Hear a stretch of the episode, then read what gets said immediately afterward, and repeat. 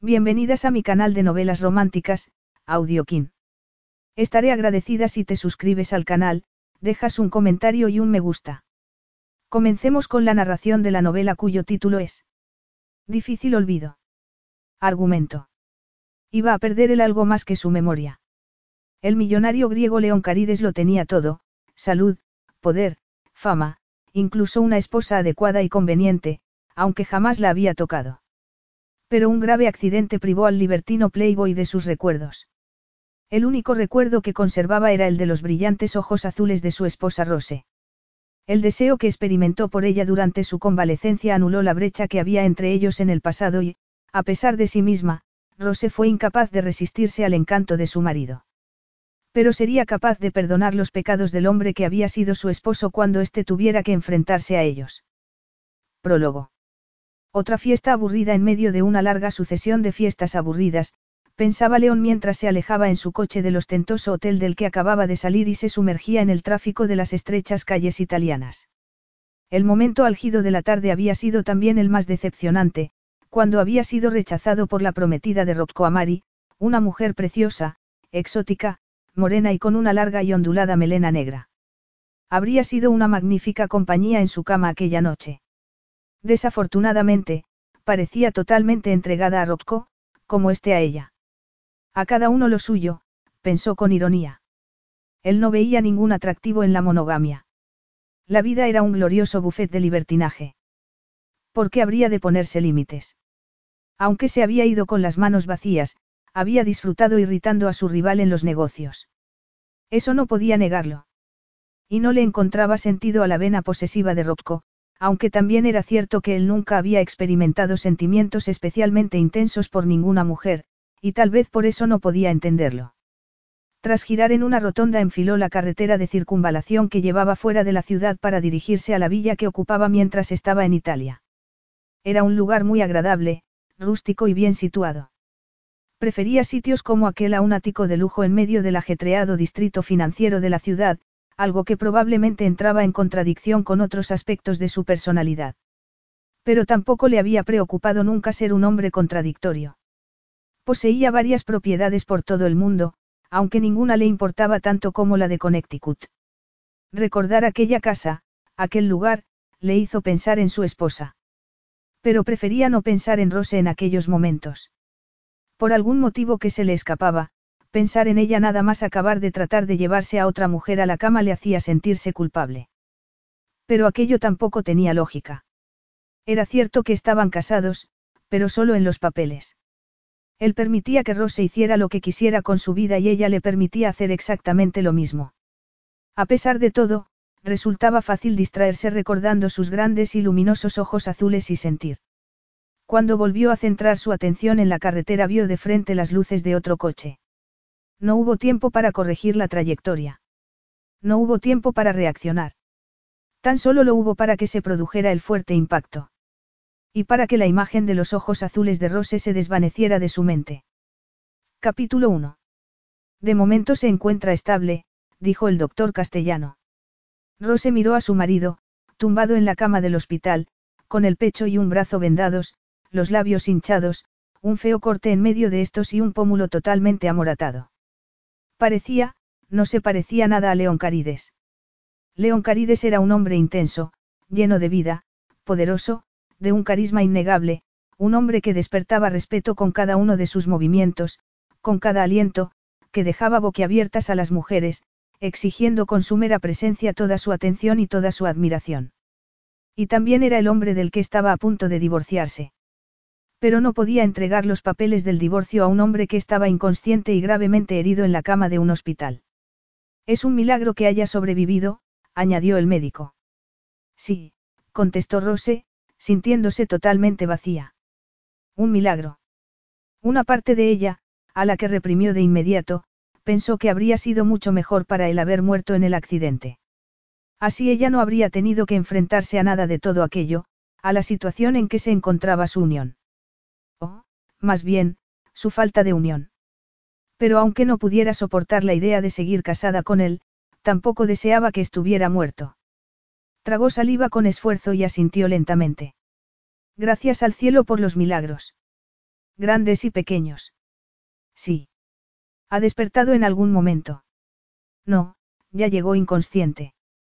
El choque fue muy fuerte y tiene seriamente dañada la cabeza. Muestra actividad cerebral, de manera que aún hay alguna esperanza, pero cuanto más tiempo siga inconsciente menos posibilidades habrá de que se recupere. Comprendo. Rose había tardado 24 horas en llegar de Connecticut a Italia y León llevaba inconsciente todo aquel tiempo. Pero había toda clase de historias sobre personas que habían despertado milagrosamente tras haber pasado años inconscientes. Sin duda, aún había esperanza para León. Si tiene cualquier pregunta, no dude en ponerse en contacto conmigo. No tardará en venir una enfermera, pero, si necesita cualquier cosa, este es mi número, dijo el médico a la vez que le entregaba una tarjeta. Rose supuso que así eran las cosas cuando se recibía tratamiento especial en un hospital y, por supuesto, León iba a recibir un tratamiento especial. Era multimillonario y uno de los hombres de negocios con más éxito del mundo. Aquella clase de cosas siempre resultaban más fáciles para los ricos y poderosos. Gracias, dijo mientras se guardaba la tarjeta en el bolso. El doctor salió y cerró la puerta a sus espaldas. Rose permaneció de pie en medio de la habitación, rodeada por el tenue sonido de las máquinas que monitorizaban el estado de León. Comenzó a sentir un creciente pánico mientras observaba la inerme figura de León en la cama. Se suponía que un hombre como él no podía tener ese aspecto. Se suponía que no poseía la fragilidad del resto de los seres humanos. León Carides siempre había sido más un dios que un hombre para ella. La clase de hombre con el que había fantaseado en su juventud.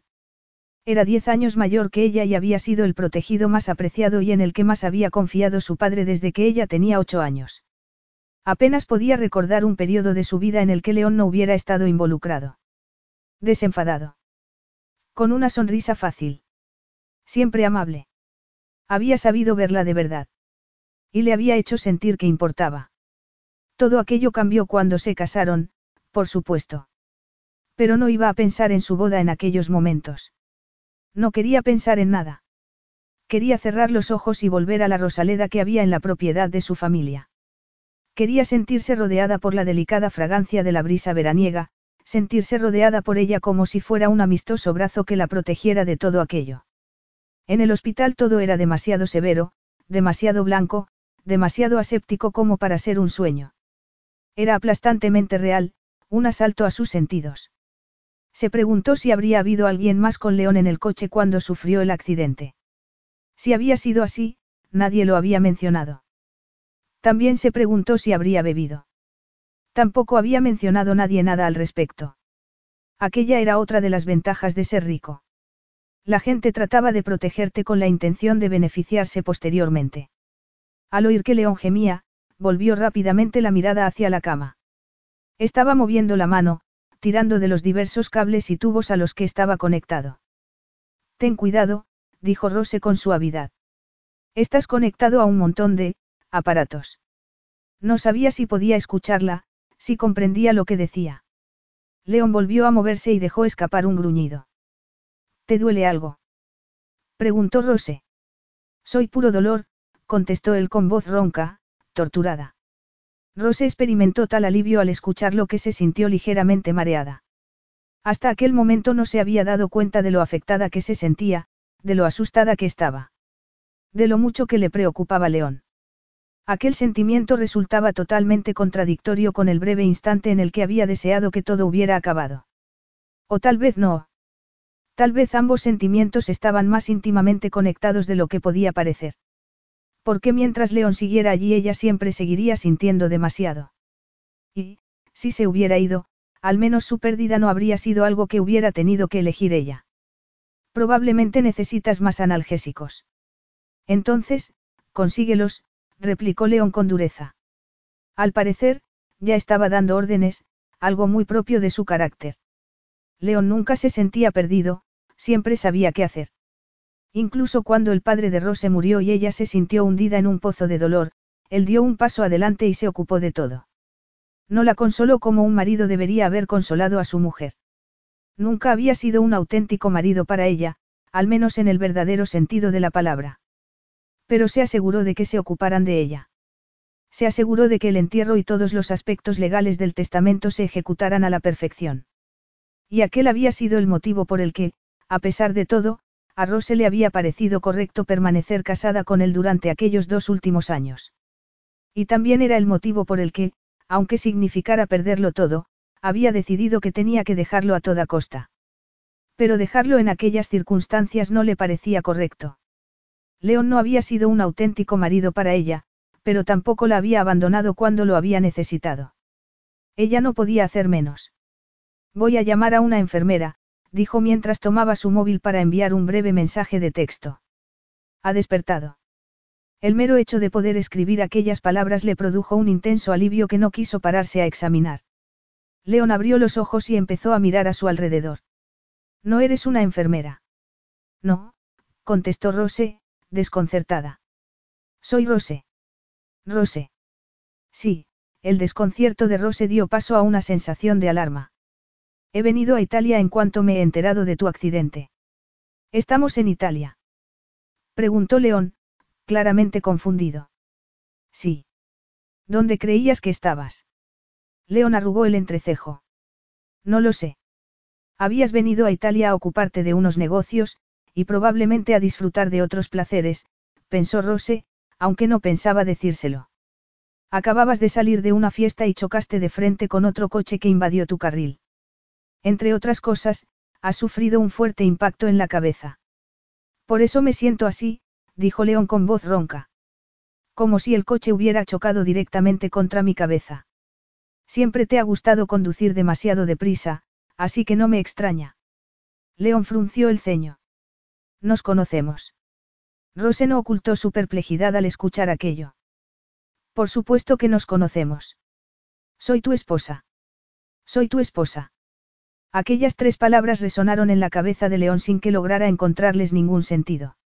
No estaba seguro de recordar, nada. Ni su nombre. Ni quién era. Ni qué. No lograba recordar nada. Eres mi esposa, repitió, con la esperanza de que se le aclarara la mente.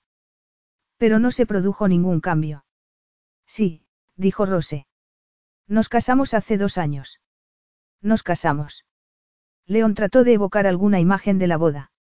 Sabía lo que era una boda, pero no sabía cómo se llamaba. Sin embargo, no se podía imaginar a aquella mujer vestida de novia. Su pelo, de un rubio que algunos habrían calificado de desvaído, colgaba lacio en torno a sus hombros. Su figura era menuda y sus ojos demasiado azules y demasiado anchos para su rostro. Ojos azules. Un fuerte destello golpeó la mente de León. Sus ojos. Había estado pensando en aquellos ojos justo antes, pero eso era todo lo que podía recordar. Sí. Eres mi esposa, dijo, más que nada para probar las palabras. Sabía que eran ciertas, aunque no pudiera recordarlo. Bien. Estabas empezando a asustarme, murmuró Rose con voz temblorosa. Estoy aquí destrozado, y solo acabas de empezar a asustarte. No, pero el hecho de que no parecieras recordarme ha supuesto una dosis extra de miedo. Eres mi esposa, repitió León. Y yo soy. Un intenso silencio se adueñó por unos instantes de la blanca habitación. No me recuerdas, dijo Rose, conmocionada. No me recuerdas y no sabes quién eres. León cerró los ojos y experimentó una punzada de intenso dolor en la parte trasera de las piernas. Debo recordar. La alternativa supondría una locura, volvió a mirar a Rose. Recuerdo tus ojos. Algo cambió en la expresión de Rose. Se suavizó. Entreabrió sus pálidos labios y sus mejillas recuperaron en parte el color. En aquellos momentos casi parecía bonita.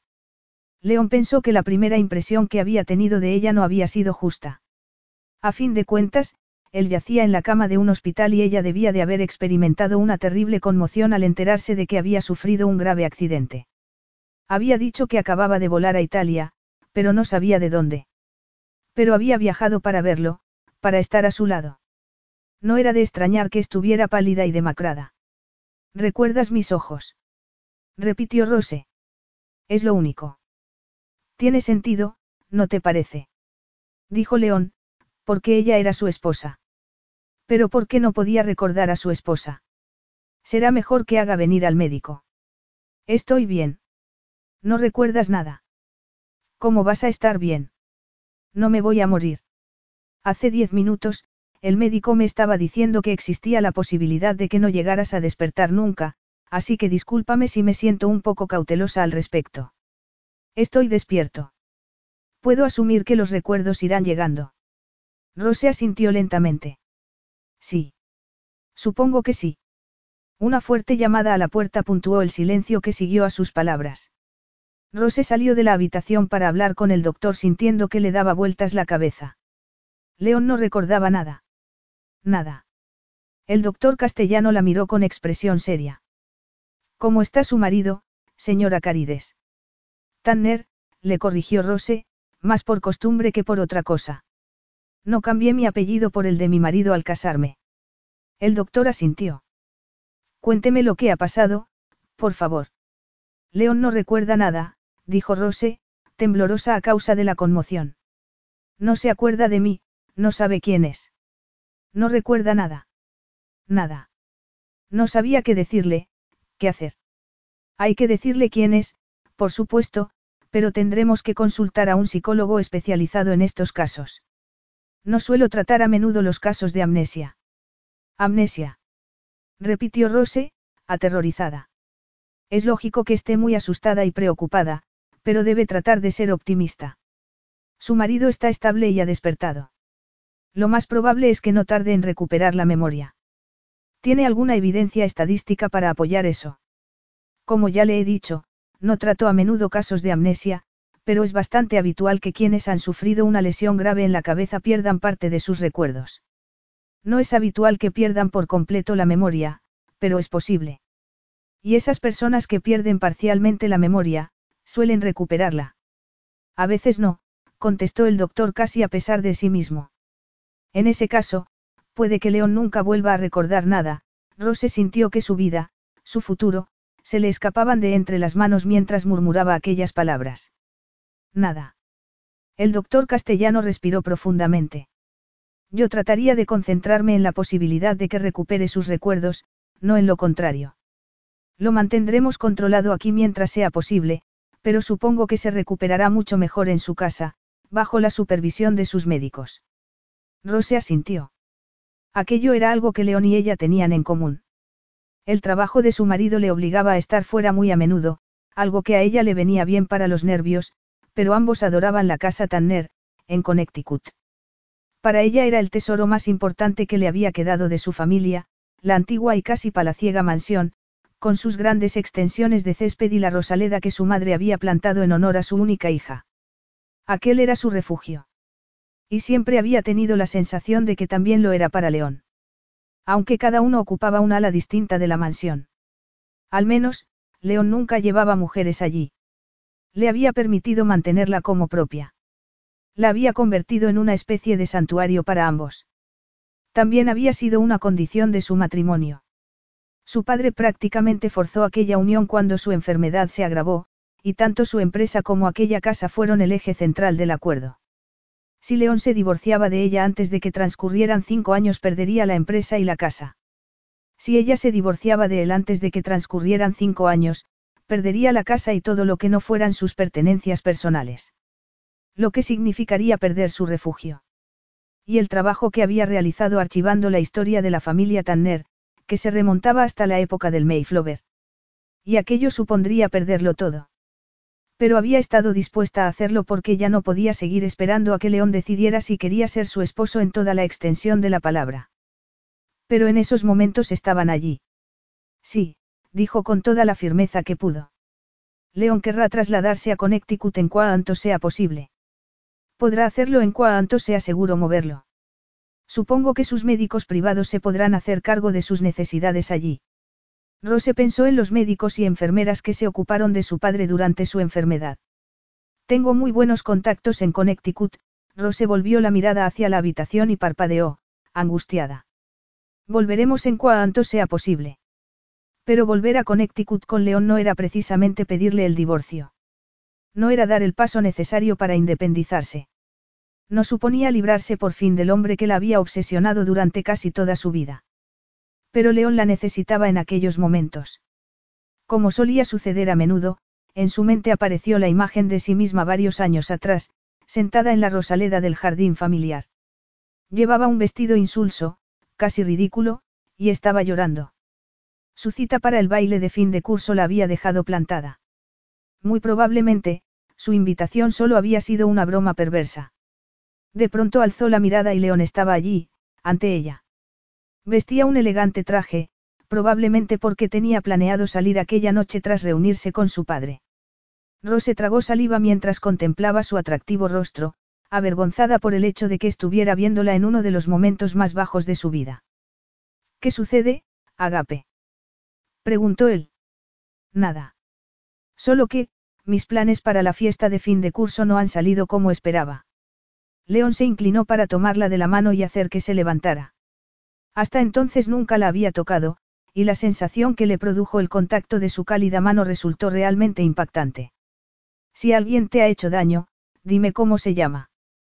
Me aseguraré de que resulte irreconocible cuando acabe con él. Rose negó firmemente con la cabeza. No, no necesito que ni mi padre ni tú acudáis en mi defensa. Creo que eso sería peor. ¿Estás segura? A Rose le estaba latiendo el corazón con tal fuerza que apenas podía escucharle. Sí. En ese caso, y ya que no me permites dar una paliza a quien te ha hecho daño, tal vez estés dispuesta a dejarme bailar contigo. Rose fue incapaz de hacer otra cosa que asentir. León la tomó entre sus brazos y comenzó a bailar con un paso fácil al son de una música imaginaria. A Rose nunca se le había dado bien bailar, pero a él no pareció importarle.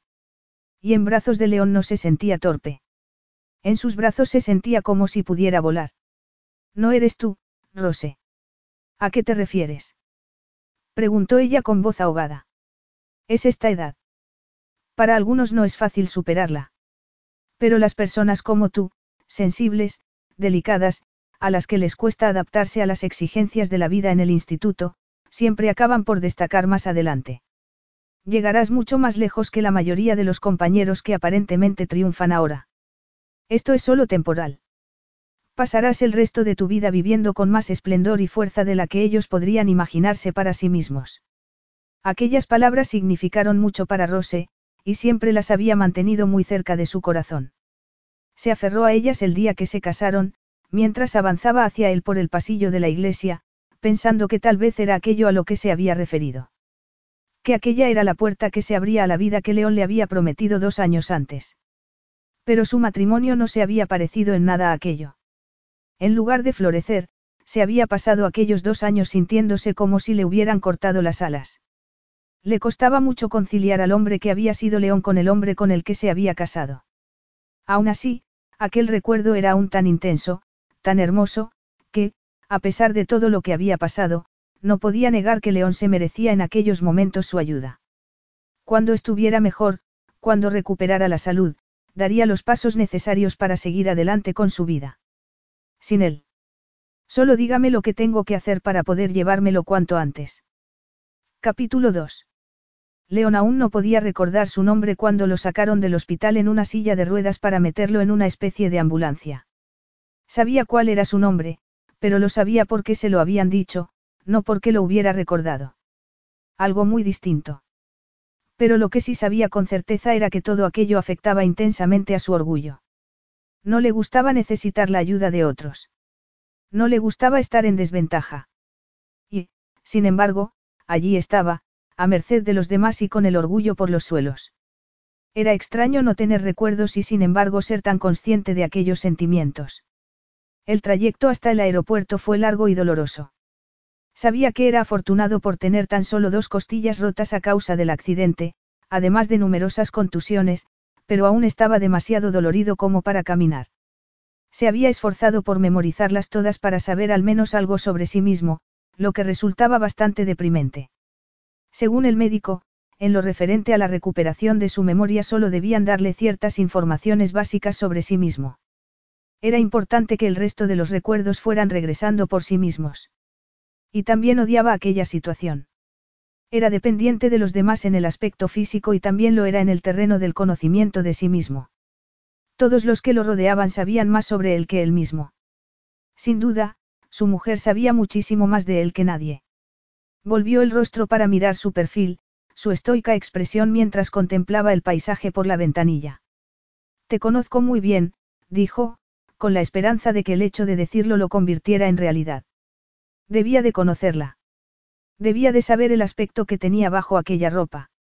La había tocado. La había besado. Tenía que haberlo hecho muchas veces, porque eran jóvenes y estaban enamorados. No estoy muy segura de eso, contestó Rose. ¿Y por qué no? Rose parpadeó, desconcertada. Por supuesto que sí. León comprendió al instante que se estaba corrigiendo a sí misma, que sentía que acababa de meter la pata. Ahora no estás siendo sincera conmigo. Solo me estoy esforzando por seguir las instrucciones del médico. No estoy totalmente segura de lo que puedo y no puedo decirte. No quiero sembrar en tu cabeza recuerdos que no están ahí. De momento apenas hay nada. Mi cabeza es una página en blanco. Supongo que podrías aprovecharte de ello y convertirme en tu víctima. Las mejillas de Rose se tiñeron de color. León supuso que a causa del enfado. No pienso hacer nada de eso, dijo, y apartó la mirada para seguir mirando por la ventanilla. Eso dices, pero lo cierto es que estoy a tu merced. Claro, y soy tan aterradora. Podría serlo. Al menos por lo que sé, todo esto podría ser una mera artimaña. A fin de cuentas, parezco ser un hombre muy rico. ¿Y cómo sabes eso? He estado en una lujosa habitación privada en el hospital y he sido atendido de maravilla por un montón de médicos y enfermeras. Puede que eso se haya debido a que eres un caso especial. Oh, de eso estoy seguro. Hay algunas cosas que sé por intuición, pero otras las sé porque tú me las has dicho, como mi nombre. Sin embargo, sé que soy un caso especial. Asombroso, dijo Rose en tono irónico. Al parecer, nada puede superar tu ego, León. Me inclino ante tal proeza. Así que además de ser especial soy un redomado egoísta, no. Debe de resultar encantador vivir conmigo. Rose parpadeó lentamente. Sueles viajar a menudo mientras yo permanezco en Connecticut.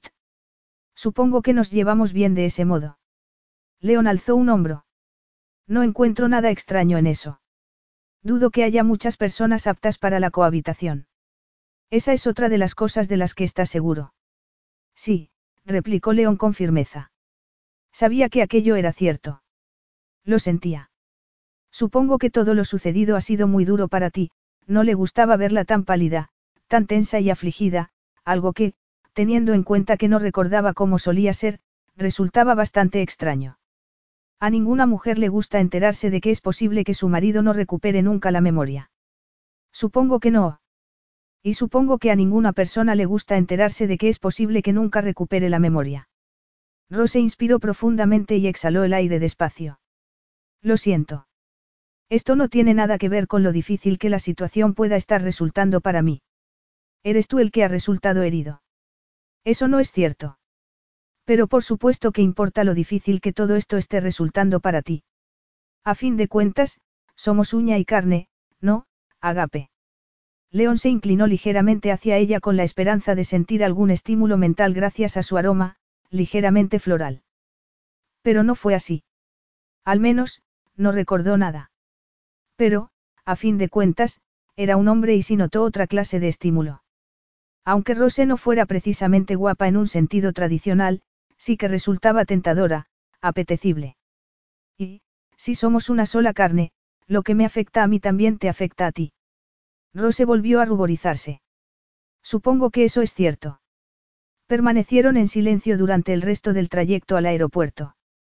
Cuando estuvieron en el interior del avión privado que los aguardaba, León miró con curiosidad en torno al opulento interior. Esto es mío. Rose asintió. Al menos eso espero. No me gustaría haberme equivocado de avión, añadió con una sonrisa. En ese caso, seguro que salimos en las primeras planas de los periódicos. Algo que no queremos que suceda, dijo Rose con firmeza. ¿Por qué no? Me gustaría tomar un whisky. Ni hablar, Rose frunció el ceño. No puedes mezclar el alcohol con la cantidad de analgésicos que llevas en el cuerpo. Y, volviendo al tema de la prensa, no nos interesa que se sepa que tienes problemas con tu memoria. He llamado a un par de periódicos para hacerles saber que vas a necesitar tiempo para recuperarte del accidente, pero que no tardarás en volver a desarrollar tus actividades normales. Muy eficiente por tu parte. ¿Trabajas en mi empresa? No, Pero pasé muchos años ayudando a mi padre a llevarla, sobre todo tras la muerte de mi madre, así que estoy muy familiarizada con ella. Me ocupo de la misma clase de negocios de los que se ocupaba tu padre. La expresión de Rose se volvió repentinamente cautelosa. Creo que no deberíamos estar hablando de esto. De hecho, sé que no deberíamos estar haciéndolo. El médico fue muy claro al respecto. Qué amable por tu parte mantenerme desinformado. Es por tu bien. Me tratas como si fuera un niño, no como a un adulto. Es probable que ahora mismo sepas menos que un niño, León. Sé muchas cosas, protestó él. No necesito tanta protección. Pero no estás en condiciones de trabajar, lo que significa que no debes ocuparte ni preocuparte de los detalles de tu negocio. Como he dicho antes, estoy a tu merced, León sentía que le martilleaba la cabeza, y habría podido matar por un whisky. No estaba seguro, pero intuía que no solía pasar tanto tiempo sin beber. No pienso permitir que me atosigues a estas alturas, León, dijo Rose con firmeza. Ya nos conocemos demasiado bien como para eso. Ahora deberías dormir. Cuando te despiertes estaremos en Connecticut, y es posible que entonces se aclaren muchas cosas en tu mente. Cuando el coche se detuvo ante la casa Tanner, León esperaba, algo. Una sensación de familiaridad, de regreso al hogar. Rose había dicho que aquella casa era muy importante para él. De hecho, se había comportado como si su regreso a aquel lugar pudiera ser la clave de su recuperación. Pero mientras avanzaba hacia la mansión, casi palaciega, no se produjo ningún cambio, ningún milagro. Era una edificación majestuosa, de ladrillo rojo con los laterales cubiertos de una delicada yedra. Tan solo había otra edificación cercana que en otros tiempos debió de ser el alojamiento del servicio. Largas extensiones de un vibrante verde rodeaban ambos edificios y donde finalizaban se alzaba un umbrío y denso bosque que hacía que aquel lugar pareciera pertenecer a otra época, a un espacio totalmente ajeno al mundo. Era una casa preciosa.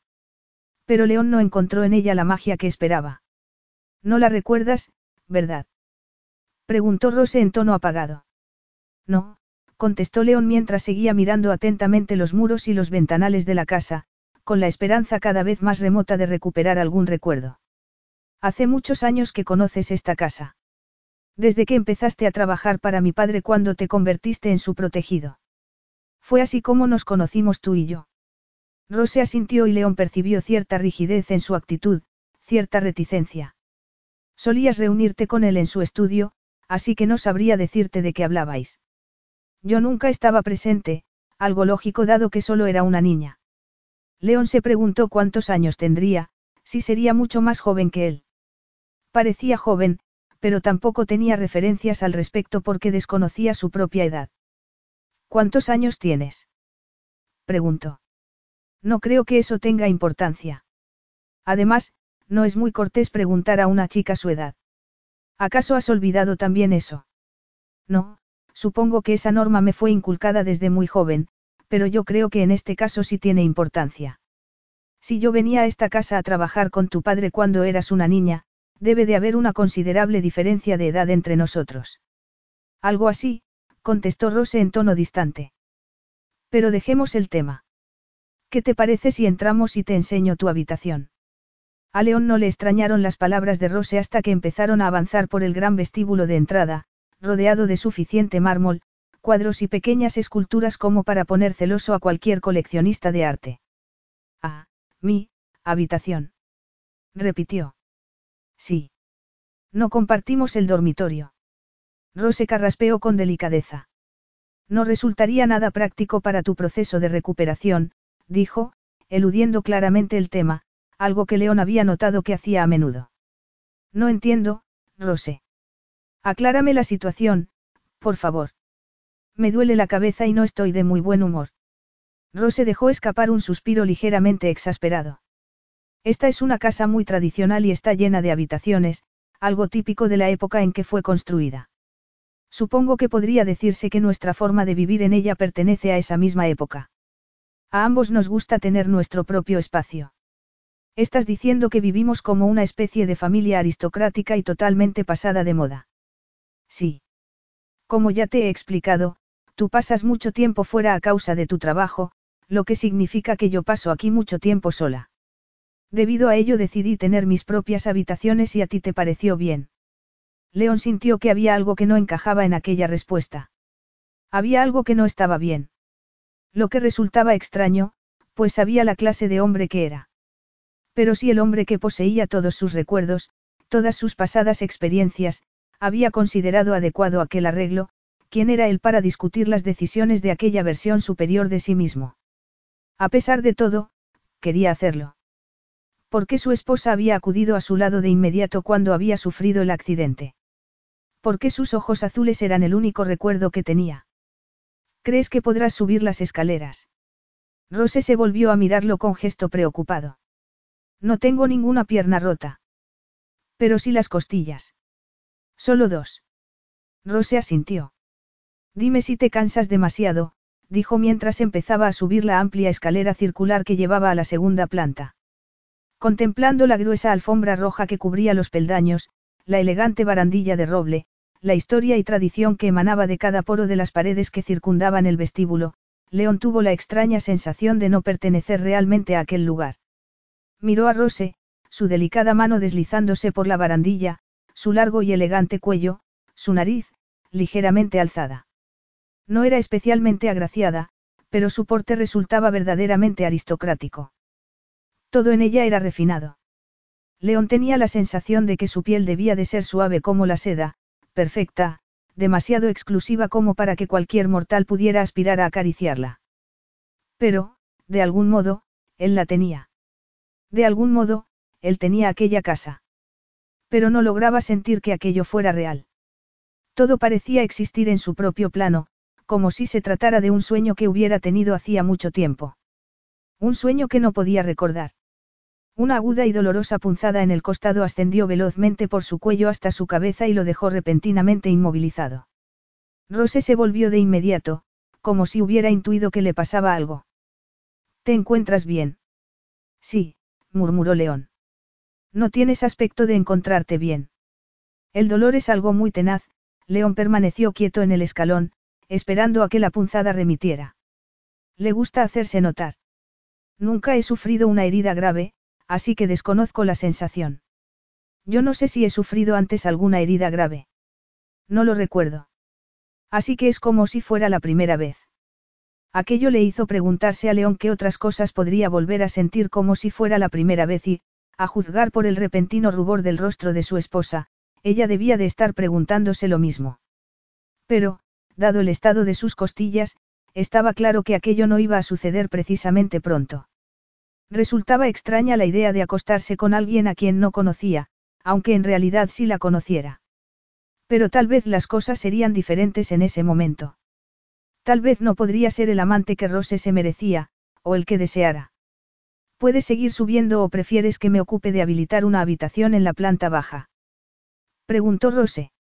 Estoy bien, contestó León, que agradeció aquella interrupción de sus pensamientos.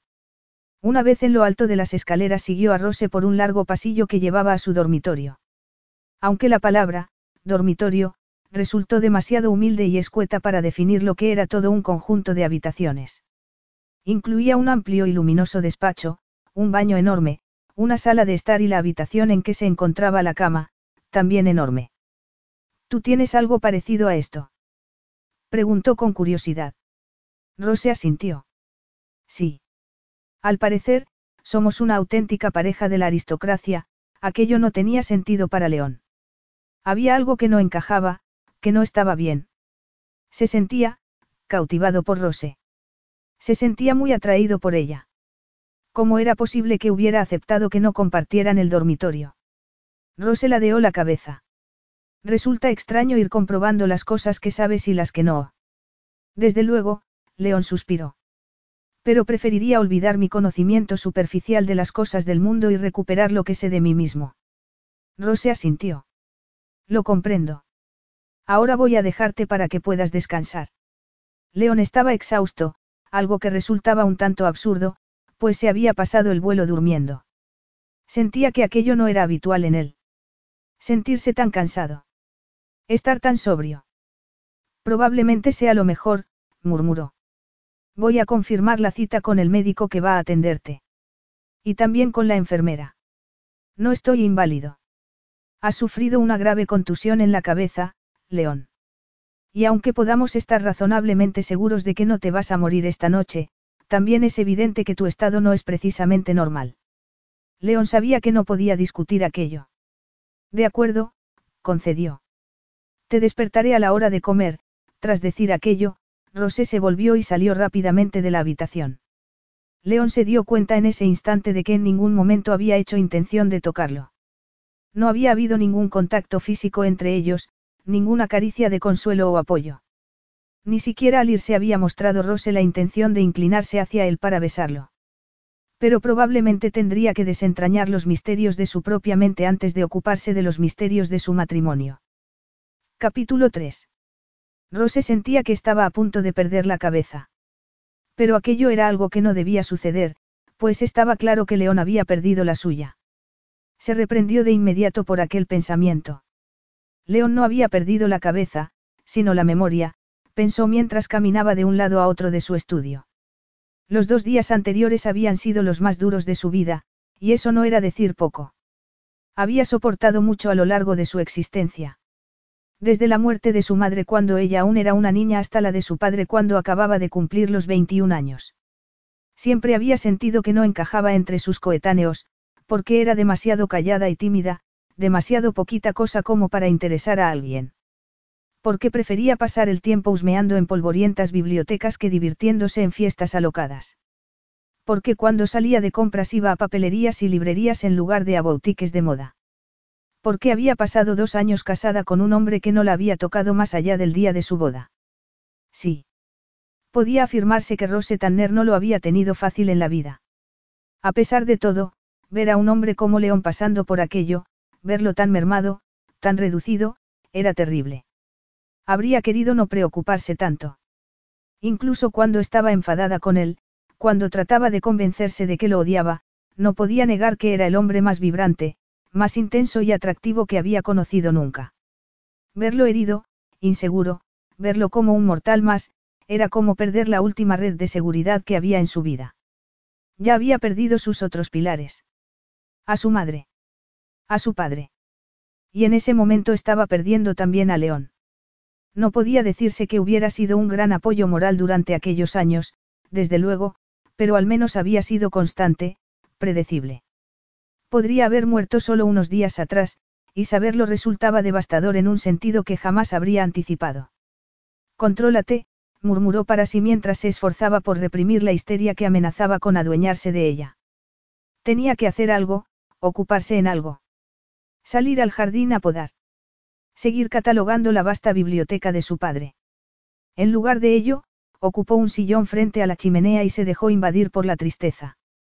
Deseaba tanto acabar con aquello, dejar de permanecer paralizada, esperando a que su matrimonio se convirtiera en otra cosa, a que sucediera algo mejor en su vida. Quería la casa Tanner. Por supuesto que la quería. Y sabía que León también la quería. Pero últimamente se había sentido incluso dispuesta a quedarse sin la una y sin el otro si fuera necesario. Sin embargo, sabía que no podía dejar a León en aquellos momentos. Necesitaba verlo recuperado. Después, con la conciencia tranquila, podría seguir adelante con su vida. ¿Y si León no llegara a recuperar la memoria? Por un breve instante, sintió la tentación de mentirle, de decirle que estaban locamente enamorados, que se había casado con ella porque no era capaz de tener las manos quietas a su lado, no porque quisiera heredar el imperio económico de su padre y la casa que tanto había llegado a querer. Sí, por un momento sintió la tentación de hacerlo. No habría sido humana si no la hubiera sentido. Había pasado tantos años fantaseando sobre cómo habrían sido las cosas si León la hubiera deseado, si al mirarla hubiera visto en ella a una verdadera mujer. Pero no podía hacer algo así. Hacerlo habría sido repugnante. Y lo último que quería era que León fuera su prisionero. Algo que, dadas las circunstancias, en realidad ya era. De hecho, tú eres su prisionera, le susurró su voz interior. No podía discutir aquello. Había aceptado casarse con él y luego había sido abandonada para deambular como un fantasma por las habitaciones de la casa. Entretanto, León había seguido adelante con su vida como si fuera un hombre soltero. El mundo entero sabía que estaban casados. Y también que León era un playboy incorregible. Y nadie sabía que ella se había visto atrapada por un acuerdo para permanecer casada durante al menos cinco años para que él consiguiera quedarse definitivamente con el negocio de su padre y ella con la casa. Aquel había sido el acuerdo prenupcial dictado por su padre antes de morir. Pero no pensaba seguir esperando. León podía quedarse con la empresa. Y también con la casa. Ella solo quería ser libre. Había llegado a un punto en el que sabía que solo tenía dos opciones, o sentarse a hablar con él en alguna de las raras ocasiones en que estaba en casa para hacerle saber cuánto deseaba que diera una nueva oportunidad a su matrimonio, para explicarle todo lo que sentía, o para pedirle el divorcio. Y había optado por pedirle el divorcio. Porque no había ninguna posibilidad de que la otra conversación terminara bien. Sabía que, si le abría su corazón, si dejaba expuestos sus verdaderos sentimientos, lo arriesgaría todo y sería rechazada. Es ya la hora de comer. Rose se volvió rápidamente hacia la puerta, hacia el sonido de aquella ronca voz, y sintió que su corazón se evaporaba junto con sus buenas intenciones. León no llevaba puesto más que los pantalones negros y flojos del pijama. Llevaba el torso desnudo y sabía que debería haberse fijado en sus vendajes, en sus moratones, pero en lo que se fijó fue en su musculatura. En su pecho, perfectamente definido, en sus músculos abdominales, que se marcaban con cada una de sus respiraciones. Creo que sí, contestó, sin aliento. Estoy muerto de hambre, León se cruzó de brazos y se apoyó contra el marco de la puerta. Sostenía una camiseta gris en una mano, pero no hizo intención de ponérsela. Es la primera vez que siento hambre desde el accidente. Resulta bastante agradable. Supongo que aún no me dejarás beber algo, no. No puedes mezclar el alcohol con la medicación, León. Estoy empezando a pensar que estaría dispuesto a sacrificar la medicación por una bebida, frunció el ceño. Suelo beber mucho. Ya que apenas pasaban tiempo juntos, Rosé no estaba muy familiarizada con las costumbres de León, pero lo cierto era que casi siempre solía tener una bebida en la mano. Un poco, dijo con cautela. ¿Pero por qué lo preguntas? Llevo deseando beber algo desde que recobré la conciencia. No sé si se debe solo al estrés o si tengo cierto grado de dependencia del alcohol. Sales muy a menudo, dijo Rose. ¿Y por qué no te pones la camiseta? Preguntó, sonando un poco más desesperada de lo que habría querido. No puedo, contestó León con un leve encogimiento de hombros. ¿Cómo que no puedes? He tratado de ponérmela, pero me duelen demasiado las costillas. ¿Puedes ayudarme, por favor? Dijo a la vez que alargaba la camiseta hacia Rose. Rose sintió el firme e intenso latido de su corazón en los oídos. Yo, se suponía que era su esposa, que aquella petición era completamente lógica. Carraspeó con suavidad y recorrió el espacio que lo separaba para tomar la camiseta. El roce de sus dedos con los de León cuando la tomó le produjo un cálido estremecimiento. Cuando dices que salgo mucho, te refieres a que voy a muchas fiestas. Rose asintió con la garganta repentinamente seca. Sí, contestó a la vez que alzaba la camiseta y la recogía en torno al cuello para situar este en la dirección adecuada. Inclínate todo lo que puedas, por favor. Leon hizo lo que le decía y ella introdujo la camiseta por su cabeza. ¿Y tú? preguntó. Rose lo miró a los ojos. Estaba tan cerca, tanto que solo habría tenido que ponerse de puntillas para besarlo. Solo lo había hecho una vez antes. El día de su boda, en una iglesia abarrotada de gente. ¿Qué pasaría si volviera a hacerlo? Parpadeó mientras trataba de sobreponerse a las sensaciones que estaba experimentando. Alza los brazos todo lo que puedas, murmuró. León obedeció e introdujo las manos por las mangas. ¿Suele salir conmigo? Insistió. Rose no estaba segura de cómo responder. Se suponía que no debía darle información, que León debía encontrarla por sí mismo. Además, no quería dársela. Casi siempre prefiero quedarme en casa, dijo y, mientras deslizaba la camiseta hacia abajo por su torso sus dedos rozaron el oscuro vello y los fuertes músculos del pecho de León. De inmediato afloraron a su mente toda clase de cosas sobre las que apenas se había permitido fantasear. Y aquello tenía que pasarle precisamente cuando por fin había decidido que su matrimonio debía terminar. Se apartó de León y trató de volver a respirar con normalidad. Él frunció el ceño mientras terminaba de estirarse la camiseta. Suelo salir contigo.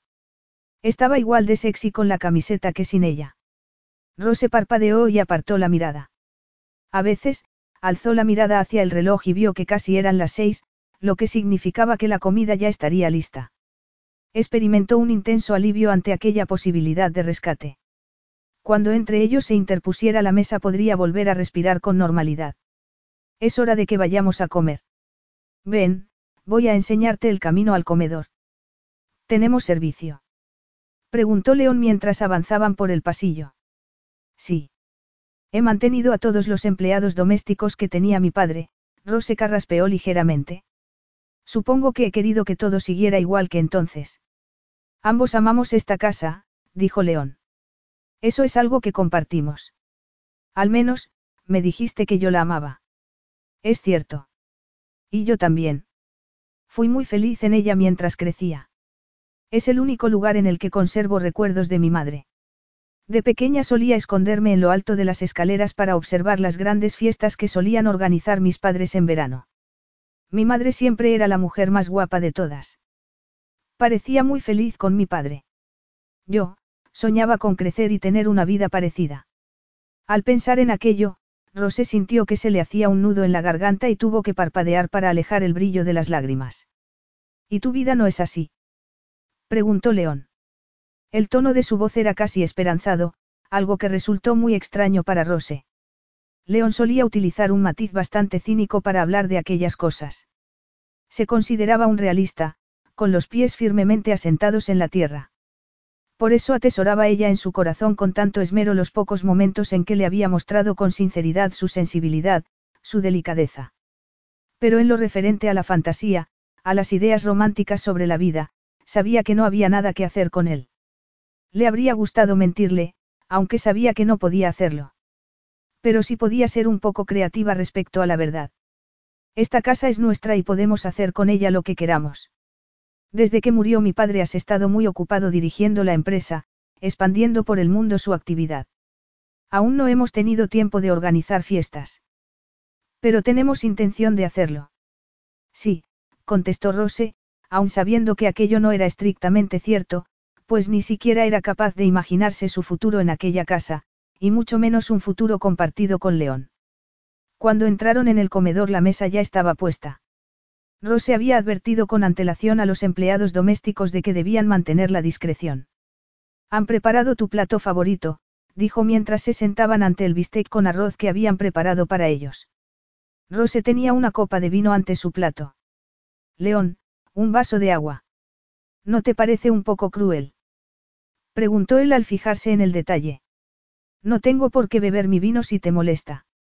Sería una lástima malgastarlo, León negó con la cabeza. Tú puedes beber vino y yo no. Eso es todo. Todo un detalle por tu parte. Siento que soy generoso. Rose no pudo evitar dejar escapar una risa. Ah, sí. Sí. ¿Acaso me estás contradiciendo? Rose bajó la mirada hacia su plato. Claro que no. Colaboras con numerosas organizaciones benéficas. ¿Lo ves? León tomó el cuchillo y el tenedor. Eso evidencia que sí soy una persona generosa. Puede que haya más de un tipo de generosidad. ¿Qué quieres decir? Rose lamentó de inmediato haber hecho aquel comentario. Disculpa. Se supone que no debo agobiarte con información, y mucho menos con mis opiniones personales. Las opiniones no son hechos, y tú necesitas hechos. ¿Y opinas que no soy generoso? Rose suspiró, frustrada consigo misma y con León. Con el mundo. Claro que eres generoso. Solo lo estás diciendo para tranquilizarme. Rose no pudo contener un gesto de exasperación. Estás tratando de empezar una pelea. No seas tonta. Nosotros nunca nos peleamos, dijo León. ¿Y cómo puedes saber eso? Preguntó Rose con una extraña sensación en el estómago. León no se equivocaba. Ellos nunca se habían peleado. Se habían visto tan poco durante los dos años que llevaban casados que apenas habían tenido tiempo de hacerlo. Además, nunca había habido suficiente pasión entre ellos como para desatar una pelea. Simplemente lo sé. Sigues siendo muy arrogante. Tacaño y arrogante. Eso es lo que opinas de mí. ¿Cómo es posible que nunca discutamos? Tal vez porque no estás aquí lo suficientemente a menudo, Rose pinchó con el tenedor su primer trozo de carne y comenzó a masticarlo con la esperanza de que León dejara el tema. León miró a su esposa sin saber cómo interpretar la conversación que acababan de mantener. Era evidente que estaba irritada con él. Se preguntó si aquello sucedería a menudo, o si simplemente estaría tensa por la peculiar situación en que se encontraban. Había comentado en varias ocasiones que él estaba muy a menudo fuera. Dado que los padres de Rose habían muerto y que no había mencionado a ningún hermano, parecía que él era toda la compañía que tenía. También tenía la sensación de que Rose sentía que no hacía demasiado para apoyarla emocionalmente. Aquello resultaba preocupante. El hecho de que pudiera o no haber preocupado al hombre que había sido antes del accidente resultaba irrelevante. Rose se estaba ocupando de él, le estaba ofreciendo su ayuda incondicional, y era evidente que no se sentía correspondida. Tenía que remediar aquello, se dijo. Ya que iba a tener que pasar varias semanas en la casa recuperándose, pensaba centrarse totalmente en sanar tanto su matrimonio como su cuerpo. Pero su afán por hacerlo era más profundo, iba más allá. No se trataba tan solo de enmendar un error del pasado. Rose era su única referencia. Era la única persona que lo conocía de verdad. Era su ancla en medio de un mar proceloso, y sabía que sin ella se vería irremisiblemente arrastrado hacia el fondo. Debía afianzar y apuntalar la conexión que había entre ellos. Se había perdido a sí mismo. No recordaba en absoluto quién era. Y, por lo que parecía, su relación matrimonial era mucho más frágil de lo que debería haber sido. Rose era todo lo que tenía. No podía perderla. Y solo había una solución posible para enmendar aquello. Debía seducir de nuevo a su esposa. Capítulo 4. Había pasado casi una semana desde que León había regresado a la casa y aún no recordaba nada. Rose estaba luchando contra la inquietud y la desesperanza mientras experimentaba una creciente ternura en su corazón cada vez que estaba con él. Pero sabía que, en realidad, aquella ternura no era nada nuevo. Siempre había sentido algo por León. Más de lo que debería. Pero él no sentía lo mismo por ella. Nunca lo había hecho. Sin embargo, ella no lograba librarse de la esperanza, de aquella necesidad. Una parte de ella, probablemente la más infantil, creía irracional y tenazmente en los finales felices, en que el buen comportamiento siempre recibía su recompensa. Pero no podía volver a esperanzarse de nuevo. No debía hacerlo. Cuando León recuperara la memoria, todo volvería a ser como antes. Se tumbó de espaldas en su sofá favorito y contempló el ornamentado techo del salón. Al escuchar unos pasos que se acercaban, se irguió de inmediato a la vez que aferraba contra su pecho el libro que había estado leyendo. Rose. León entró en el salón con un aspecto mucho más alerta y desenvuelto del que había tenido unos días atrás. Estaba durmiendo mucho y, al parecer, el descanso empezaba a dar sus compensaciones. Estaba leyendo. ¿Qué estás leyendo? El último libro de Nora Roberts. No creo que haya leído a esa autora. O tal vez sí. No lo sé. Rose se rió a pesar de sí misma. Lo dudo. No es el tipo de literatura que leo. Creo que solo te gusta leer sobre temas relacionados con los negocios. Leon asintió lentamente, pensativo. No logro imaginarme a mí mismo yendo a la universidad. Pero supongo que, dada mi posición, hice alguna carrera. No la hiciste, contestó Rose, suponiendo que era correcto darle aquella información. Entonces, ¿cómo? No recuerdo nada, pero sé que no es así como suelen funcionar las cosas, León se frotó la barbilla con una mano mientras decía aquello. El áspero sonido que produjo al hacerlo resultó extrañamente erótico para Rose. No tenía ninguna experiencia con los hombres. Al menos, ninguna experiencia íntima. Más allá del casto beso de su boda, y de la excitante experiencia de ayudar a León a ponerse la camiseta, apenas había tenido contacto físico con un hombre. ¿Y por qué iba a haberlo tenido? A fin de cuentas, siempre había estado esperando por León como una tonta. Aquella falta de experiencia debía de ser el motivo por el que le afectaban tanto aquellos detalles. Trató de ignorar el rubor que cubrió sus mejillas. Todo lo que sé es que de adolescente trabajabas en la empresa de mi padre en un puesto muy bajo. Empezaste a trabajar antes de terminar tus estudios en el instituto. Por algún motivo llamaste la atención de mi padre y desde entonces se ocupó de ti. Se tomó un interés muy personal en ir enseñándote todos los entresijos del negocio. Mi familia no era rica, dijo León en tono apagado. Eso lo sé. Nací en Grecia. Éramos muy pobres. Vine aquí por mis propios medios. Rose comprendió en aquel momento lo poco que sabía de él. Sabía que era griego, desde luego, pero apenas sabía nada de su pasado. Apareció de pronto un día en su vida y desde entonces lo había idolatrado. Al menos hasta el momento en que comprendió que nunca llegaría a convertirse en la fantasía que ella había elaborado en su mente. No se preguntó por qué se casó con ella. Las ventajas que suponía aquella unión para él eran evidentes. Su padre estaba muriéndose y quería ver a su hija asentada, protegida, y ofreció la empresa y la casa a León como incentivo, con unas condiciones lo suficientemente adecuadas como para tentarlo. Todo aquello tenía sentido, pero Rose comprendió de pronto que la que no tenía sentido en todo aquello era ella. ¿Qué había esperado? ¿Qué se había imaginado que saldría de todo aquello? ¿Quién se había imaginado que era? Aquel era el problema. Todo había surgido de su imaginación. Todo era meramente imaginario. Aquello le hizo sentirse muy pequeña. Egoísta. León tan solo había sido un objeto de su fantasía que solo había respirado y vivido para satisfacer sus sueños infantiles. ¿Te encuentras bien? preguntó León. Rose parpadeó. Sí, sí.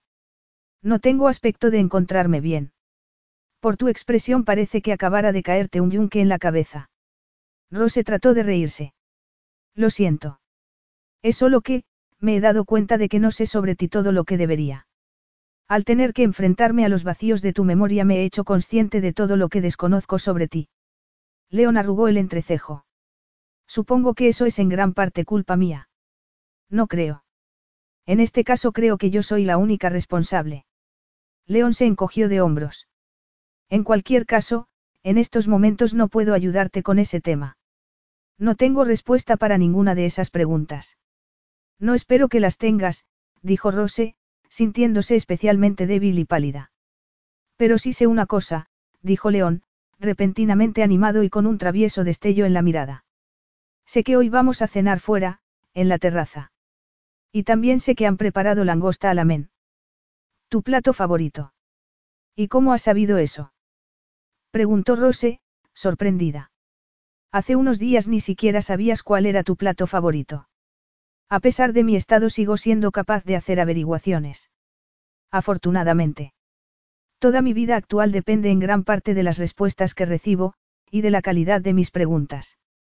Me he esforzado por obtener alguna información de los miembros del servicio. No necesitabas hacer eso, Rosé no pudo evitar una momentánea sensación de miedo. Lo sé. Pero eres mi esposa. Y no solo eso, sino que además te has estado ocupando por completo de mí desde el accidente. No solo yo. También hay un médico y una enfermera preparados para acudir cuando sea necesario. Yo solo. El mero hecho de saber que estás a mi lado ha supuesto una enorme ayuda para mí durante estos días, la sincera sonrisa que esbozó León tras decir aquello hizo que el corazón de Rose latiera más rápido. León alargó una mano hacia ella sin dejar de mirarla con sus oscuros ojos. Rose se echó instintivamente atrás y miró su mano como si se tratara de una especie de serpiente venenosa. Mi intención es llevarte hacia la langosta. No hacia tu perdición, bromeó León. Rose dudó, sintiéndose como si no se mereciera tocarlo, sintiendo que aquel gesto estaba destinado a otra mujer que no existía. La devota esposa que ella no era. La devota esposa que sería si León hubiera demostrado algún interés por ser un auténtico marido en la vida real. Pero se estaba excediendo. Tan solo se trataba de ir a comer. Aquello solo era una mano. Respiró profundamente y rodeó con sus dedos los de León. La especie de descarga eléctrica que recorrió de inmediato su cuerpo la dejó sin aliento, con las rodillas debilitadas. No había tocado a León desde la boda. No había tocado a ningún hombre desde entonces. Su padre ya no estaba, e incluso cuando lo había tenido a su lado casi nunca había habido muestras físicas de afecto entre ellos. Todos sus amigos, sus compañeros de universidad, se habían trasladado. Ninguno de ellos había seguido en casa de sus padres a partir de los 20 años. Todos se habían ido a Manhattan, o a Londres, o a otros lugares excitantes. No vivían aferrándose a sus recuerdos, sino que estaban creando recuerdos nuevos. Y hasta aquel momento, hasta que su piel había entrado en contacto con la de León, no se había dado cuenta de lo increíblemente sola que había llegado a estar. Y no tenía a nadie a quien culpar más que a sí misma. Y ese es el verdadero motivo por el que quieres irte, le susurró su vocecita interior. Respiró profundamente y trató de ocultar su reacción lo mejor que pudo. Pero entonces cometió el error de alzar la mirada, y lo que vio en los ojos de León la dejó anonadada. Su mirada no era indiferente ni cautelosa, sino que parecía de lava líquida, y el calor que emanaba de ella era un espejo del que ella sentía en su interior. Vamos, dijo él con voz ronca. Rose lo siguió como una autómata. Una vez en la terraza, las sensaciones que estaba experimentando se agolparon en su pecho hasta el punto de que apenas pudo respirar. León la estaba tocando. Y ante ellos había una mesa para dos preparada con auténtica delicadeza y esmero, con una vela en el centro. Toda aquella situación parecía sacada de un cuento, de sus fantasías infantiles, de la época en que aún no sabía que en las relaciones de los hombres con las mujeres había mucho más que hacer manitas y sentarse a la luz de una vela. ¿Sucede algo malo? Rose se obligó a mirar de nuevo a León y percibió una intensidad en su mirada que no supo cómo interpretar. Lo único que sabía era que había esperado casi toda su vida a que la mirara así alguna vez. Nada malo, mintió mientras rodeaba la mesa para ocupar su silla. Al hacerlo, notó que frente al plato de León había un vaso de agua. Creía que ya habías dejado de tomar los analgésicos. Y he dejado de tomarlos. Pero como no estoy completamente seguro de cuál es mi relación con el alcohol, he decidido seguir abstemio. Ya que no parece haberme ido mal esta semana pasada, ¿por qué empezar ahora? Rose asintió. Oh. Bien. En ese caso, yo también puedo olvidar el vino. Tú estás bien así, dijo León. Creo que ya hemos estado hablando bastante sobre mí estos últimos días, pero ahora quiero saber más cosas de ti, Rose.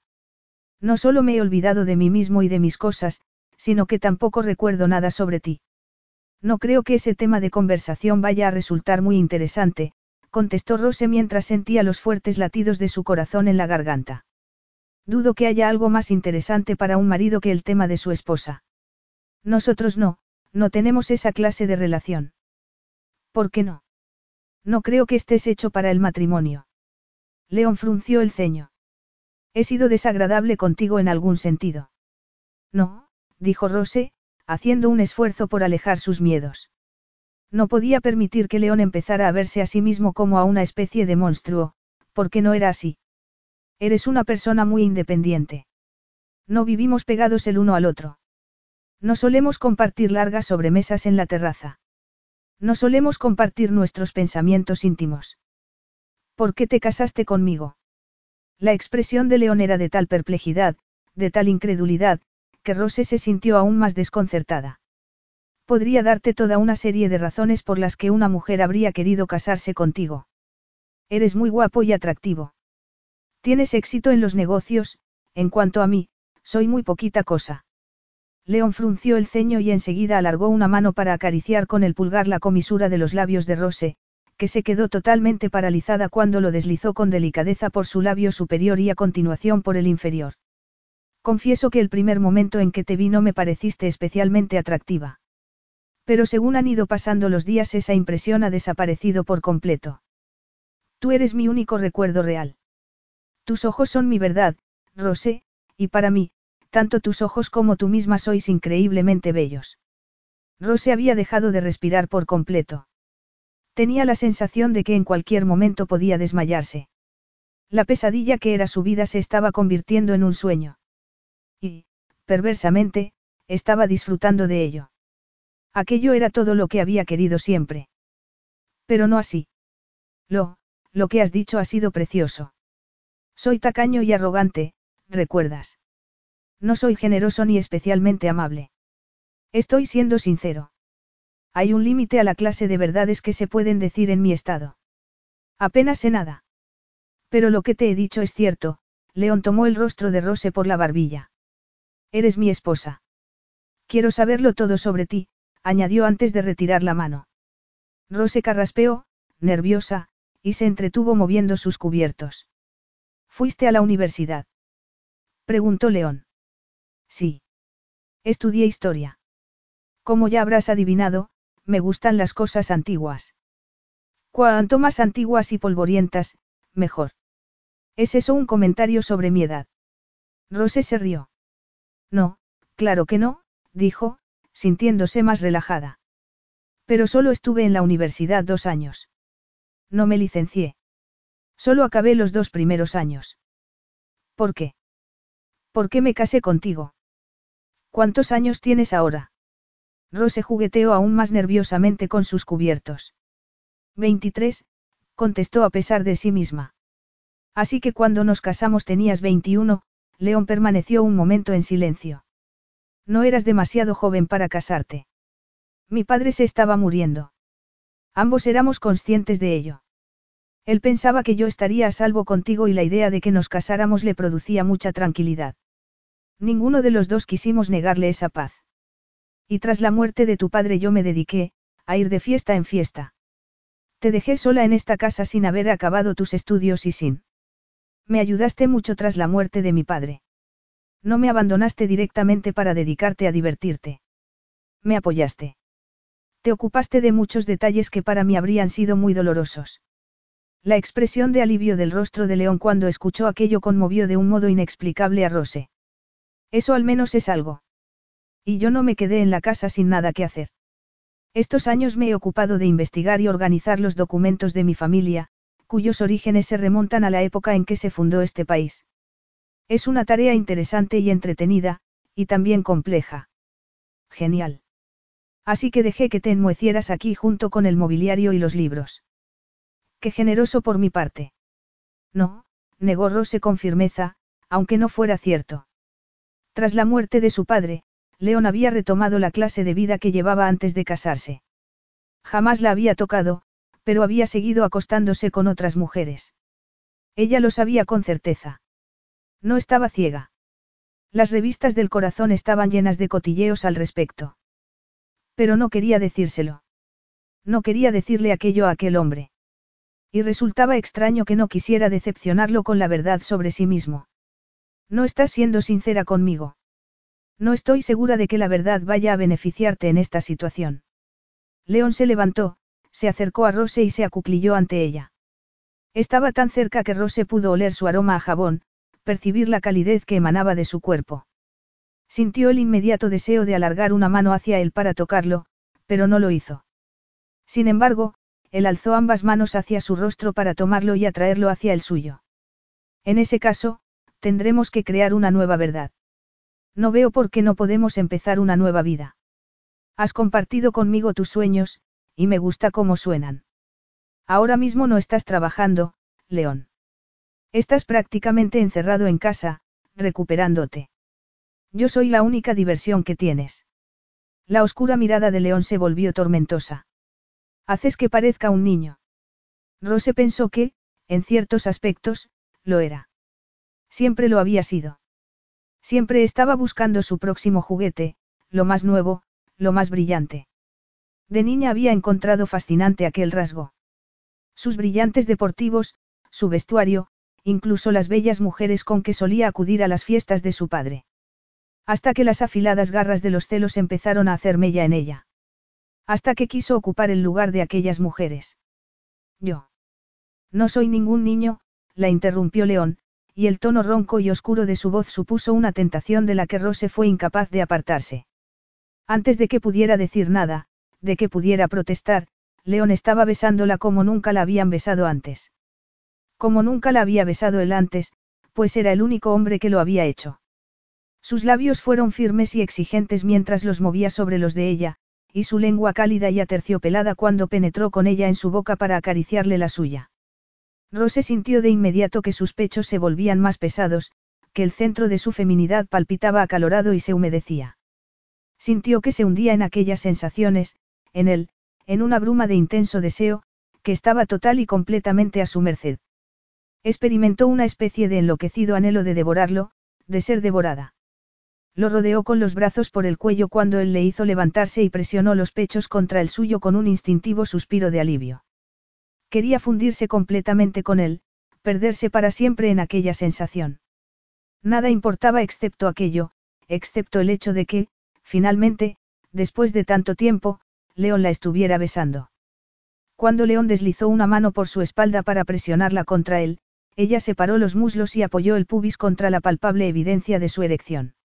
León gruñó roncamente y deslizó la mano hasta su pequeño y curvo trasero a la vez que cimbreaba las caderas contra ella. Rose pensó en aquel momento que León no solo llevaba bastante tiempo sin beber alcohol, sino que también hacía el mismo tiempo que no mantenía aquel tipo de contacto sexual con una mujer. Y fue aquel pensamiento lo que la impulsó a apartarse de él y a sentarse a la vez que se pasaba una temblorosa mano por el pelo. Lo siento, murmuró. León la miró con el ceño fruncido. ¿Por qué lo sientes? No recuerdas nada. No nos recuerdas a nosotros. Tu mente sigue conmocionada. Esto no tiene nada que ver con mi memoria. Creo que esto es algo distinto, algo totalmente sincero, natural. Pero Rose sabía que no lo era. Porque ellos nunca habían hecho cosas como aquella. Porque León nunca la había tocado así. Pero fue incapaz de expresarlo, de admitirlo. No podía castigar de aquel modo los escasos rastros de orgullo que aún le quedaban. Creo que es mejor que no hagamos este tipo de cosas. ¿Por qué? Es porque estás enfadada conmigo por algo que sucedió antes de mi accidente. Es porque no me parece bien pedirte que te acuestes con una desconocida. Todo el mundo es desconocido para mí. Yo soy un desconocido para mí mismo. Y sin embargo duermo en mi propio cuerpo cada noche. Eso es distinto, y lo sabes. Lo es. Creo que simplemente eres, eres masculino, y por tanto eres capaz de buscar cualquier excusa para tener sexo. León negó lentamente con la cabeza. Eres mi esposa. No eres una desconocida para mí. Y siento que haya algo roto entre nosotros. Lo sé con tanta certeza como sé algunas cosas sobre mí. Y no necesito la memoria para saber que quiero enmendar eso. No depende exclusivamente de ti enmendarlo, murmuró Rose, que estaba experimentando una creciente opresión en el pecho. Pero quiero intentarlo. Será mejor que esperemos hasta que recuerdes, contestó Rose, a pesar de que lo último que quería era esperar, porque sabía que, si esperaban, León recordaría su indiferencia y perdería su interés por enmendar las cosas. Tú no eres mi médico, Agape. No, no lo soy. Pero sí soy yo la que. No cometas el error de creer que porque no tengo recuerdos no entiendo o controlo mis deseos. Un hombre no necesita recuerdos para desear a una mujer. Siente el deseo en su cuerpo, en su sangre, y el mío arde de deseo por ti. Rose inspiró profunda y temblorosamente. León estaba hablando y prometiendo cosas que hasta entonces solo habían existido en su fantasía, de placer, de un nivel de satisfacción que ella tan solo podía intuir. Pero aquellas promesas no eran para ella. En realidad no. Y por tanto tenía que resistir a toda costa, por intensa que fuera la tentación. No, dijo a la vez que se levantaba para encaminarse con paso firme hacia la casa. Siguió avanzando, casi corriendo, hasta que se encontró en su dormitorio. Y entonces, desolada, no pudo evitar sentir que acababa de huir de su propia salvación. Capítulo 5. Rose sentía que el corazón palpitaba en su pecho como un pájaro enjaulado. Deseaba a León. Y aquello suponía una prueba muy dura para su voluntad, para su capacidad de contención, porque él le estaba ofreciendo en bandeja lo que deseaba. Pero sabía que, al final, la satisfacción de aquel deseo acabaría suponiendo su perdición. Lo sería. Eso me mataría, murmuró en voz alta para tratar de convencerse. Cerró los ojos con fuerza, apretó los puños y esperó a que su cuerpo dejara de temblar para moverse. Cuando recuperó el aliento se bajó la cremallera del vestido y lo dejó caer a sus pies. Luego entró en el baño y abrió los grifos para llenar la bañera. Se quitó el sujetador y lo dejó caer al suelo.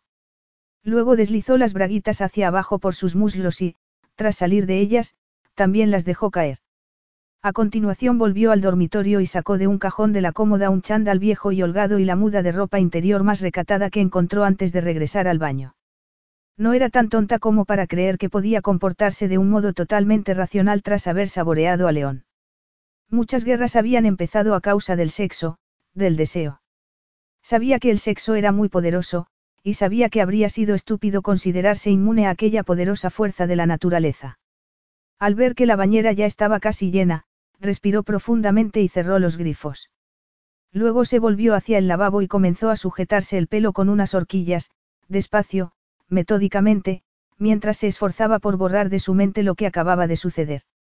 Me pregunto, al escuchar una profunda voz masculina a sus espaldas, Rose se volvió y vio a León en el umbral de la puerta del baño. De sus oscuros ojos parecía emanar fuego líquido. Me pregunto cuántas veces habré estado aquí mismo viendo cómo te preparas para tomar un baño. No recuerdo nada. No siento ningún picor en el cerebro. Una mezcla de fascinación, vergüenza y acaloramiento hizo que Rose se quedara totalmente quieta. León nunca la había visto desnuda. Ningún hombre lo había hecho. Pero él no lo sabía, y no podía ser consciente de la intrusión que suponía aquello para ella. Un picor en el cerebro. Repitió mientras miraba desesperadamente a su alrededor en busca de una toalla o de algo con que cubrirse. Eso es lo que siento a veces cuando algo me resulta familiar pero no logro asirlo. Es como un picor en una parte del cuerpo que no puedo alcanzar. Pero ahora no siento nada parecido. Tal vez porque verte así hace que me resulte especialmente difícil pensar. Rose tragó con esfuerzo. Y se olvidó de la toalla. Se olvidó de la vergüenza. Estaba totalmente paralizada. Habría sido fácil cubrirse un poco con las manos, pero sentía que se había convertido en una especie de estatua de sal como castigo por haber seguido mirando a León. No quieres cubrirte. Quieres que te siga mirando, le susurró su vocecita interior. Y supo que aquello era cierto. Históricamente, la gente siempre había sido muy estúpida en lo referente al sexo. Y ella estaba demostrando claramente por qué la humanidad estaba condenada a repetir la historia. Dices cosas muy bonitas, se escuchó decir en un tono ligero y suave. Siempre lo he hecho. Rose negó con la cabeza. No dices cosas desagradables, pero, enmudeció al ver que León entraba en el baño. Pero no te hago los halagos que te mereces. Tengo esa sensación. Intuyo que nunca he apreciado cómo es debido tu delicioso cuerpo, dijo él, mirándola abiertamente, sin ningún recato. ¿Recuerdas cómo son las mujeres desnudas? Puede que eso sea todo, León. Puede que simplemente sea una novedad para ti, Rose siguió sin moverse. Se sentía como una ardilla aterrorizada y sin posibilidad de escape ante un terrible depredador. En realidad, no quieres escapar. Lo que quieres es ofrecerle tu cuello, susurró la vocecita. Claro que recuerdo cómo es una mujer desnuda, aunque no recuerdo una en concreto, León dio otro paso hacia Rose. Sé que piensas que deberíamos esperar, pero quiero que me escuches. Intuyo con bastante claridad que lo que había antes entre nosotros estaba roto. Ya te lo he dicho antes y sigo pensándolo. Pero no me importa lo que pasara, ni lo deteriorada que estuviera nuestra relación. Siento que es bueno que estemos juntos, que así es como deben ser las cosas. Tú eres la mujer que deseo, la mujer con la que me casé. Si puedes perdonarme por lo que fuera que sucediera en el pasado, quiero que sigamos adelante como marido y mujer, en todos los sentidos, su voz se volvió más grave y ronca cuando añadió, y no quiero esperar a que se curen por completo mis costillas, ni a recuperar la memoria. Mi vida es un campo yermo, baldío. No tengo nada. Tan solo tengo esta conexión contigo, esta necesidad. Dame esto. Dame algo más que este desolador vacío. Rose sabía que lo que León le estaba ofreciendo era un sueño hecho realidad. Aquello era lo que había esperado tras casarse, tras aquella noche de bodas que nunca llegó a cumplirse. Hacía dos años que estaba casada y aún era virgen. Siempre había deseado a León, pero le había sido negado. Y, de pronto, allí estaba, ofreciéndole esperanza, ofreciéndole todo lo que su corazón siempre había anhelado. Y ella no era lo suficientemente fuerte como para decir, no. Ya había sido fuerte durante demasiado tiempo, de demasiadas formas. No podía seguir sacrificándose más. León quería esforzarse para que su matrimonio funcionara. Quería que ella fuera su esposa en todos los sentidos. ¿Cómo iba a negárselo? ¿Cómo iba a negárselo a sí misma? En aquella ocasión fue ella la que dio un paso hacia adelante, la que avanzó hacia él, con el corazón en la garganta, aturdiéndola, haciéndole sentirse mareada. A pesar de todo, siguió avanzando. Pero fue León el que dio el último paso, el que perdió la paciencia. La rodeó con los brazos por la cintura desnuda y la estrechó contra su cuerpo con un gruñido casi salvaje. Rose pudo sentirlo por completo, su calor, su dureza, la presión de su miembro contra la cadera. Oh, cómo lo deseaba. No había palabras para expresar la intensidad de su deseo, de su necesidad, que prácticamente le impedía respirar o pensar. ¿Me tienes miedo, Rose? León hizo aquella pregunta con suavidad, con ternura, y Rose sintió que su corazón se henchía. Claro que no. Me miras como si fuera una especie de monstruo. No es a ti, sino a, esto que hay entre nosotros. A todo esto. Tengo la sensación de que es una especie de monstruo que podría devorarnos. León se rió roncamente. Siempre ha sido así. Para mí sí, contestó Rose con voz estrangulada. Creo que para mí también. Rose se rió. Eso no lo puedes saber. Claro que sí. Igual que sé que soy generoso. Ya te he dicho que tenemos opiniones distintas al respecto. Lo que me lleva a pensar que es posible que yo demuestre las cosas que siento de forma distinta a otras personas, dijo León. Pero eso no significa que no las sienta. Sé que eso forma parte de mí. No sueles decir cosas como esa, murmuró Rose, sintiendo el repentino y contradictorio impulso de apartarse. Aquello era demasiado. ¿Por qué aquel no era León? Aquel no era el hombre distante e impenetrable que siempre había conocido. El león que conocía no sentía aquello por ella. De lo contrario, ya la habría tocado de aquel modo, y no habría pasado sus noches en la cama con otras mujeres. Pero no podía decírselo en aquellos momentos. Y tampoco podía apartarse de él, porque el deseo por permanecer entre sus brazos era mucho más intenso. No hablemos, murmuró. Bésame, por favor. León no dudó. Y, en cuanto tocó con sus labios los de Rose, ella sintió que se inflamaba. La necesidad y el deseo que había experimentado en la terraza se magnificaron al sentir las grandes manos de León en su cintura desnuda, al notar los pezones presionados contra la tela de su camisa. Ya no quería luchar y, si aquello era una guerra, había sido conquistada y derrotada. Le daba igual saber que aquello estaba mal. Había pasado muchos años tratando de hacer lo correcto y a cambio solo había recibido decepciones, desilusión. Ni siquiera se sentía culpable. Sentía euforia, libertad. Por fin se encontraba entre los brazos del hombre que siempre había deseado, y no iba a pensar en nada más. Pero las cosas eran muy distintas a como siempre se las había imaginado, porque León estaba asumiendo que ella lo amaba, y también que él la correspondía. Aquello le hizo sentirse más fuerte, menos vulnerable, y no tanto la virgen recién casada que había sido. Apoyó la mano contra el pecho de León y se deleitó sintiendo la dureza de sus músculos, la evidencia de su fuerza. Antes de darse cuenta de lo que hacía estaba desabrochándole los botones y apartando la camisa para tocarle la piel. Mientras lo acariciaba, él le sostuvo la nuca con una mano y profundizó su beso con la lengua mientras deslizaba la otra hasta su trasero. Era una postura posesiva, la de un hombre muy seguro de lo que deseaba. Y la deseaba a ella. Daba igual lo que hubiera querido en el pasado. Aquel era el presente, y la estaba eligiendo a ella. Rose no sabía lo que estaba haciendo. No tenía ninguna habilidad en el arte de la seducción. Tan solo contaba con su pasión, pero dudaba de que hubiera otra mujer viva que sintiera tanta pasión por León Carides como ella. Sus carencias en el terreno de la experiencia podían ser compensadas con creces con su deseo. Retiró la camisa de los hombros de León para acariciarle lentamente la piel, maravillada ante lo bien formado que estaba. Pero las cosas empezaron a ir más rápido de lo que había anticipado.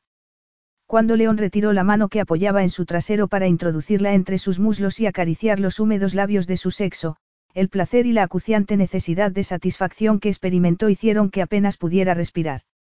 Sabía que tan solo le hacía falta una caricia un poco más íntima, un solo beso para perder el control.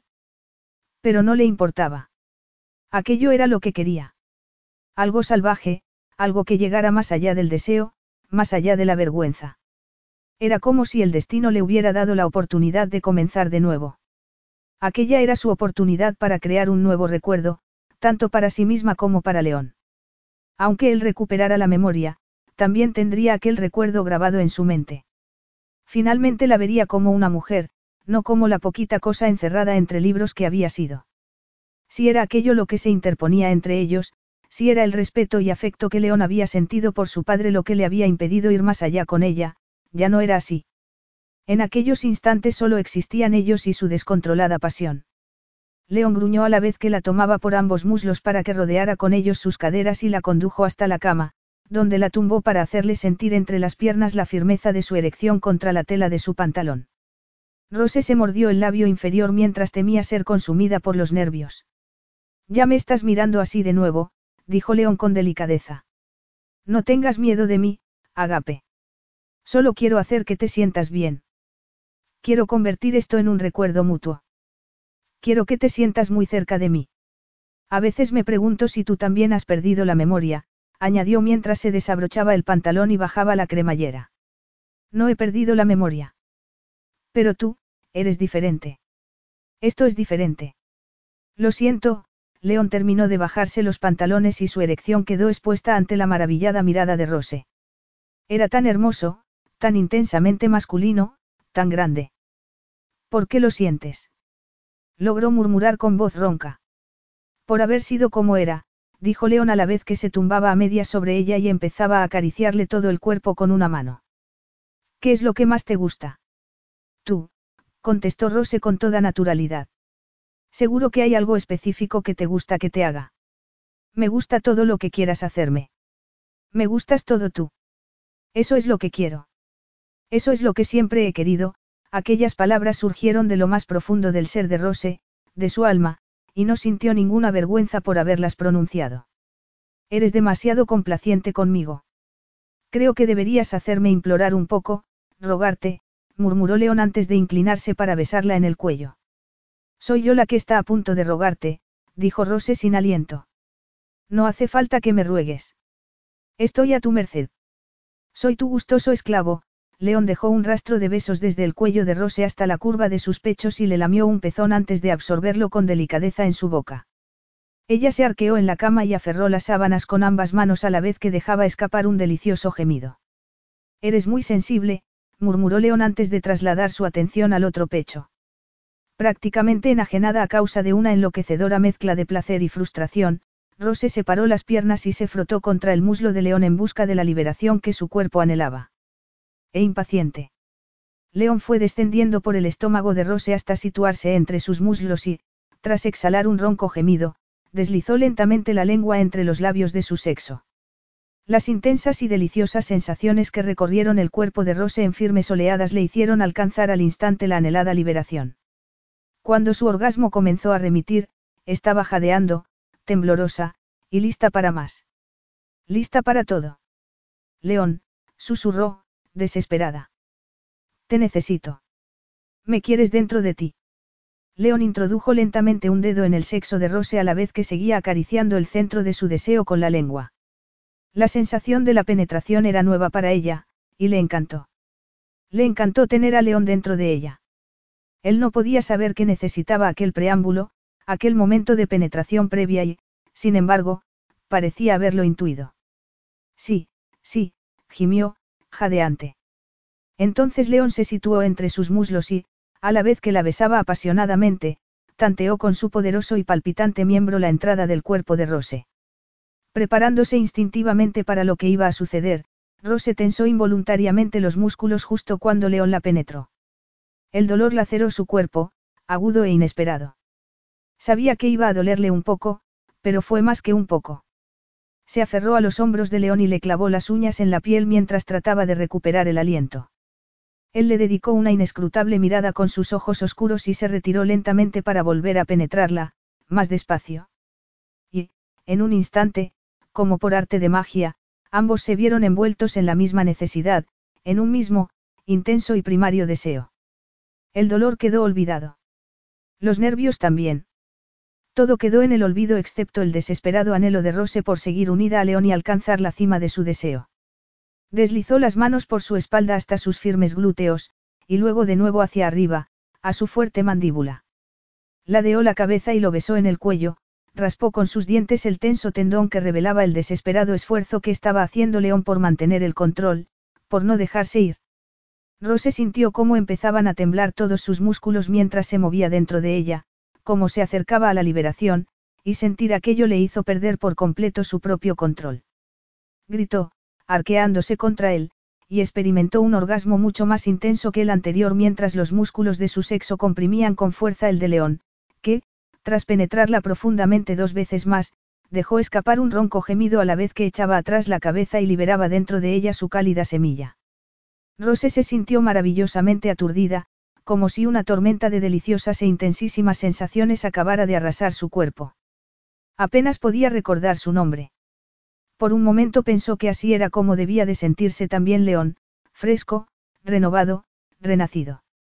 Tus costillas, al recordar de pronto que estaba herido, deslizó con delicadeza una mano por su costado. Él la miró con una expresión extrañamente intensa.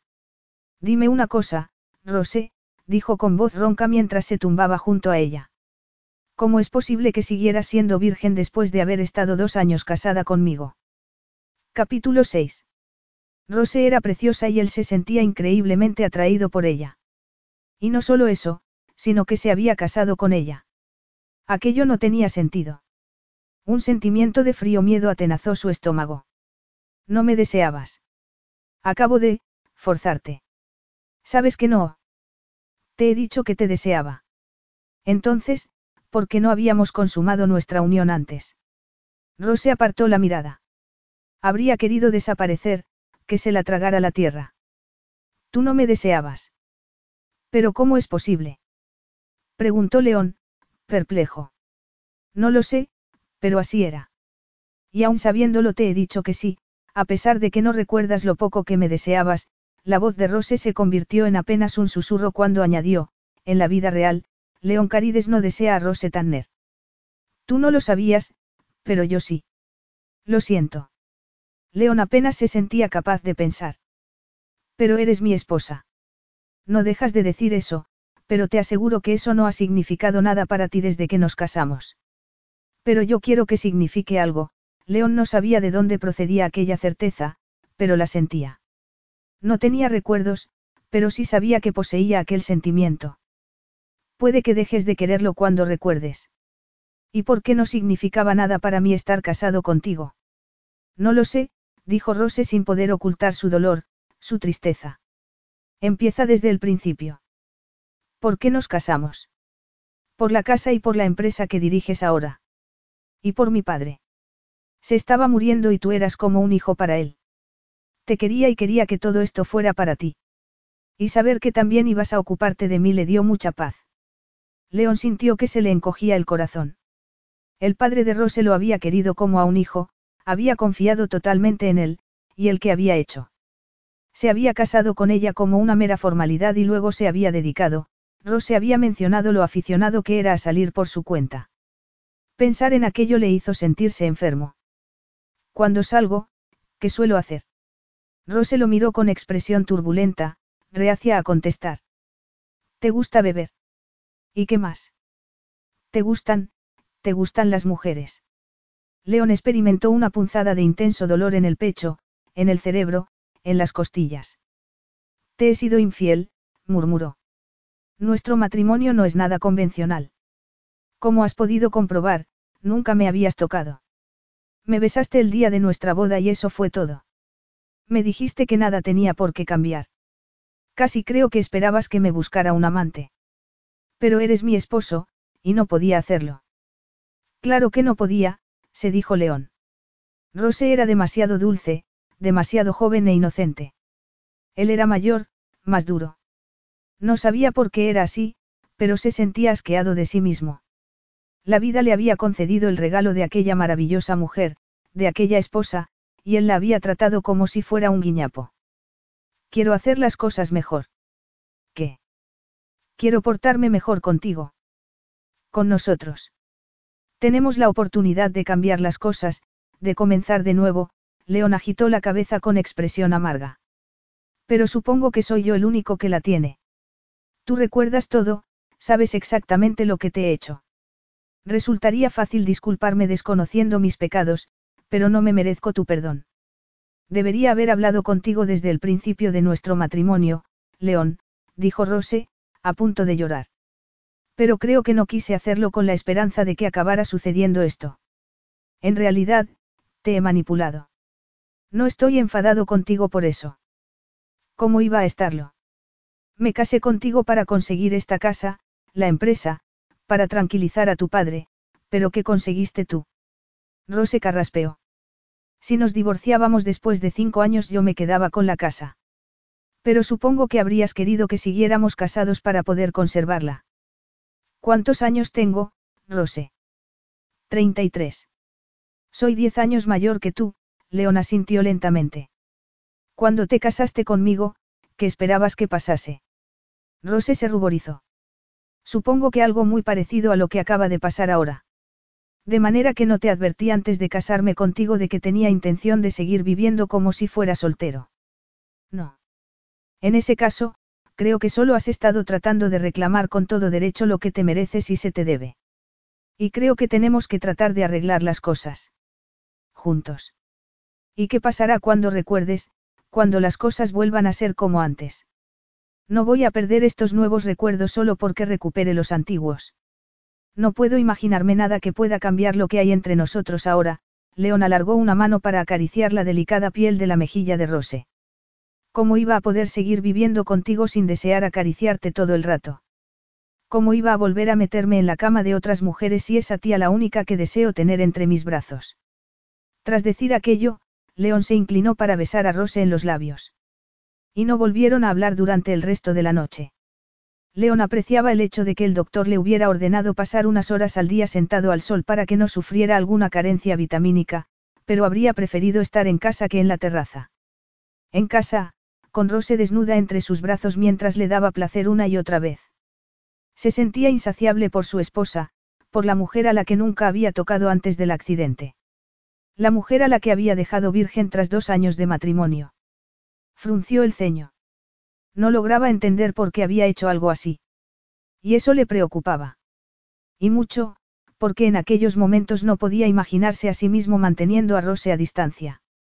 Quería sentirla desnuda contra su piel todo el rato. Pero había habido algo. Algo lo suficientemente grave como para haberlo impulsado a mantenerse alejado de ella, de su cuerpo, para haber permitido que siguiera virgen. Una parte de sí mismo quería conocer el motivo.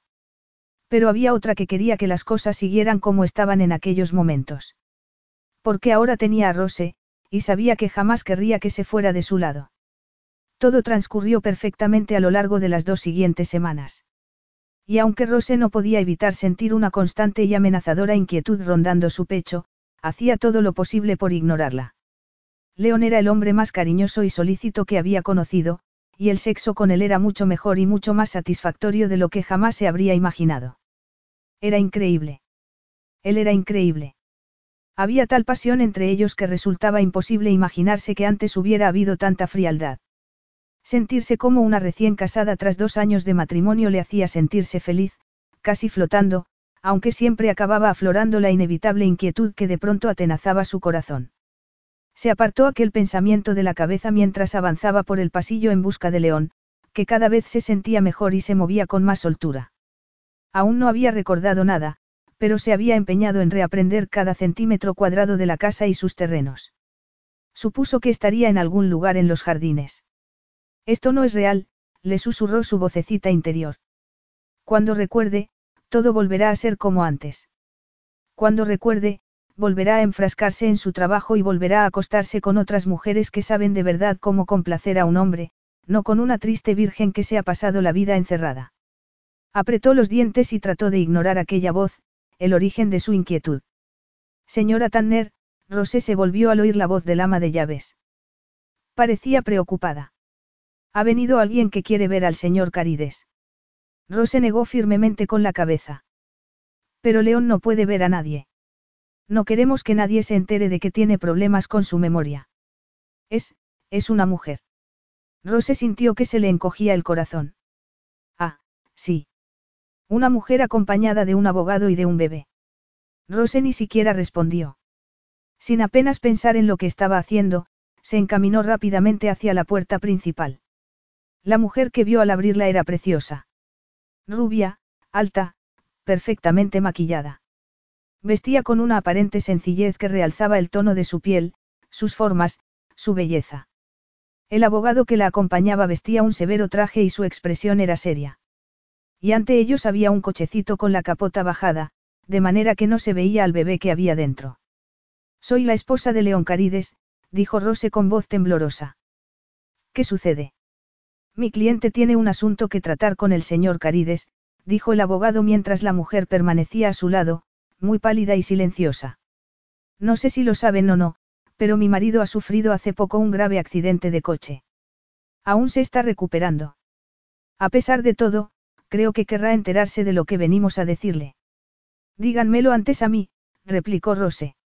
Si él le da permiso para. No, la mujer interrumpió a su abogado con firmeza a la vez que se cruzaba de brazos. Quiero ver a León. Quiero entregarle su bebé.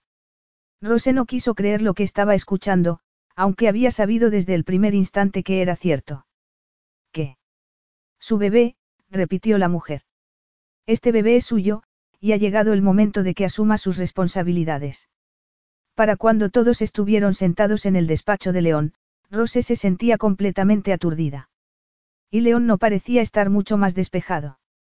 Tan solo era capaz de mirar con expresión perpleja a la mujer que aseguraba ser la madre de su bebé, una niña de cuatro meses que dormía plácidamente bajo una mantita rosa.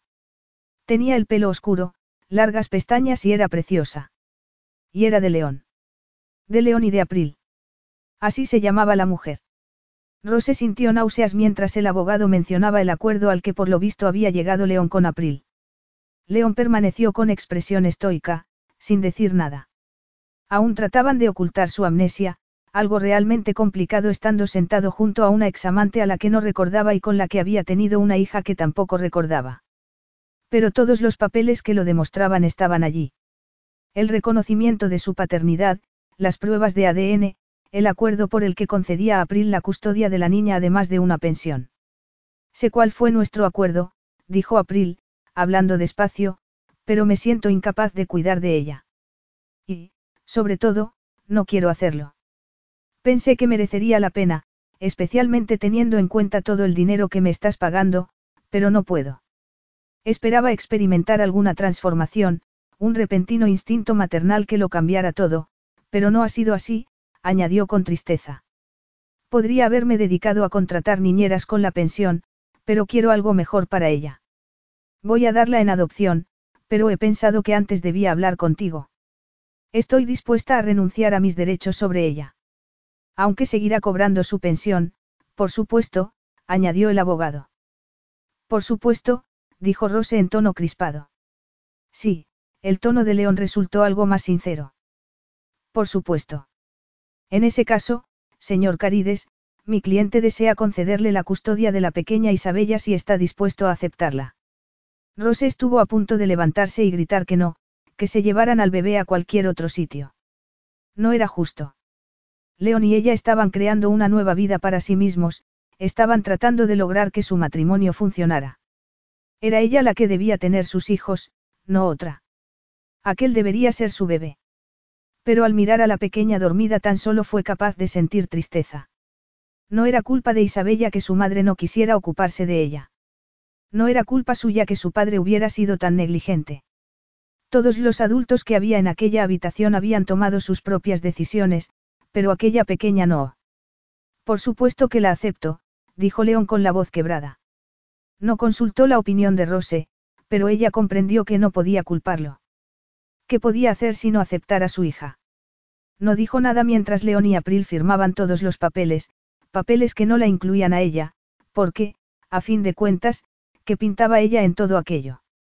Gracias, dijo finalmente April en tono apagado. No puedo decir que me sienta especialmente orgullosa de haber hecho esto. A Rose no le preocupaba en absoluto el orgullo de aquella mujer, y no sintió la más mínima compasión por ella. Pero León no parecía sentir lo mismo. Estás haciendo lo que consideras más adecuado para la niña, y deberías sentirte orgullosa de ello, dijo. April ladeó la cabeza mientras lo miraba. Pareces diferente, murmuró. Aunque la verdad es que tampoco nos conocíamos demasiado. He dejado de beber. Puede que sea eso. Cuando April se volvió hacia Rose, ésta deseó que se la tragara la tierra. Habría deseado odiarla con toda su alma, pero al ver su expresión de tristeza, de agotamiento, fue incapaz de hacerlo. Lo siento, dijo la mujer. No tienes por qué sentirlo, replicó Rose. Es León el que tiene que responder por sus actos. No fuiste tú la que hizo sus votos cuando nos casamos. April sintió lentamente y, a continuación, ella y el abogado salieron del despacho sin mirar atrás. Rose se sentía como si entre ella y León acabara de detonar una pequeña bomba rosa. Todo lo sucedido durante aquellos últimos días no había sido más que una ilusión. El hecho de que León no recordara el pasado no había hecho que éste desapareciera. No tenemos nada de lo que necesita un bebé, dijo León finalmente. Es de eso de lo que vas a preocuparte ahora. ¿Qué quieres que diga? No recuerdo nada de esto, aunque los papeles demuestran que todo es cierto. Renunciaste a tus derechos sobre la hija que tuviste con otra mujer durante nuestro matrimonio. Sí. Pero tú ya sabías que me acostaba con otras mujeres. Pero resulta sorprendente que tuvieras una hija con una de ellas, el tono de Rose reveló la histeria que empezaba a crecer en su interior. Ese es todo un secreto que mantener. Me inquieta mucho más el hecho de no haber querido saber nada de Isabella. Supongo que querías evitar ese panorama. ¿Qué clase de hombre es capaz de hacer algo así? Preguntó León. ¿Qué clase de hombre es capaz de pagar a una mujer para mantener a un hijo suyo alejado de su vida? Tú, dijo Rose con firmeza, sin preocuparse por la posible crueldad de su tono. Al parecer, tú. Estoy empezando a pensar que no sé nada en absoluto sobre mí mismo, murmuró León en tono sombrío. Pero Rose no sintió ninguna lástima por él. Se negaba a sentirla. Yo tampoco, tras decir eso, giró sobre sus talones y salió del despacho, consciente de que aquello era lo más cruel que podía hacer en aquellos momentos. Dejar a León a solas con sus pensamientos. Con su hija. León miró al bebé mientras experimentaba una tormenta de emociones en su interior. ¿Quién era? ¿Qué clase de hombre era capaz de mantener a su esposa virgen y medio oculta en una mansión mientras él seguía viviendo su vida como si ella no existiera? ¿Y qué podía hacer uno cuando descubría que era un monstruo? ¿Por qué él lo había sido? No cabía otra explicación para todo aquello. Los hombres de verdad no abandonaban a sus hijos de aquella manera, no pagaban para librarse de ellos. Ni siquiera sabía si había sostenido alguna vez un bebé en sus brazos. Desde luego, no había sostenido a aquel. De pronto se encontró en cuclillas ante el cochecito, con el corazón latiéndole con tal fuerza en el pecho que apenas podía respirar. Miró a la niña dormida, tan pequeña, tan perfecta, abandonada por su madre y condenada a quedarse con el hombre que había sido capaz de renunciar a ella para que no le molestara. Lo siento, murmuró con la voz quebrada.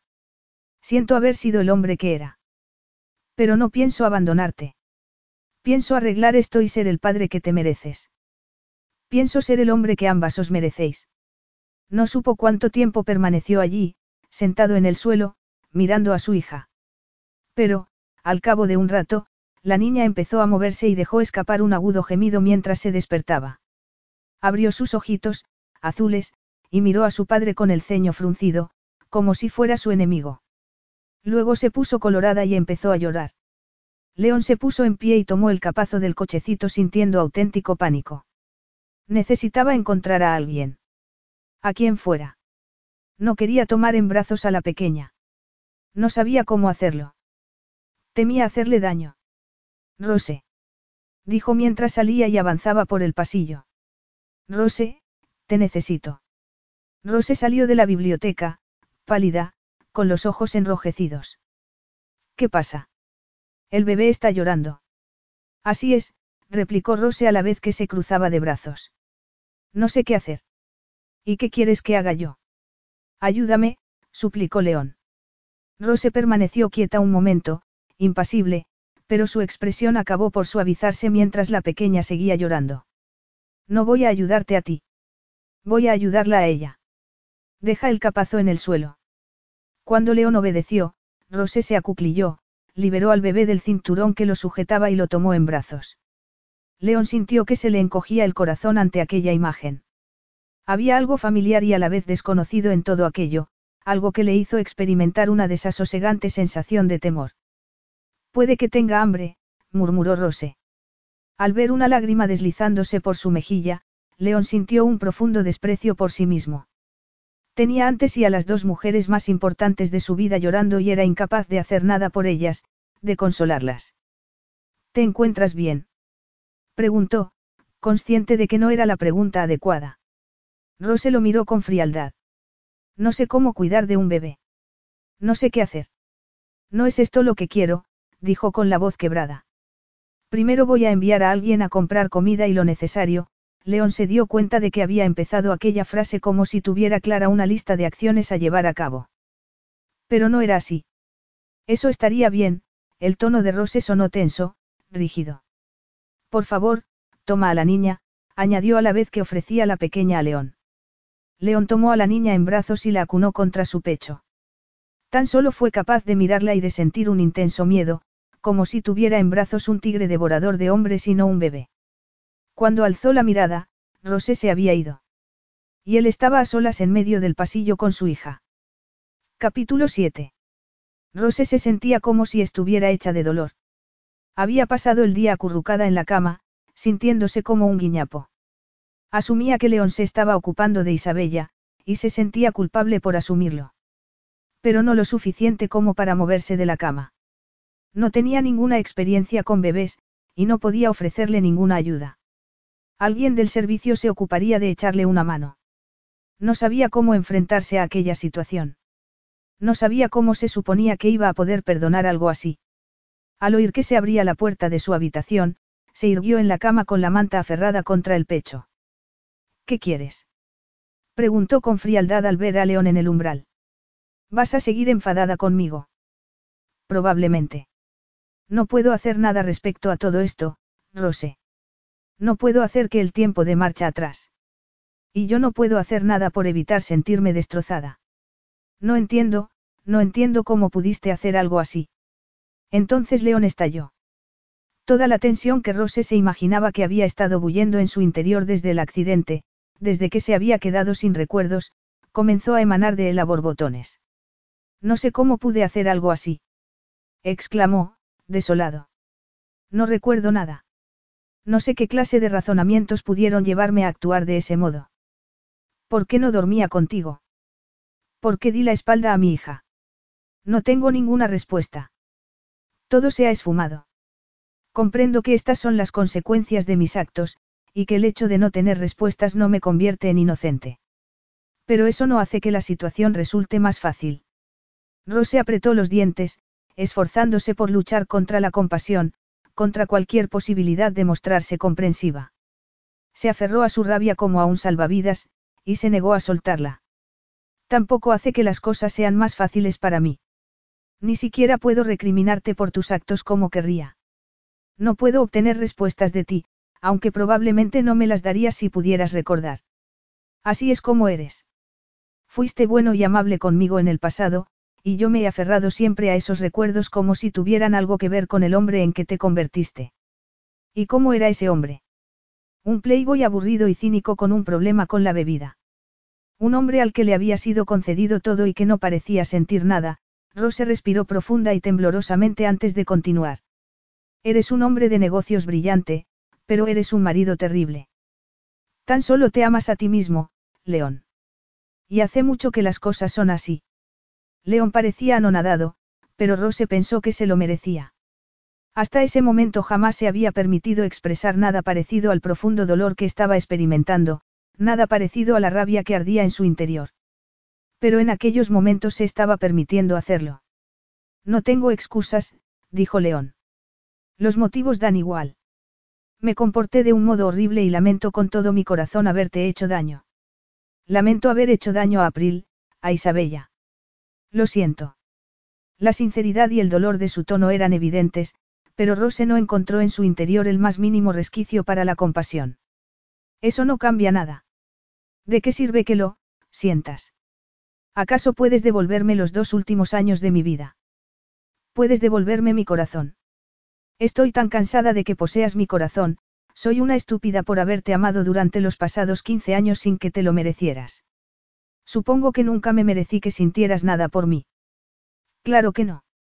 Y tampoco te merecías el afecto de mi padre.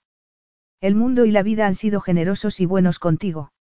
Supongo que tu única verdadera tragedia fue el accidente que sufriste en Italia. León recorrió en dos zancadas el espacio que lo separaba de la cama y tomó a Rose de la cintura para hacerla ponerse en pie. Me merezco todo esto, murmuró mientras la estrechaba contra su cuerpo. Todo esto y más. Deja salir tu rabia, Agape. Déjala salir toda. Te odio, Siseo Rose. Te odio tanto como creí que te amaba. ¿Cómo te atreves a hacerme esto? Me he pasado la vida tratando de complacer a los demás. Fui la hija que mi padre necesitó. Me ocupé de él tras la muerte de mi madre. Nunca permití que me viera llorando, nunca le hice saber cuánto echaba de menos a una madre en mi vida, lo sola que me sentía. No quería que se preocupara, y acepté casarme contigo para que se quedara tranquilo, aunque sabía que tú no me amabas, se interrumpió por un instante, pero, a pesar de que le estaba costando respirar, siguió hablando. Jamás te hice saber el sufrimiento que suponía para mí que te fueras con otras mujeres. Simplemente aceptaba lo que tenías a bien ofrecerme, las migajas que me arrojabas al suelo, porque tan solo soy una criatura triste y patética. Pero ya he dejado de ser, tú, criatura. León tomó el rostro de Rose entre sus manos y la miró a los ojos. No puedes odiarme más de lo que me odio a mí mismo. Claro que puedo. Le espetó ella.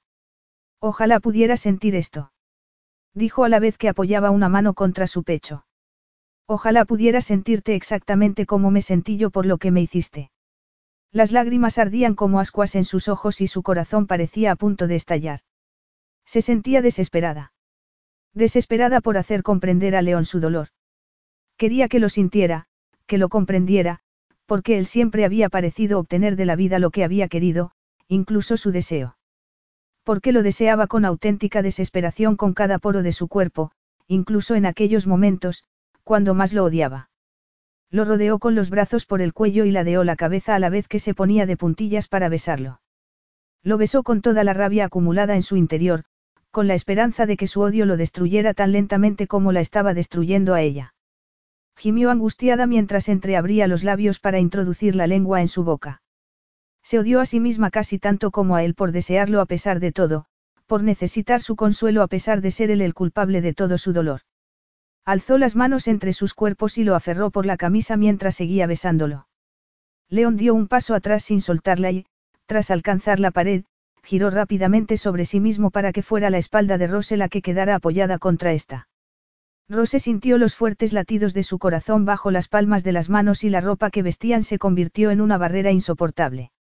No podía soportarla en aquellos momentos, no podía soportar que hubiera más secretos, más mentiras, ni siquiera las que se hallaban perdidas en los oscuros recovecos de la mente de León. No podía borrar todo aquello, pero sí podía hacer algo respecto a la ropa. Sin pensárselo dos veces, con una fuerza que ni siquiera sabía que poseía, le arrancó la camisa del torso. Unos instantes después estaban ambos desnudos, piel contra piel, jadeantes, como si estuvieran tratando de fundirse en un solo cuerpo. La desesperación de León igualaba la de Rose. Y también su dolor. Aquello no lo absolvía de nada, pero al menos satisfizo a Rose, porque, en la parte más íntima y perversa de su ser, quería que él también sufriera. Apartó los labios de su boca y ladeó la cabeza para rasparle el cuello con los dientes. León dejó escapar un ronco gemido y la tomó por la barbilla para hacerle erguir el rostro antes de inclinarse para mordisquearle el labio inferior. Rose le devolvió el favor. Hundió los dientes en su tierna carne y a continuación lo alivió deslizando la lengua por ella. Entonces León llevó sus manos hacia abajo para tomarla por el trasero y la alzó para hacerle sentir entre las piernas su firme erección. Rose se arqueó contra él, buscando el olvido, buscando aplacar su ansiedad con una explosión de placer. León le sujetó los muslos por encima de sus caderas y, tras tantear por un instante su húmeda entrada, la penetró profundamente en un solo movimiento. No experimentaron un clímax delicado, gradual. Fue una explosión casi feroz, intensa, rabiosa de necesidad, cargada de una especie de desesperanza rota que los envolvió y quedó plasmada en sus pieles. Cuando todo acabara tendrían que enfrentarse a una situación que ninguno de los dos sabía cómo manejar. Cuando el deseo se extinguiera tendrían que encontrar un modo de seguir adelante, juntos o separados. Pero en aquellos instantes tenían aquello. En aquellos instantes se tenían el uno al otro. Y Rose se aferró con fuerza a los hombros de León mientras él la llevaba a la cima del placer. Finalmente se arqueó hacia atrás con un ronco grito de liberación a la vez que León encontraba la suya derramándose profundamente en su interior. Y, cuando todo acabó, cuando los enloquecidos latidos del corazón de Rose amainaron, se dejó caer hacia el suelo mientras la amargura y la tristeza, olvidadas durante unos mágicos instantes, se adueñaban nuevamente de ella. León se arrodilló junto a Rose y la rodeó con un brazo por los hombros mientras lloraba desconsolada. Lloraba por su culpa, a causa del dolor que le había infligido. La retuvo contra sí a pesar de no tener derecho a ello, a pesar de saber que estaría mejor con un desconocido. Lo siento, murmuró, y las palabras sonaron frustrantemente huecas a sus propios oídos. Para poder darles más peso, le habría gustado saber con exactitud de que era culpable, ser consciente de cada uno de los pecados que había cometido. Quería responder por sus pecados, pero ni siquiera sabía cuáles eran. Lo siento, repitió, porque no tenía otra cosa que decir.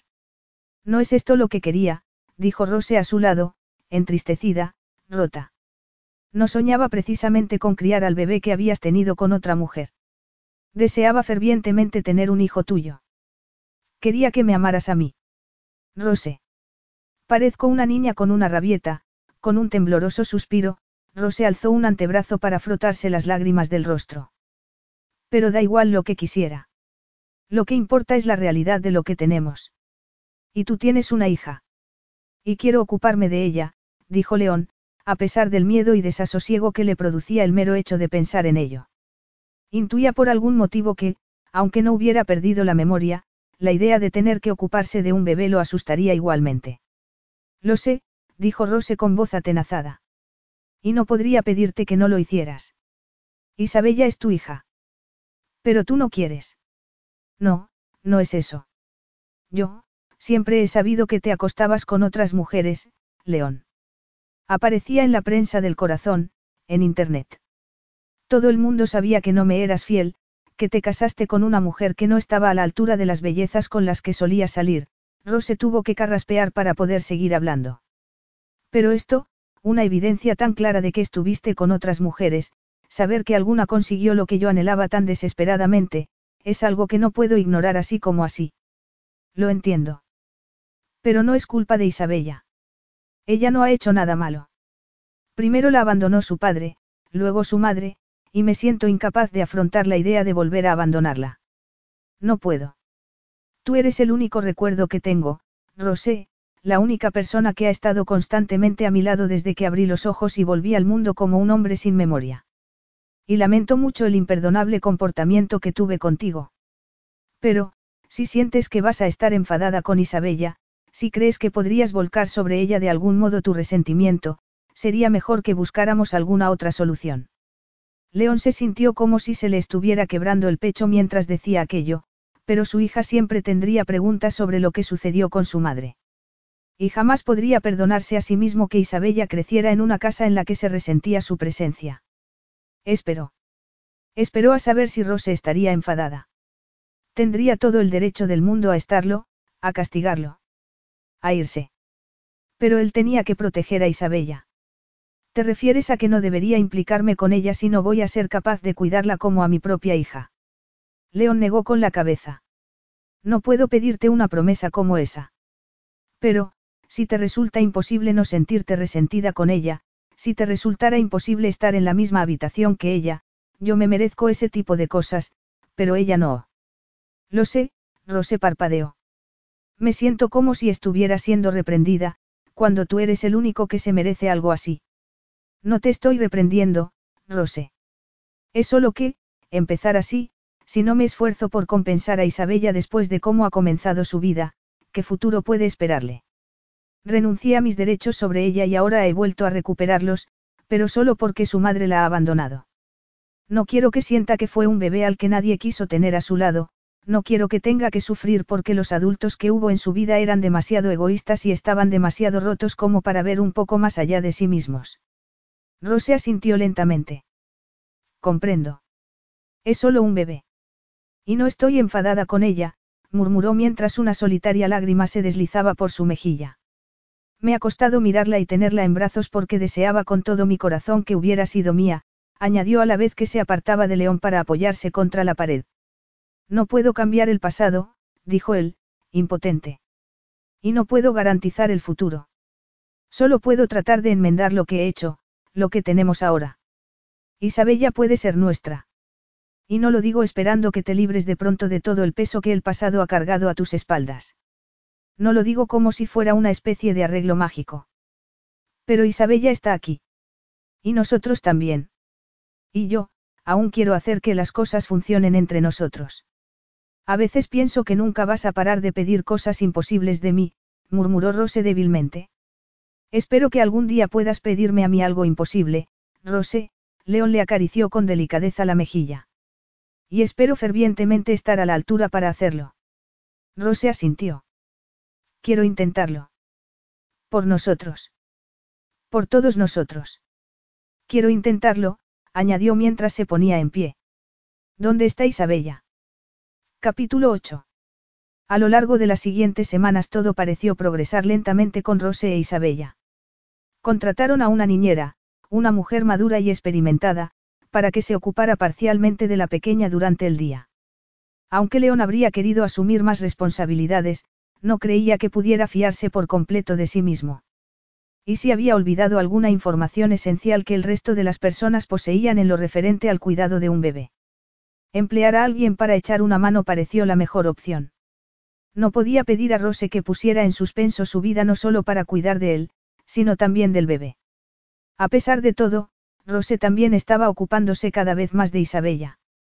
A menudo era ella la primera en acudir a su lado cuando la pequeña necesitaba ser atendida. Verlas juntas hacía sentir a León que su pecho se partía en dos. A veces, viendo a Isabella en brazos de Rose, le resultaba fácil creer que aquella era una imagen real de su mujer y su hija, y que entre ellos tres no había más que amor, en lugar de la oscura y confusa masa de mentiras y traiciones que en realidad se iba enroscando en torno a ellos como una enredadera cargada de espinas. León se pasó una mano por el rostro y contempló el bar que había en un extremo de la habitación. Estaba lleno de botellas, probable evidencia del hombre que había sido. Un hombre que había buscado el olvido con tenacidad. Se rió con amargura al pensar que lo había conseguido. Ya tenía su olvido, aunque con él no había encontrado la paz. Aunque la relación de Rose con Isabella estuviera mejorando, no podía decirse lo mismo de la suya con Rose. No lo tocaba y apenas le hablaba. Se había imaginado que, tras haberla tenido entre sus brazos en el dormitorio mientras lloraba y se desahogaba, Rose habría seguido buscando una relación íntima con él. Pero no había sido así. Ya no lo miraba como solía hacerlo. Sus ojos azules, el único recuerdo que había conservado tras su accidente, habían cambiado. Se habían vuelto gélidos. Enfadados. O, en los peores momentos, completamente inexpresivos. Aquella mujer lo había amado apasionadamente. Y él había destruido aquel amor. No podía engañarse con la posibilidad de un nuevo comienzo para su relación. Él no era un hombre nuevo, renacido tras su accidente. Era el mismo que había traicionado a su esposa, que no amaba a nadie excepto a sí mismo, que había abandonado a su hija. No había absolución para él. Debía encontrar cómo fuera una manera de seguir adelante sin aquella absolución, cargando con aquel peso sobre sus hombros, de seguir luchando por las nuevas cosas que anhelaba alcanzar. Deseaba de todo corazón seguir cuidando de Rose, seguir queriéndola como había llegado a hacerlo, y que ella volviera a quererlo. Pero sabía que recuperar su cariño no iba a ser fácil. Y eso sí aún era posible lograrlo.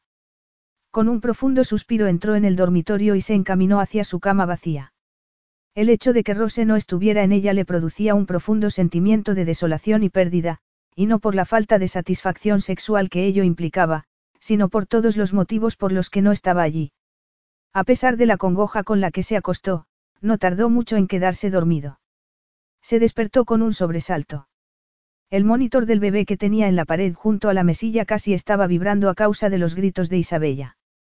Estaba llorando en medio de la noche, algo que no había hecho hasta entonces. Algo iba mal. Tanto Rose como él tenían un monitor en su habitación, algo que habían decidido dado el tamaño de la casa. Pero al parecer iba a tener que ser él quien se levantara. No podía esperar que Rose se levantara a aquellas horas para ocuparse de un bebé al que apenas quería. Bajó de la cama y salió al pasillo, pero sus pasos se fueron volviendo más y más pesados según iba avanzando. Una extraña y aterradora sensación se adueñó de su pecho, helando su corazón, sus pulmones. No sabía qué le estaba pasando. Sentía el rostro entumecido. Los dedos fríos. Isabella ya no estaba llorando. No podía oírla. Tan solo podía escuchar los enloquecidos latidos de su corazón. De pronto se sintió como si estuviera caminando por dos pasillos distintos. Uno de ellos pertenecía a una casa más pequeña. A un apartamento. El otro era en el que se hallaba. Era una sensación muy extraña. La sensación de existir a la vez en dos sitios distintos, en dos momentos diferentes en el tiempo. Y, de pronto, comprendió que se trataba de un recuerdo. Un recuerdo que no lograba asir, que merodeaba por el fondo de su mente sin dejarse ver. Trató de calmar su respiración, de seguir avanzando. Le costó un enorme esfuerzo. Tal vez aquello era lo que le pasaba a un amnésico cuando empezaba a recuperar la memoria. Si era así, el proceso de recuperación de su memoria iba a resultar un auténtico suplicio. La imagen del pasado volvió a superponerse a la del presente cuando entró en el dormitorio. Al ver la cuna de Isabella también vio otra cuna. Más pequeña, más sencilla. De pronto se sintió como si se estuviera ahogando. Apenas podía respirar y sentía el pecho rígido como un bloque de hielo. Un frío sudor emanó de su frente y empezó a temblar. Y así fue como lo encontró Rose, de pie frente a la cuna de Isabella, rígido como una estatua, incapaz de moverse. Aterrorizado ante la idea de mirar a su hija. No quería verla tumbada en la cuna. No sabía por qué. Solo sabía que no se sentía capaz de mirar. León. Dijo Rose con suavidad a sus espaldas. Va todo bien con Isabella. León sintió que sus labios se habían vuelto de piedra mientras se esforzaba por contestar. No está llorando.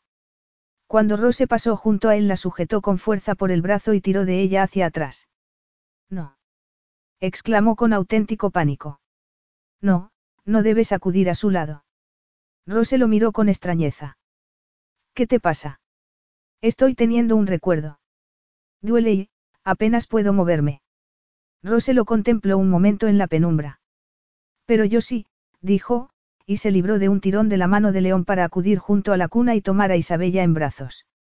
El terror recorrió a León como una granola negra y dejó de respirar.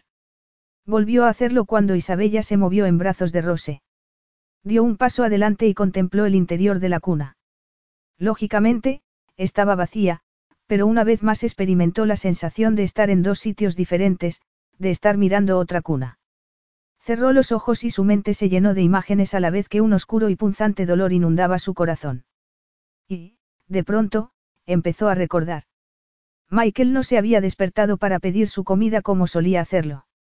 Era el silencio lo que había despertado a León. Amanda seguía dormida, pero a él no le importó levantarse para acudir junto a su hijo. Avanzó rápidamente por el pasillo hacia el dormitorio del niño. A partir de ahí el recuerdo pareció como a cámara lenta. León recordó con claridad haber experimentado un inexplicable temor en cuanto vio a su hijo en la cuna. Cuando alargó una mano para apoyarla en su pecho, notó que estaba completamente inmóvil. El recuerdo estaba cargado de dolor, pánico y desesperación. Trató de impedir que llegara a su conclusión, pero fue inútil. Nada cambiaría el resultado. Y nada podría llenar el profundo pozo de terrible dolor que había quedado en su alma. Ya no tenía tan solo vacío en su interior. Este había adquirido sustancia. Una aterradora sustancia de dolor, de pérdida. De muerte. De pronto sintió que sus piernas eran incapaces de sostenerlo y tuvo que sentarse en el suelo. León. Preocupada al verlo en aquel estado, Rose volvió a dejar a Isabella en la cuna y se agachó junto a él. León. Repitió al ver que no reaccionaba. Apoyó una mano en su mejilla. Tenía el rostro frío y respiraba con esfuerzo. Michael, fue todo lo que dijo. ¿Qué? Tuve un hijo. Se llamaba Michael. Decir aquello hizo que otra avalancha de recuerdos invadiera su mente. Amanda. Descubrir que estaba embarazada. El miedo. La alegría. Eran jóvenes, pero había suficiente amor entre ellos como para enfrentarse a la situación. Hasta que aquella luz se extinguió. ¿Qué? repitió Rose. Acabo de recordar. He entrado aquí y lo he recordado todo sobre él. ¿Qué le pasó? Murió, contestó León, y aquella palabra fue como ácido en su lengua. Rose miró a su marido, conmocionada, incapaz de procesar sus palabras. No puedes haber tenido otro hijo. Eso es imposible. No sabes nada de él. ¿Cómo iba a saberlo? No sé nada sobre mi vida, Rose. No sé lo que sabes de mí. No sé, no tengo idea de quién soy en realidad. Rose tragó con esfuerzo. No sabía nada de esto, contestó, haciendo un esfuerzo por mantener la calma. Estaba enfadada con León. Lo había estado desde el momento en que había aparecido Isabella. No sabía lo que aquello iba a significar para ellos, para su relación, para su futuro. Pero no podía negarle su consuelo en aquellos momentos. ¿Puedo contártelo?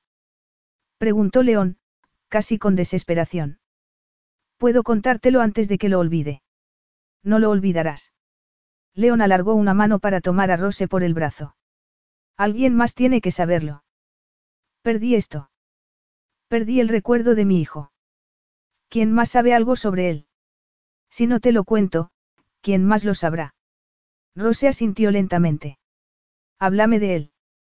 Amanda y yo teníamos 16 años cuando nos conocimos. Éramos demasiado jóvenes para tener un hijo, para saber en qué nos estábamos metiendo. Y, sin embargo, lo hicimos.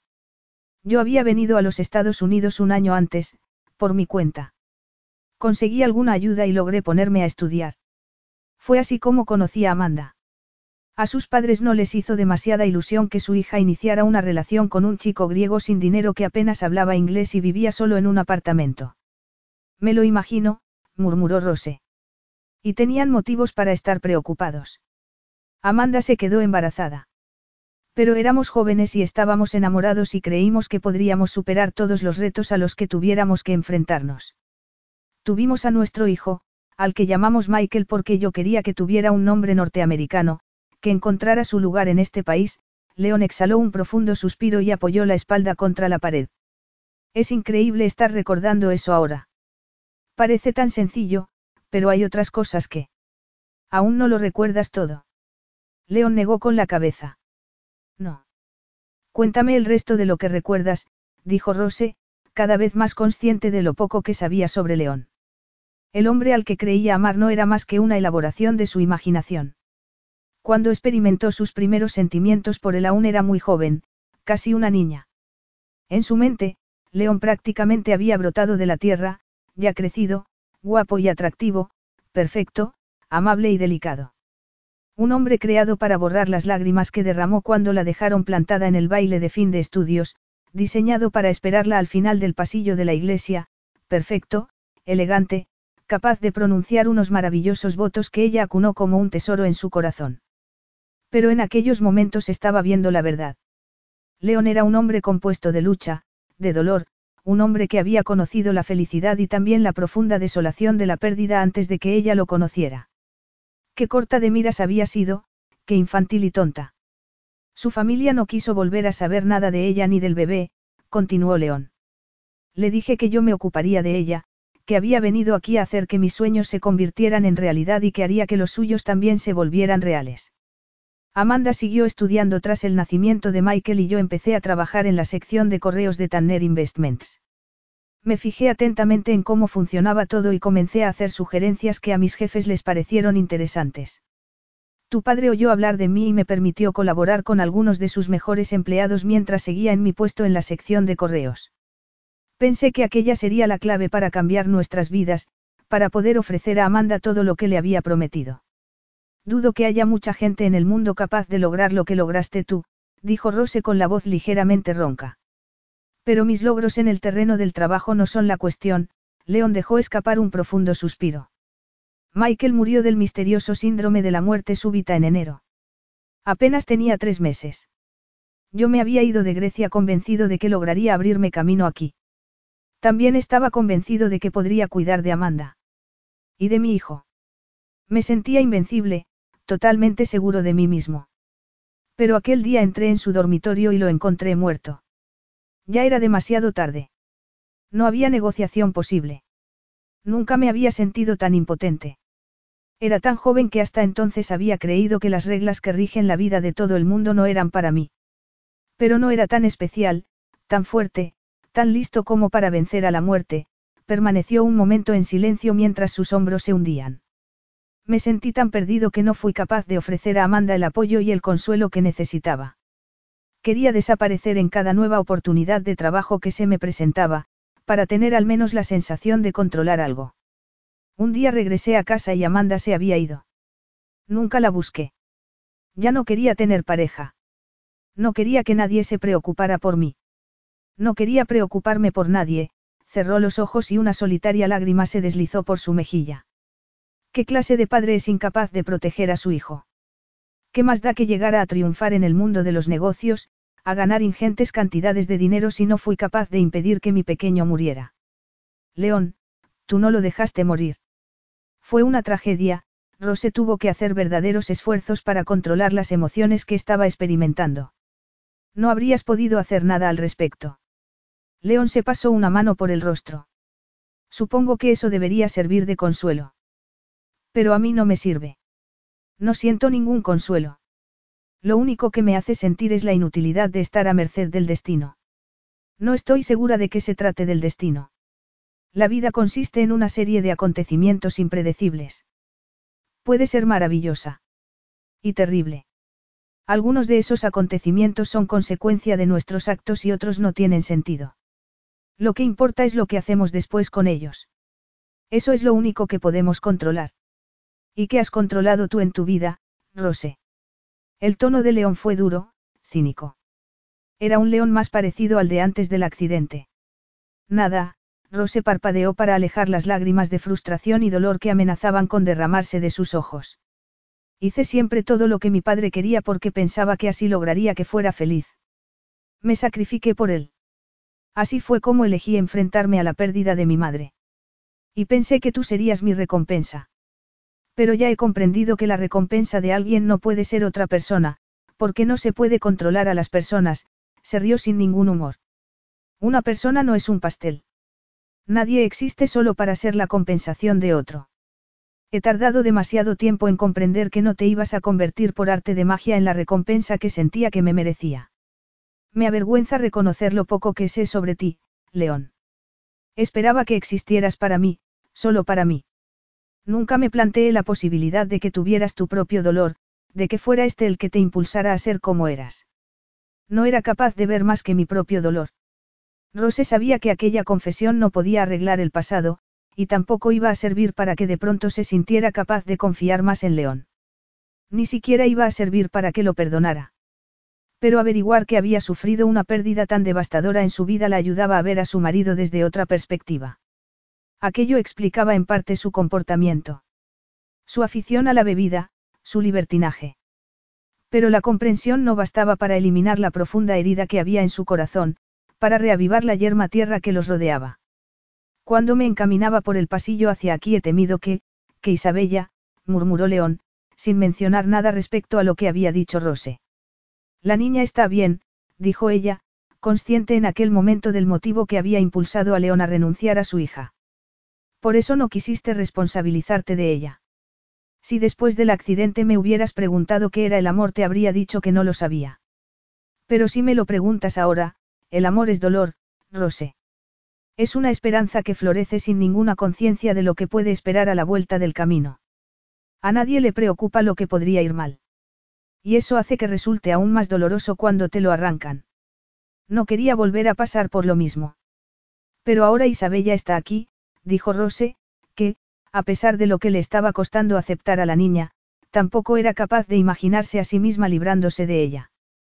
No había vuelta atrás para aquello. Sabía que no había un lazo maternal mágico entre Isabella y ella, pero sí había algo floreciendo en su pecho. Estaba empezando a querer a la hija de León, y hacía días que sentía un claro afán protector por ella. Quería evitar que se sintiera no deseada, ni por León, ni por ella misma. Sí, murmuró León. Está aquí. Y no puedes volver a librarte de ella. No he dicho que pensara hacerlo. Disculpa si no me siento totalmente segura de eso, dijo Rose. Las cosas están cambiando. Tú estás cambiando. Cuantos más recuerdos recuperes, más volverás a ser el hombre que fuiste. ¿Y si crees que las cosas pueden volver a ser como antes? León se puso en pie casi con brusquedad. No lo creo. ¿Y si te equivocas? Preguntó Rose, retadora. Te aseguro que en esta ocasión lucharé contra ti sin darte tregua. Se acabaron los secretos, las mentiras. No nos los podemos permitir. Esta es nuestra vida, Rosé era consciente de que estaba adoptando una postura que quería adoptar. Un compromiso. Quiero que seamos una familia. No sé si puedo prometer eso. Lo harás. Lo harás o tendré que luchar contra ti. Por esta casa. Por Isabella. No podrías ganar si te enfrentaras a mí. Como ya me explicaste, si no siguieras casada conmigo tres años más perderías la casa. Y en cuanto a Isabella, biológicamente es mía. No tienes derecho sobre ella. Rose no había olvidado lo arrogante e imposible que podía llegar a ser León. Había sido fácil olvidarlo durante aquellas semanas, pero, al parecer, volvía a ser el de siempre. Fuerte. Impulsivo. Ocasionalmente despiadado. Al parecer, ya estaba luchando contra la vulnerabilidad que había estado mostrando. Entonces, ¿qué es lo que quieres que hagamos con nuestras vidas? Seguirás siendo mi mujer. Y piensas seguir viviendo como vivías. Deberías tener en cuenta que en esta ocasión no sería yo la única abandonada. También estaría Isabella, dijo Rose mientras avanzaba con paso firme hacia León. Pero eso estaría en concordancia con tu comportamiento habitual, claro. Apartar de tu lado a las mujeres que te pueden causar dolor, que se pueden interponer en tu diversión. No es tan simple como eso, y lo sabes. Sobre todo ahora que has oído hablar de Michael. El amor te asusta. El gran león caride se siente aterrorizado ante el amor y huye de él. Incluso yo sé temer algo tan fatal como eso. Rose sabía que lo estaba presionando en exceso, pero no podía evitarlo. Sé que has sufrido una terrible pérdida, pero eso no te da derecho a hacer pasar a otras personas por un infierno mientras tú te proteges a ti mismo. Y eso me lo dices tú, que te has pasado la vida escondiéndote en esta mansión, ocultándote tras las infantiles mentiras que te contabas a ti misma, tras tus libros. Crees conocer el dolor porque perdiste a tus padres. Pero yo enterré a mi hijo. No me sermoné sobre el dolor desde tu cómodo nido. No sabes nada. Nada en absoluto. Nada más decir aquello, León giró sobre sus talones y salió a grandes zancadas de la habitación, dejando a Rose a solas con Isabella. Por unos momentos, Rose se planteó seguirlo, pero finalmente decidió acercarse a la cuna. Se inclinó hacia Isabella y acarició con los nudillos la delicada y sonrosada piel de su mejilla. Sabía más sobre León de lo que había sabido antes de entrar en la habitación, de lo que había sabido nunca. Tenía una explicación para su forma de ser. Sin embargo, no se sentía más cercana a él que antes, sino todo lo contrario. Empezaba a creer que jamás podrían cruzar el puente que los separaba. Cuanto más iba imponiéndose la realidad del pasado, más crecía la distancia entre ellos. Bajó la mirada hacia Isabella. Evidentemente, no había recompensas. Tan solo estaba la vida y lo que uno decidía hacer con ella. No creo que mi padre supiera nunca realmente qué hacer conmigo, murmuró en el silencio de la habitación, pero yo lo quise de todos modos. Y él me quería. No sabía cómo demostrármelo, pero sé que me quería. Le pasó como a tu padre, que perdió a alguien a quien quería con todo su corazón. Debe de ser difícil mostrar amor después de experimentar algo así.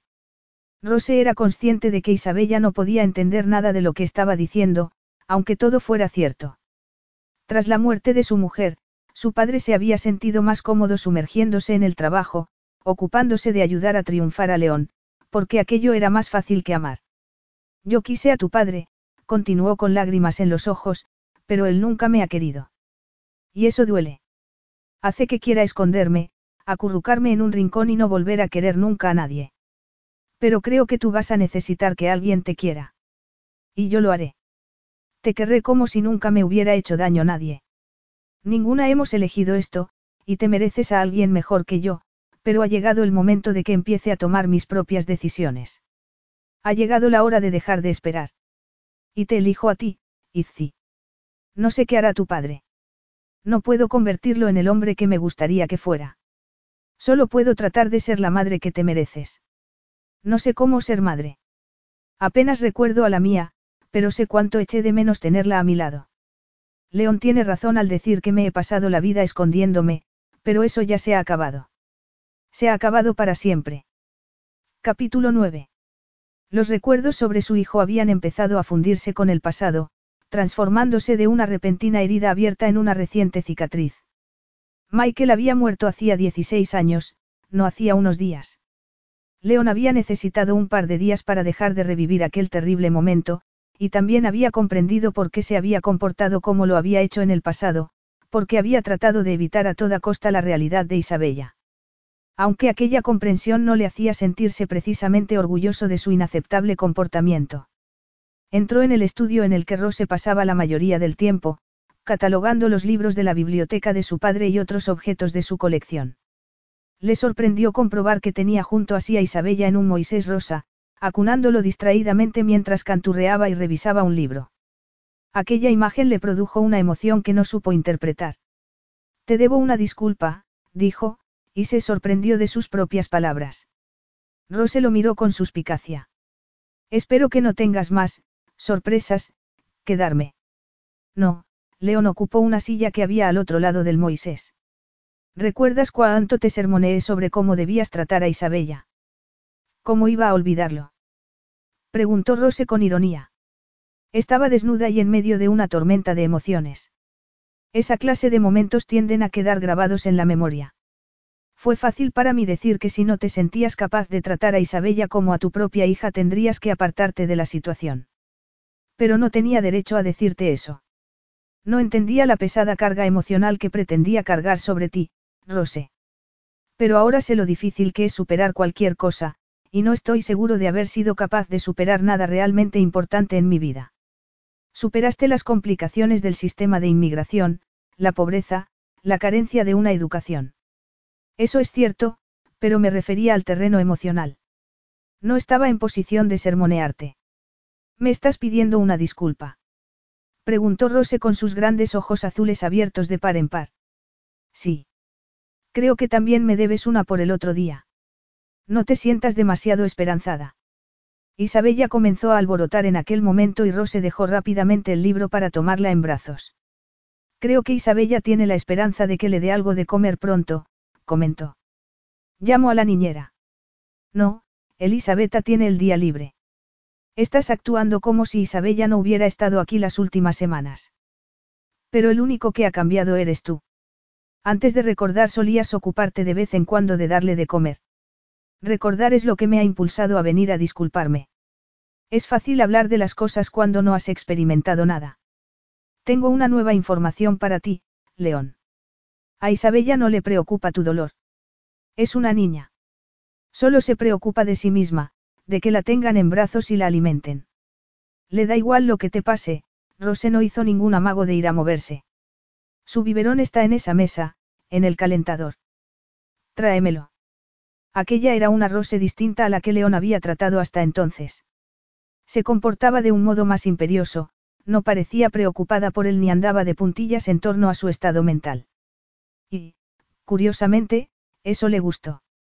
Discutir con Rose había resultado doloroso, pero también había despertado una especie de fuego en su interior que antes no estaba. Ella misma le había dicho que antes del accidente nunca discutían, algo que no era de extrañar, pues apenas hablaban. Pero se sentía más vivo chocando y enfrentándose a ella. Tal vez aquello le hacía recordar la forma en que solía ser en su trabajo.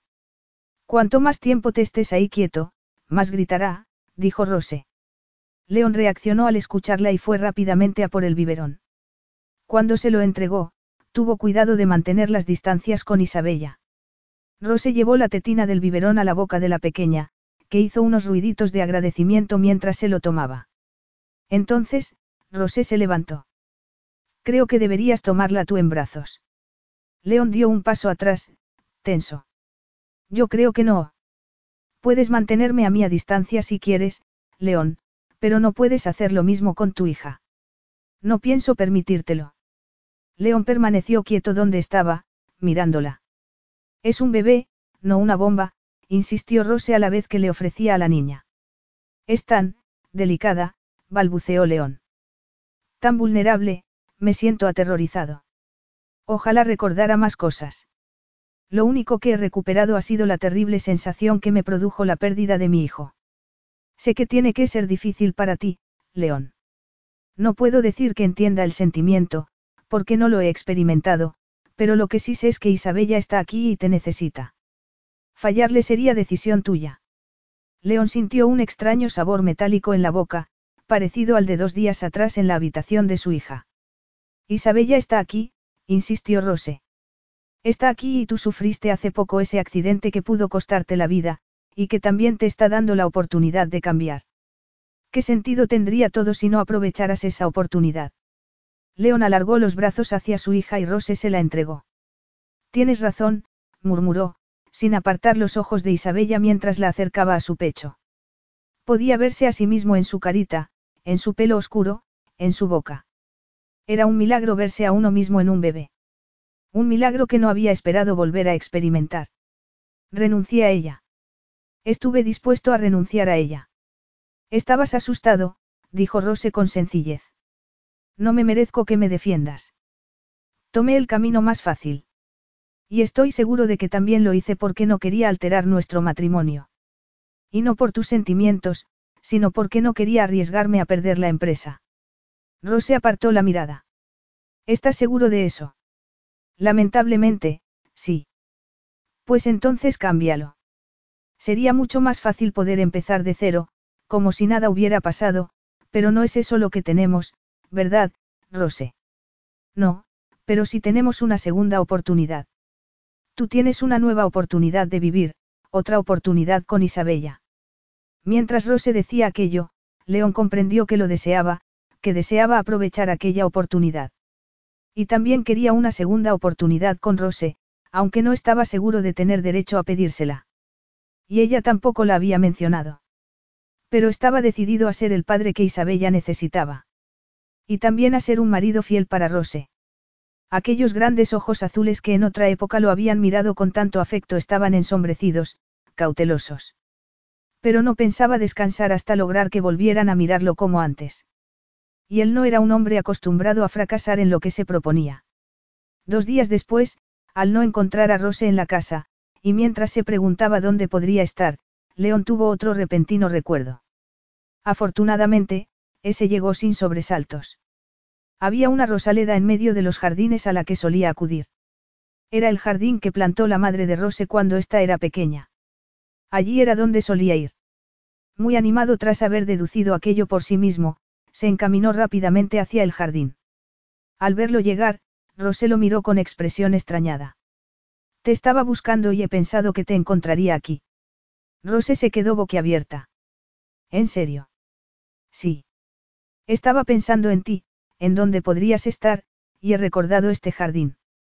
Tu madre lo plantó para ti tras tu nacimiento. Las rosas eran sus flores favoritas y por eso te llamó Rose. No sabía, no sabía que supieras eso de mí. León se acercó al banco que ocupaba Rose y se agachó ante ella. Aquella situación, su postura, hizo que resonara algo familiar en su mente. Recordó haber estado allí mismo mirando los ojos de Rose, tristes, llenos de lágrimas. Alzó una mano y la apoyó en su mejilla, igual que hizo entonces. Aquí es donde sueles venir cuando estás disgustada, murmuró. Las mejillas de Rose se ruborizaron ligeramente. ¿Cómo lo sabes? El baile de fin de curso, León pronunció aquellas palabras a la vez que el recuerdo regresaba a su mente. ¿Qué? Tu baile de fin de curso. No sabía que recordaras eso, ni siquiera antes de haber perdido la memoria. Lo recuerdo. El chico con el que habías quedado te dejó plantada. La cita fue una broma desde el principio. Nadie quería ir al baile conmigo. Era demasiado rara. Me gustaban demasiado los libros, y me asustaba de todo.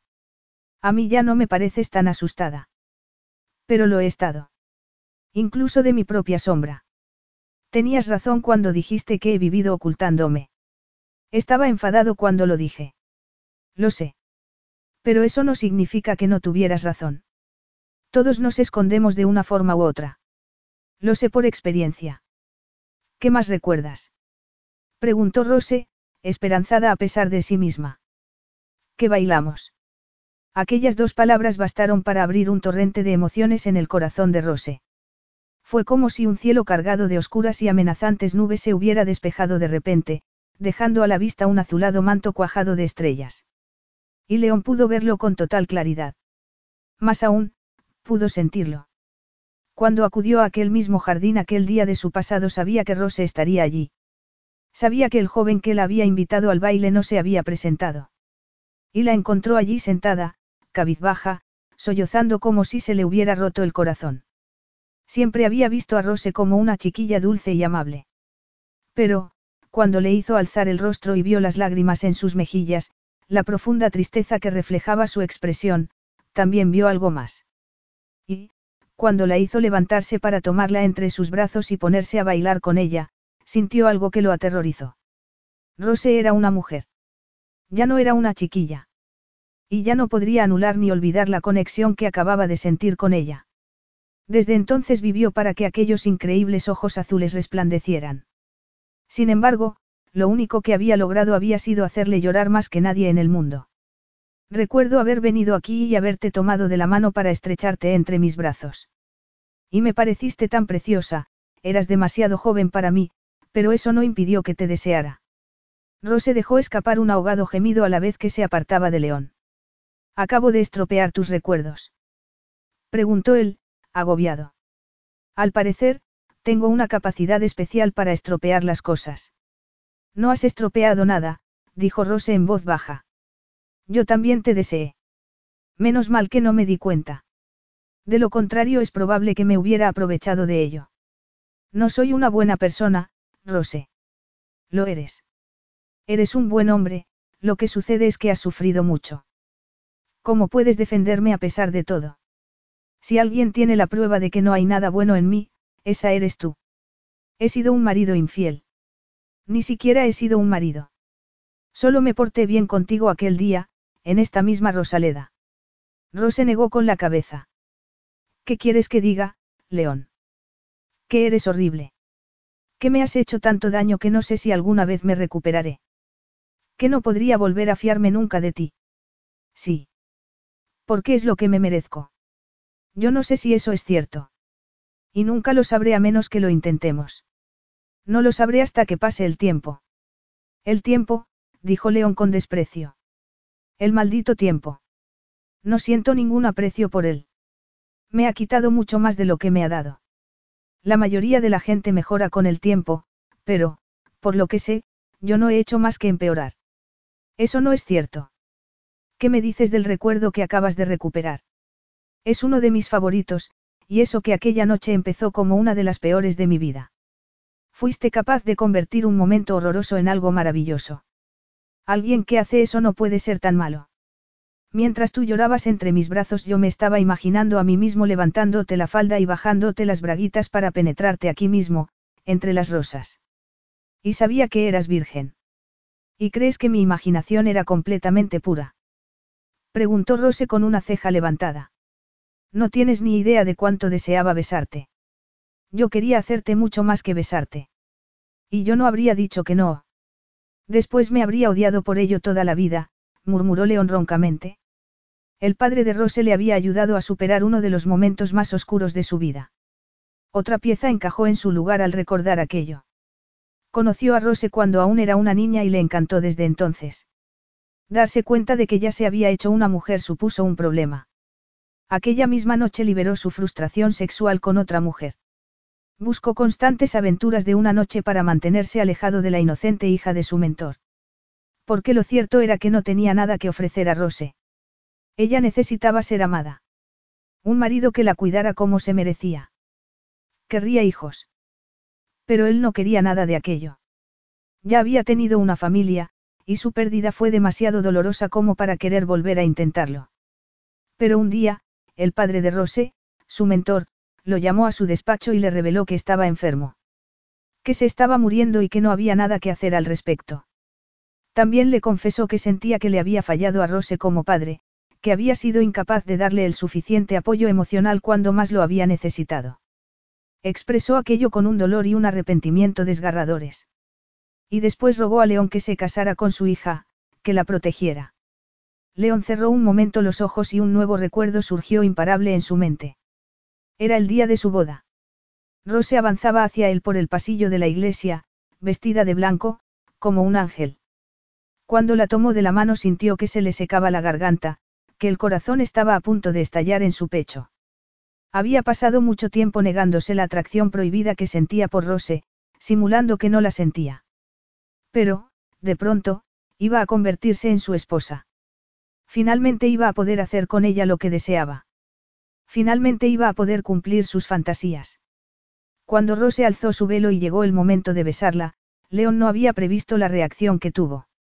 En cuanto sus labios entraron en contacto, sintió que su cuerpo ardía.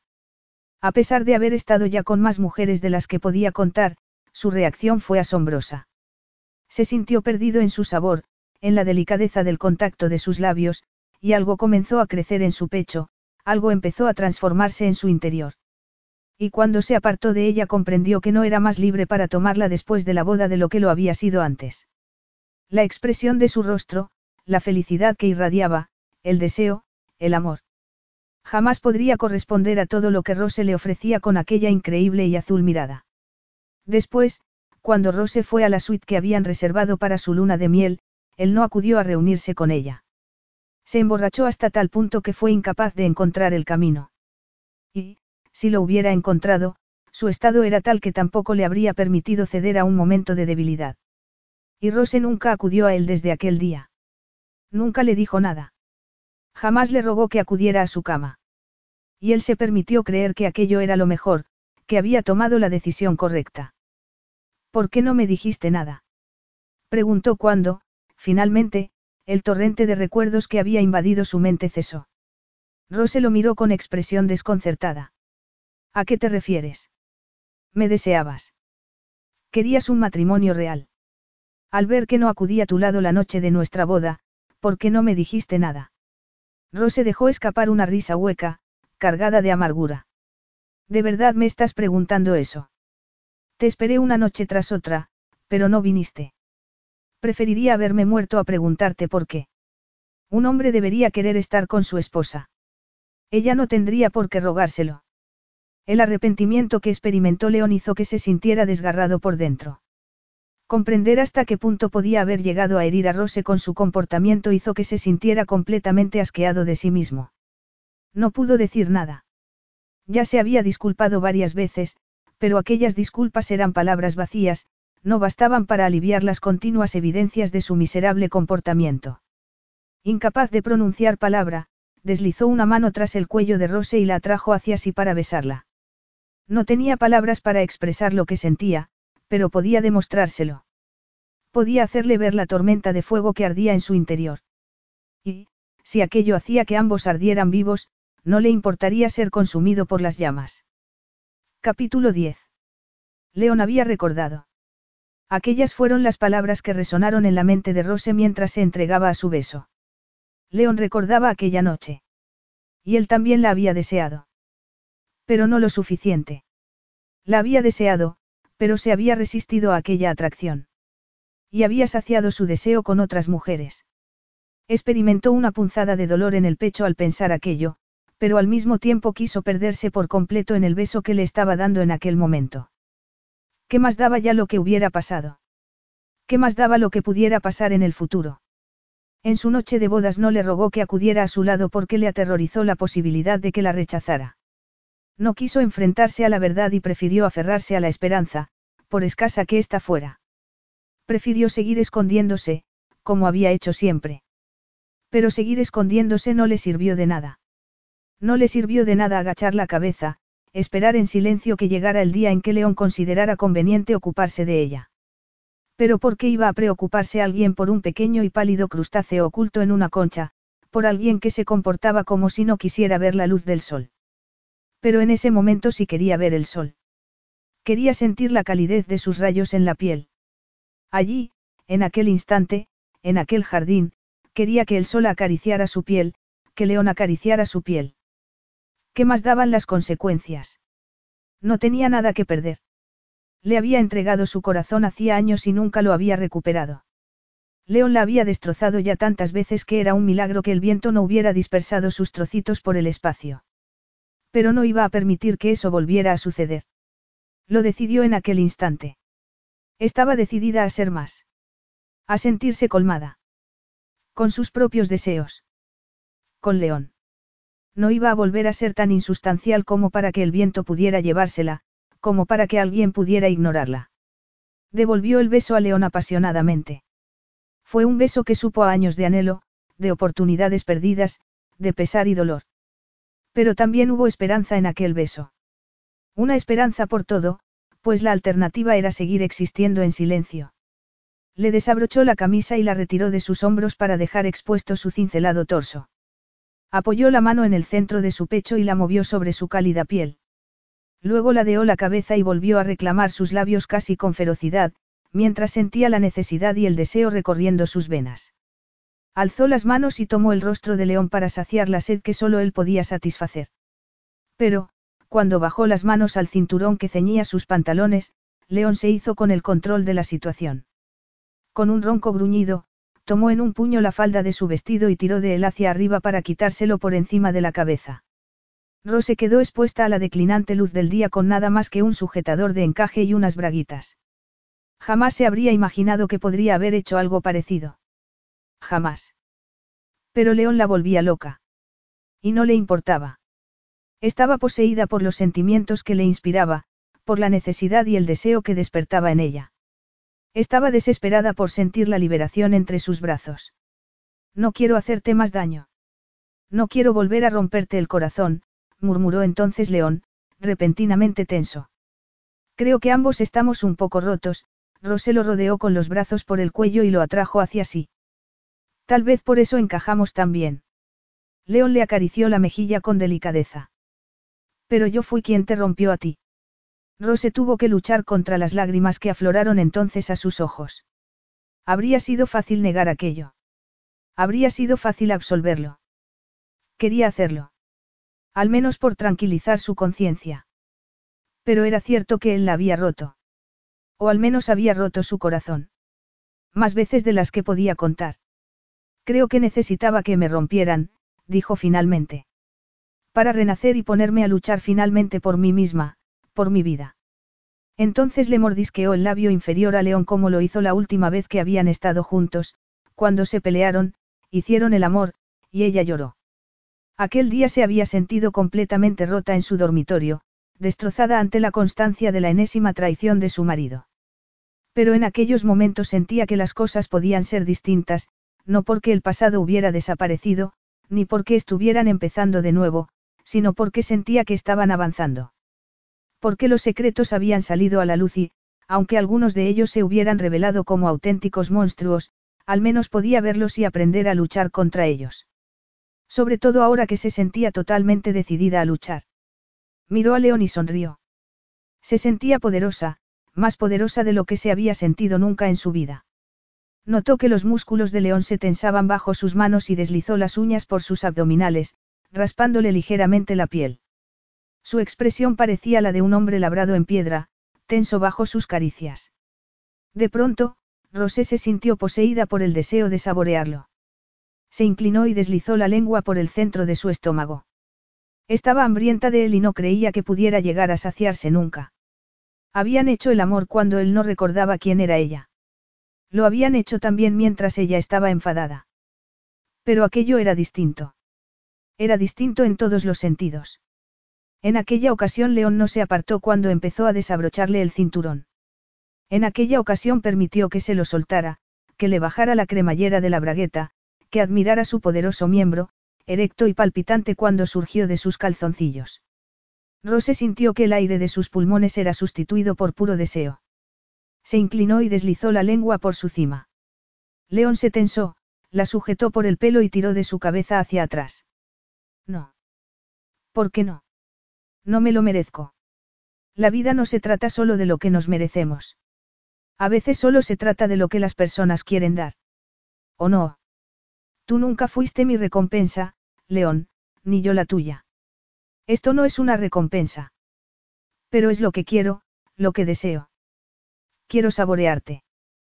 Quiero sentirme llena de ti. Déjame. A continuación lo tomó profundamente en su boca, y el gemido de placer de León cuando deslizó la lengua por debajo de su miembro la recorrió como una ola. León dejó una mano apoyada tras su cabeza mientras le daba placer, mientras se complacía a sí misma haciéndolo temblar de deseo, porque la deseaba, porque hubo una época en que pudo resistirse a ella, pero no en aquellos momentos. Lo saboreó y lamió hasta que empezaron a temblarle los muslos, hasta que todo su cuerpo tembló de placer.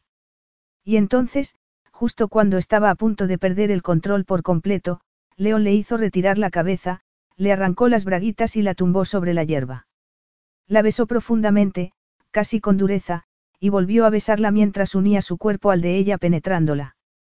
Rose notó que había una piedrecita bajo su omóplato, y supo que le iba a dejar una marca. Pero en cierto sentido era perfecto. Porque aquello no era algo delicado. No era algo limpio. Dejaría una profunda marca en su alma, y sentía que en su piel también debía quedar alguna evidencia. Lo rodeó con las piernas por las caderas, instándolo a penetrarla más profundamente, más rápidamente, con más dureza. Cada uno de los empujones de León generó una oleada tras otra de placer en su cuerpo, y se negó a permanecer en silencio, a no manifestarlo. Lo alentó a seguir, le dijo cuánto lo deseaba, cuánto le gustaba lo que le estaba haciendo. Gimió roncamente cuando alcanzó el clímax y todo su cuerpo se estremeció mientras el placer la consumía. Después, tumbada con León sobre ella, desnuda, sin sentir ninguna vergüenza, expuesta a la luz del sol, supo que las cosas ya nunca podrían volver a ser como antes. Supo que nunca volvería a ser invisible. Allí, en el lugar en que floreció por primera vez su amor por él, había encontrado algo nuevo. El amor por sí misma, la necesidad de tener algo más que una vida alejada del mundo, de las confrontaciones que implicaba la vida real. León se tumbó a su lado y apoyó la cabeza sobre un codo para mirarla. Es hora de comer, dijo mientras le acariciaba la mejilla. De hecho, por eso he venido a buscarte. Supongo que nos hemos tomado el postre antes. León se rió abiertamente, con total sinceridad, y el sonido de su risa fue un bálsamo para Rose. Supongo que sí, dijo a la vez que deslizaba una posesiva mano por las curvas de su cuerpo. Supongo que deberíamos ir a la casa. No quiero, dijo Rose. Quiero huir a las montañas. Así no tendremos que hacer nada. Dará igual lo que recuerdes, o lo que diga la prensa. Puedes dejarte barba y dedicarte a cortar árboles. ¿Te gustaría que me dejara barba y me hiciera leñador? Podría hacerlo, pero creo que no deberíamos irnos a las montañas. ¿Por qué? Porque nuestra casa está aquí. Nuestra familia está aquí. Rose suspiró a la vez que un intenso anhelo se expandía por su pecho. Tienes razón. Está aquí. Deduzco que quieres, intentarlo. Rose supo a qué se refería León. A su matrimonio. A la posibilidad de ser una familia de verdad. Sí, contestó con decisión. Si quiero, León. Cuando regresaron a la casa fue la primera vez que Rose sintió que realmente era su hogar. Fue la primera vez que sintió que era la esposa de León. La memoria de León siguió mejorando a lo largo de las semanas, algo que resultó muy conveniente, entre otras cosas porque ya era hora de que volviera a ocuparse de su trabajo. No podía dejar su negocio abandonado y esperar que mejorara, de manera que empezó a trabajar poco a poco en casa. De entre sus recuerdos, aquellos con los que más le costaba reconciliarse era con los que se referían a cómo había tratado a Rose durante aquellos años. Su mujer era tan preciosa, tan frágil y tan fácil de herir como la flor cuyo nombre llevaba, y no quería saber nada de volver a herir sus sentimientos. Ya sabía lo suficiente sobre sí mismo para funcionar como León Carides. Lo suficiente para empezar a ocuparse de su trabajo. Lo suficiente para ser padre. Y para ser un marido. No necesitaba nada más. Rose entró en el estudio que cada vez compartían más a menudo. León sostenía a Isabella en brazos mientras leía un informe en su ordenador. Se había perdido tantas cosas de su hija que trataba de compensarlo estando con ella siempre que podía. Había supuesto que os encontraría aquí. Nunca suelo estar muy lejos. Rose sonrió con una ligera tristeza. Me temo que eso no va a tardar en cambiar. Pronto tendrás que acudir al trabajo y tendrás que ponerte a viajar de nuevo. León frunció el ceño. Sí. He estado pensando en eso, y no veo motivo para que Isabella y tú no viajéis conmigo. Sé que has estado ocupada catalogando la biblioteca y los objetos de tu padre, pero supongo que ya llevarás bastante avanzado. Sí. Tal vez sería buena idea que te acompañáramos en tus viajes. La oferta de León hizo que el rostro de Rose resplandeciera, y él sintió que su corazón se henchía al comprobarlo. En ese caso, ya está acordado. También he estado pensando que nunca hemos celebrado una fiesta en la casa. Sé que aún no estamos en Navidades, Pero ya que voy a tener que volver a dar la cara para ocuparme de nuevo de mi trabajo, tal vez convendría dar una buena imagen. Voy a tener que esforzarme para recuperar mi prestigio como inversor. Además, está el asunto de presentar a Isabella como parte de la familia. La expresión de dolor del rostro de Rose anuló la calidez que un momento antes había invadido el pecho de León. Claro. Tienes razón, contestó en tono práctico. Es una necesidad. Pero el mundo no creerá que diste a luz secretamente. Voy a tener que confesar mis indiscreciones. Rose asintió lentamente. Y supongo que yo tendré que permanecer detrás de ti como una devota esposa mientras haces tu declaración. No tienes por qué permanecer detrás de mí. Puedes mezclarte con la gente y arrojarme tomates si quieres. Rose negó con la cabeza. No pienso hacer nada que pueda perjudicar a nuestra familia. No podemos ocultar la verdad. Isabella no es mi hija. Si tratáramos de simular que lo es, la verdad acabaría por atraparnos antes o después. Nada impediría a April volver si viera la oportunidad de obtener más dinero. No parecía una mala persona, pero sí una mujer que podría encontrarse ocasionalmente en situaciones difíciles. Y no queremos dejar una puerta abierta a esa posibilidad. Decir la verdad es la única manera de seguir avanzando. Estoy de acuerdo. Haremos una declaración después de la fiesta. ¿De verdad quieres organizar una fiesta? Sí. Con mi preciosa esposa a mi lado. Les contaré a todos lo bien que me has cuidado tras el accidente. Les diré que haber estado tan cerca de la muerte me ha hecho replantearme las cosas. ¿Qué he cambiado? Y todo será cierto. Pero supongo que dejarás al margen la parte de la amnesia. Creo que sí. Además, lo más probable es que nadie me creyera. Rose fue a sentarse en el sofá junto a León y lo besó en la mejilla. Supongo que vamos a estar bastante ocupados organizando la fiesta. El servicio va a estar ocupado con eso. Yo prefiero estar ocupado contigo. Rose sonrió. Creo que eso podrá arreglarse. Capítulo 11. Rose contempló su reflejo tras ponerse el vestido rojo que había elegido para la fiesta. A pesar de que no podía decir que le sentara mal, y de estar muy bien maquillada, siguió viendo en el reflejo a la poquita cosa de siempre, a la Rose que vivía encerrada entre sus libros. A pesar de todo iba a tener que bajar para estar con León, un hombre al que a nadie se le habría ocurrido jamás calificar de, poquita cosa. Respiró profundamente para calmar sus nervios y se dijo que todo iba a ir bien. Aquella era su primera fiesta como matrimonio.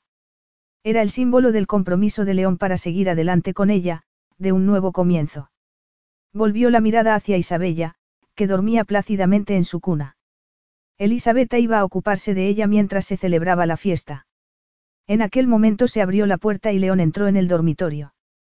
Tenía un aspecto magnífico con traje y corbata, y no parecía en absoluto el hombre vulnerable y confundido que había sido durante aquellas pasadas semanas. Su mirada se oscureció mientras contemplaba a Rose. Estas, no tengo palabras para describirte. Ninguna te haría justicia.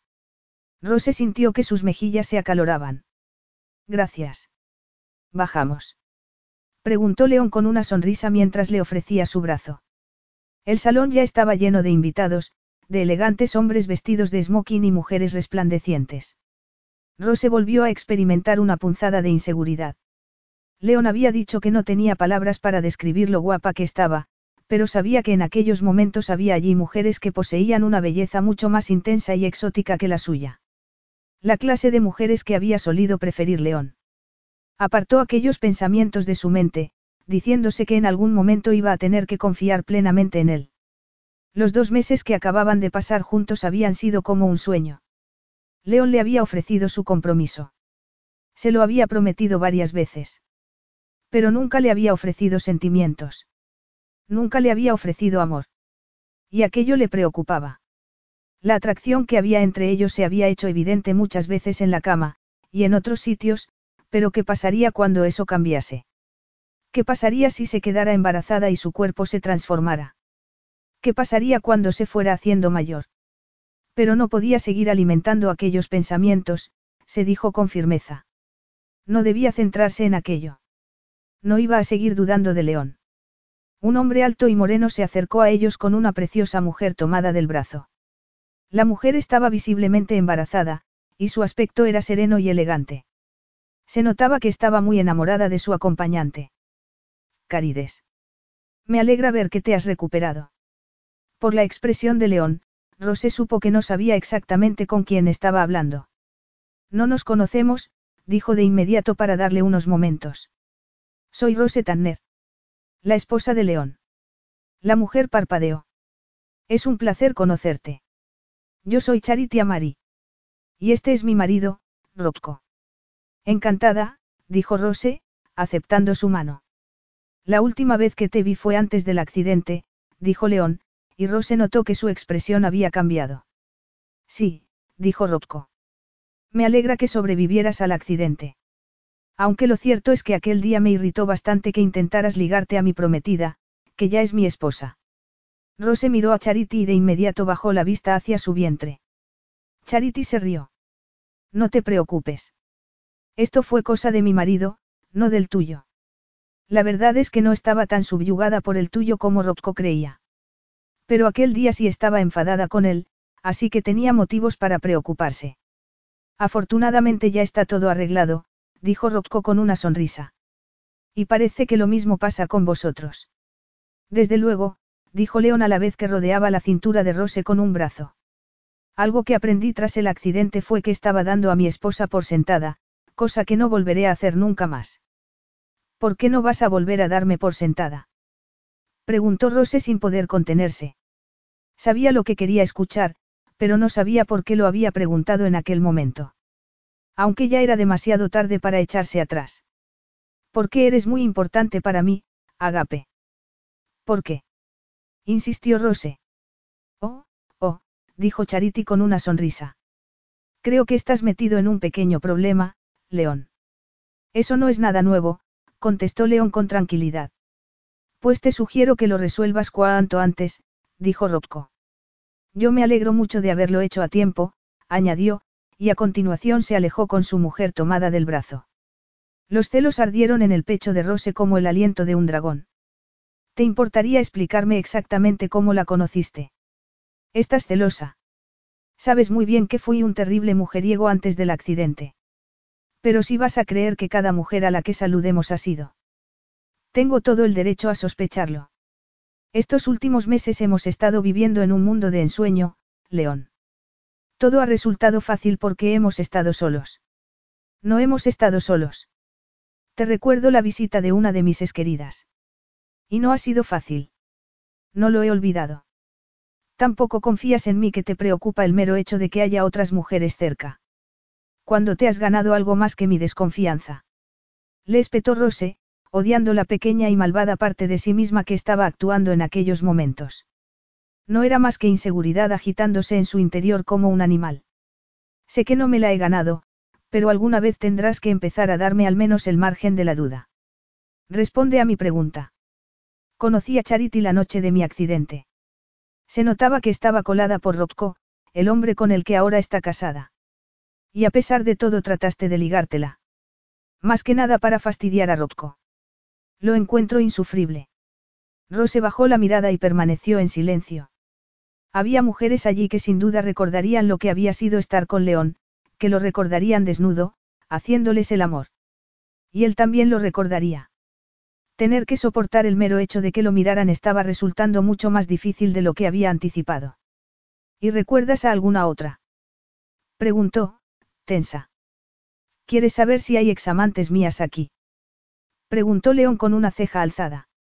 Sí, sí oh Rose. No hay duda de que has cambiado, Rose. Solía ser mucho más dócil. Por lo visto, estás recuperando muchos recuerdos, ¿no? Sí. ¿Quién habría podido imaginarse que esta fiesta iba a estar tan llena de tesoros ocultos? León sujetó a Rose por el brazo para impedir que se alejara de él. Luego la tomó por la barbilla. Lo que hemos tenido estas últimas semanas ha sido bueno. No lo estropees, por favor. ¿Cómo puedes acusarme a mí de estropearlo? No fui yo la que tuvo una ristra de amantes durante nuestro matrimonio. Ya sé que fui yo. Y ni siquiera lo oculté. Estoy avergonzado de ello. Pero no puedo cambiar el pasado, Rose. Si quieres seguir casada conmigo tendrás que permitir que pueda alejarme de los errores que cometí.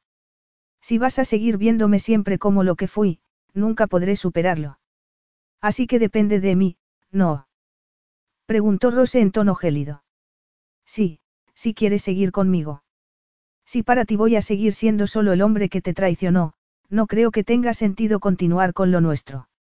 Aquellas palabras golpearon de lleno el corazón de Rose. Lo siento, murmuró. Se había sentido nerviosa todo el día ante la perspectiva de la fiesta. No estaba siendo ella misma. Y aquello no era justo para León. ¿Puedes decirme qué te pasa? Preguntó él con ternura. No tenemos por qué tener esta discusión ahora. Yo me temo que sí. Sobre todo porque pareces muy disgustada conmigo. No estoy disgustada contigo. Pero, no puedo olvidar que durante los dos pasados años te encantó acostarte con todas las mujeres que hay en este salón excepto conmigo. Y sí, eso me produce una gran inseguridad. Y resulta más fácil enfadarme contigo que sentir esa inseguridad. Estás exagerando. No me acosté con cada mujer que hay en este salón. ¿En serio? Con un tercio de ellas, tal vez. Y eso siendo generoso. Rose se rió a pesar de sí misma. De acuerdo. Puede que esté siendo un poco melodramática. Pero, me cuesta creer que esto es real. Todo ha cambiado tanto, tú has cambiado tanto, supongo que me asusta la perspectiva de despertarme un día y comprobar que todo vuelve a ser como antes. León ladeó la cabeza y la miró con ojos brillantes. Yo no estoy dormido, Rose. No voy a despertarme de ningún sueño. De acuerdo. Creo que eso lo entiendo. Pero me temo que no hay ningún protocolo establecido para enfrentarse a cosas como esta. Me temo que no, asintió León. Y ahora, ¿qué te parece si bailamos? Tomó a Rose de la mano y la condujo al centro de la pista de baile. Ella permitió que la rodeara con sus brazos y empezó a moverse al son de la música como si estuviera sumergida en un sueño, en un sueño de su infancia. Estaba en brazos de su atractivo marido, bailando, y pudo verse a sí misma en lo alto de la escalera, de niña, cuando solía ver a sus padres haciendo aquello mismo. Por fin formaba parte de la vida con la que había soñado tanto tiempo. Pero faltaba una cosa para que su mundo fuera perfecto. Eso era lo que le inquietaba. Amor, dijo con suavidad. Es la falta de amor lo que me preocupa. Te quiero, León. Te amo con todo mi corazón, y necesito que tú también me ames. Eso es lo que necesito para sentirme segura. Eso es lo que necesito para confiar. Amor. León se quedó quieto, rígido, y la mirada de sus ojos oscuros se volvió hueca, vacía. El mundo pareció desmoronarse en torno a Rose, las estrellas se extinguieron. Y ella cayó a tierra. Capítulo 12. León estaba perdido en un recuerdo que se había esforzado por mantener a raya. Había sido la sinceridad de la mirada de Rose la que lo había despertado. Estaba recordando su discusión con April un año atrás.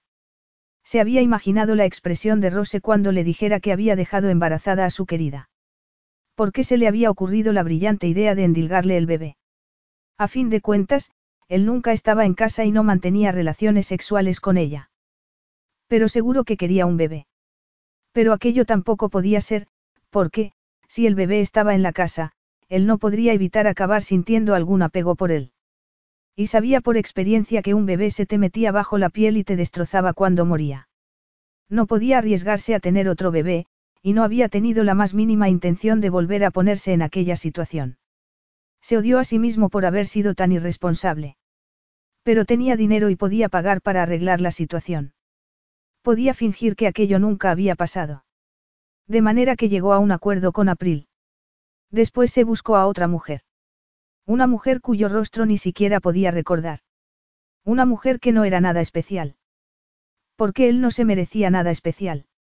Volvió de pronto al presente y vio que Rose seguía mirándolo con expresión preocupada. Con dolor. ¿Qué has dicho? Preguntó, aturdido. Que te amo. Y que quiero que tú me correspondas.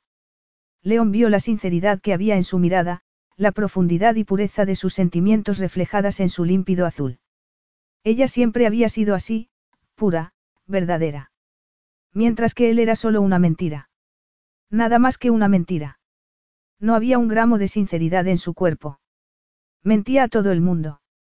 A su esposa, a sus queridas, a sí mismo. No era nada. Su mente había vuelto a llenarse de recuerdos, pero sus manos estaban vacías, y Rose quería que le ofreciera algo que no habría podido ofrecerle ni aunque hubiera querido. La soltó y dio unos pasos atrás. Luego giró sobre sí mismo, salió del salón al vestíbulo, se encaminó hacia la puerta y salió de la casa. Fuera se había desatado una tormenta de verano. Miró a su alrededor, desesperado por escapar, desesperado por conseguir un aplazamiento. León. Al volverse vio a Rose en el umbral de la puerta, con su pequeña silueta iluminada a contraluz desde el interior de la casa. Supo que ella era todo lo que siempre había deseado. Era calidez, luz, hogar, pero él no podía tomar nada de aquello. No, dijo con voz ronca. No te vayas, León. No podemos hacer esto. Claro que podemos, Rosé se sujetó la falda del vestido en un puño y bajó la escalera sin preocuparse por la torrencial lluvia. No puedo, le espetó León. He recuperado otro recuerdo. No puedo amarte. Por eso no te toqué nunca. Por eso no debía hacerlo. Por eso preferí pasar esos dos años calentando la cama de otras mujeres antes que tocarte a ti. ¿Por qué no quería hacerte daño? Pero me lo hiciste. Me lo hiciste desde el momento en que aceptaste casarte conmigo para luego no tocarme. Ahora es tarde para pretender que casarte conmigo fue una especie de autosacrificio. Puede que te sintieras culpable, pero sabías que me ibas a hacer daño. Pensé, que tal vez podría tenerte. Que podría mandar mi conciencia al diablo y tener lo que me apetecía. Te deseaba, pero, de haber sido solo una cuestión de atracción, te habría tomado aquel día en la Rosaleda. Pero era más que eso. Tu padre confiaba en mí, pero yo sabía que nunca podría darte lo que necesitabas. Y creía saber lo que necesitaba. Sí. Quieres amor. Quieres cosas que nunca podré darte. Pero las cosas han cambiado, León. Ahora tienes a Isabella, me tienes a mí. Mientras bailábamos he recordado. He recordado el día en que April vino a decirme que estaba embarazada. No pude soportar la idea de tener que responsabilizarme de algo así. Mi vida era perfecta. A pesar de estar casado, vivía como un soltero y hacía lo que me daba la gana. Tú eras una esposa a la que no tenía por qué ver, con la que no tenía por qué hablar. Ya que no te iba a dejar embarazada, pensé incluso en entregarte el bebé, aunque luego supuse que no asumirías la propuesta precisamente con agrado. León. Todo empezó con el dolor, con el pesar de la pérdida, pero acabé por convertirme en un hombre frío, egoísta, y para cuando rechacé el hijo de April eso era lo único que me guiaba en la vida. Había perdido la capacidad de amar. No sentí ninguna tristeza cuando renuncié a mis derechos. Amor. No amo nada ni a nadie. Nunca seré capaz de amarte. Pero yo sé que me quieres, León. No, no te quiero. Pero estos meses pasados. Empezamos a tener relaciones cuando yo aún no había recuperado la memoria. No sabía quién eras tú ni quién era yo. Pero ahora lo sé. Soy un hombre demasiado destrozado como para poder volver a querer a nadie. Puedo prometerte fidelidad, pero no puedo ofrecerte amor. Una promesa no significa nada sin amor. En ese caso es tu decisión, Rose. No puedo hacerte cambiar de opinión. Me estás diciendo que debo limitarme a creerte. Sin nada más que tu palabra. León vio en aquel instante la oportunidad de hacer lo correcto por primera vez en demasiados años. Contempló el precioso rostro de Rose y lo memorizó. Memorizó cada curva, cada detalle. Memorizó el color exacto de sus ojos, la profundidad con que lo estaban mirando. Con esperanza. Con amor. Tienes razón en no confiar en mí. Pocas cosas me importan menos que la verdad. Sé quién soy. Soy León Carides. Nací en Grecia, odié la vida de pobreza que me tocó en suerte y entré aquí clandestinamente. Seduje a una chica de una buena familia, prometí que cuidaría de ella, y en lugar de eso destrocé su vida. Me casé con la hija de mi mentor sin tener intención de cumplir mis votos. Tuve una hija con una amante a la que apenas conocía y acumulé engaño tras engaño sin molestarme en ocultárselo al mundo, a mi esposa. Ni siquiera sé cuál es la verdad. Y mucho menos el amor. Yo quiero enseñarte lo que es, murmuró Rose, aún esperanzada. Pero yo no seré capaz de aprenderlo. Una vez te dije que estabas pidiendo lo imposible de mí. Y tú dijiste que algún día yo podría pedirte que hicieras lo mismo por mí. Y que lo intentarías. ¿Por qué no lo intentas? Algo se rompió dentro de León. O tal vez ya estaba roto. ¿Por qué no quiero hacerlo? Rose permaneció un instante donde estaba, quieta. Luego se volvió y se alejó de León, dejándolo solo bajo la lluvia. Lo dejó con todos sus recuerdos, con todo su dolor. Y simplemente siguió donde estaba, anhelando aquel momento en el que lo único que había tenido en la cabeza habían sido los ojos de Rose. Entonces solo habían estado ella y él, y amarla había sido a la vez sencillo e instantáneo. Y lamentó no poder volver a ser aquel hombre destrozado en la cama de un hospital, con el único recuerdo de los ojos azules de su mujer en la memoria. Rose se alejó corriendo bajo la lluvia. No se sentía capaz de regresar a la fiesta, de manera que siguió corriendo hasta llegar a la Rosaleda. Una vez allí se arrodilló ante el banco de piedra, sin preocuparse por su vestido. Sentía un terrible vacío en su interior, una sombría desesperanza. Se sentía totalmente sola. Se estremeció a causa del frío y del pánico. Aquello era lo que más temía. Estar sola. Exigir tanto de otra persona que ésta acabara decidiendo que ella no merecía la pena el esfuerzo. Por eso nunca había exigido a su padre que le prestara atención. Por eso se había limitado siempre a representar el papel de hija sumisa y solícita. Por eso no había exigido nunca a León que la tratara como a una auténtica esposa. Siempre había sentido que a ella le faltaba algo que todos los demás parecían poseer. Una chispa que era incapaz de encender dentro de sí misma. Cuando por fin lo había intentado, cuando finalmente había pedido lo imposible, León no había sido capaz de dárselo. Sintió que algo se estaba expandiendo en su pecho, la rabia, la desesperación, que algo estaba cambiando en su interior, tal vez porque estaba allí sola, sin tener que amoldarse a la presencia de nadie. Jamás se había comportado como si se considerara una persona que mereciera la pena. Se había ocultado, había permanecido callada, pálida. Fue fácil imaginarse que podía superar aquello cuando León la besó y le hizo el amor en aquel mismo jardín, mirándola con verdadera pasión. Pero resultaba mucho más difícil hacerlo frente a la mirada fría y desapasionada que le había dedicado hacía unos momentos. Pero aunque León pensara que ella no merecía la pena, aunque su padre nunca lo hubiera pensado, ella sí pensaba que merecía la pena. En aquel momento comprendió con absoluta certeza que era así. Si quería ser una buena madre para Isabella no podía enseñarle que una mujer debía retorcerse y adaptarse constantemente para acomodarse a otras personas en su vida. No quería que su pequeña agachara la cabeza ni una sola vez en su vida, y ella no sería capaz de enseñarle aquello si no era capaz de vivir su propia vida de aquella manera.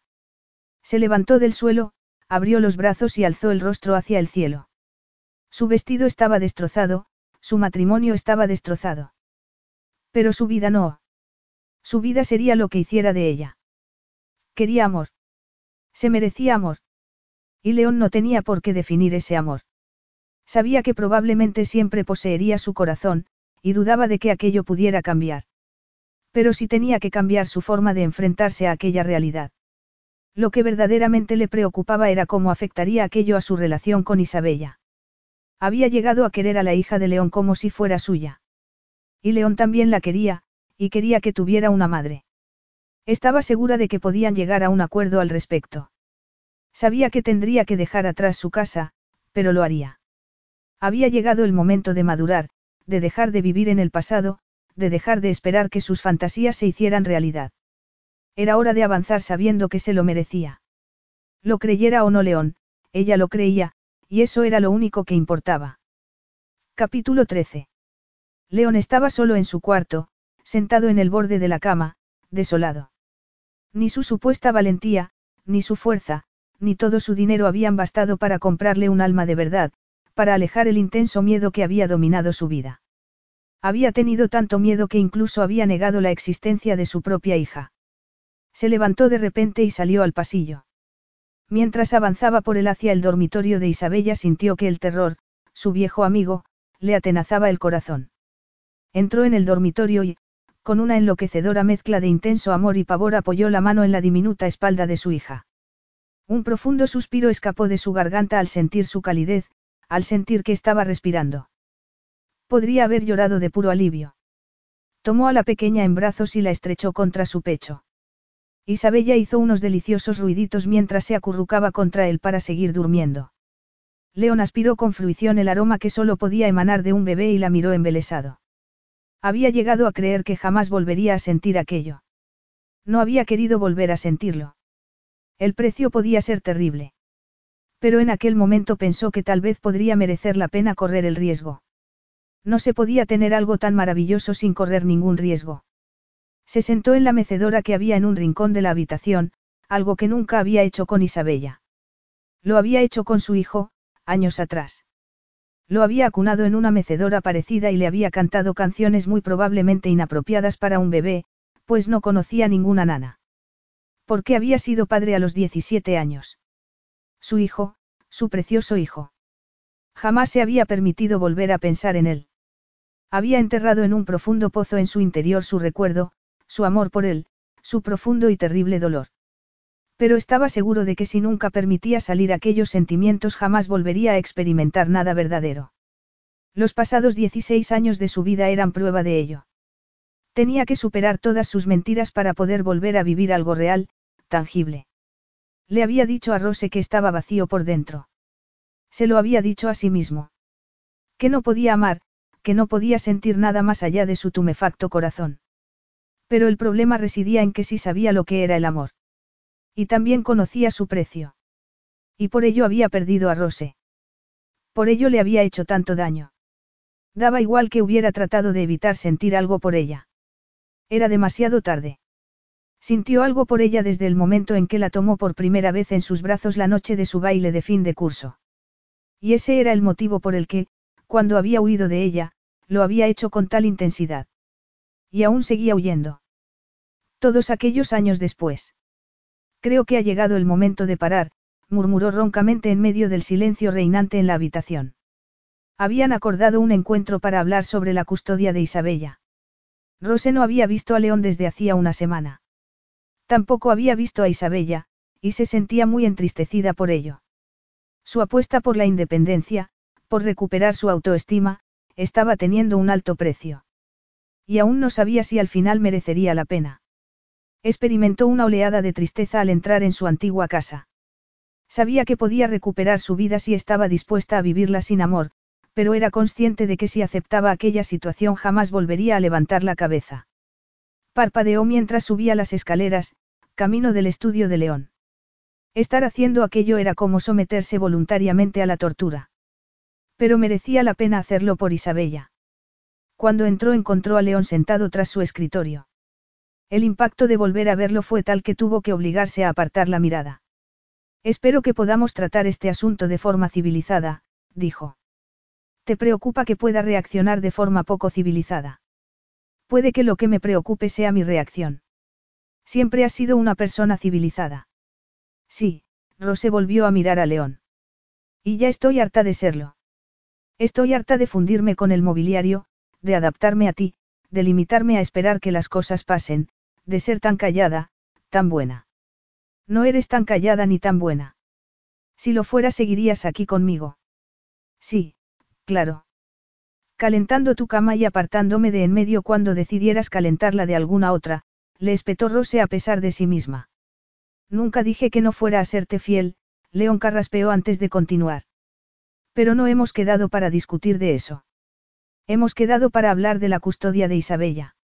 No, te mentí. Te pedí que vinieras porque quería darte algo. Rose parpadeó rápidamente. ¿Qué?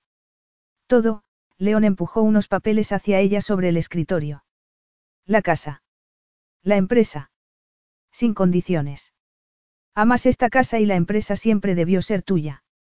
Pero no puedes, he sido yo la que te ha dejado, lo que significa. Tu padre me pidió que cuidara de ti y fallé estrepitosamente. Me dije que manteniéndome alejado de ti te estaba protegiendo, cuando en realidad me estaba protegiendo a mí mismo. Este es tu hogar. Ya te he robado demasiadas cosas. Pero juro que te seré fiel si vuelves a aceptarme. Rose dio un paso atrás al escuchar aquello. No, no sería capaz de volver a pasar por lo mismo. Te lo estoy dando todo, y también mi palabra. ¿Por qué no quieres creerme? No se trata de creer en ti, sino de creer en mí misma. ¿Qué diría si Isabella quisiera casarse con un hombre que no la amara? León se quedó momentáneamente perplejo. Le diría que se mantuviera alejada de cualquier hombre que no la apreciara como el tesoro que es. ¿Y crees que yo debería haberme conformado con menos? Soy un cobarde, Rose. Quería tenerte, pero no a costa de volver a abrir mi corazón al amor, al dolor.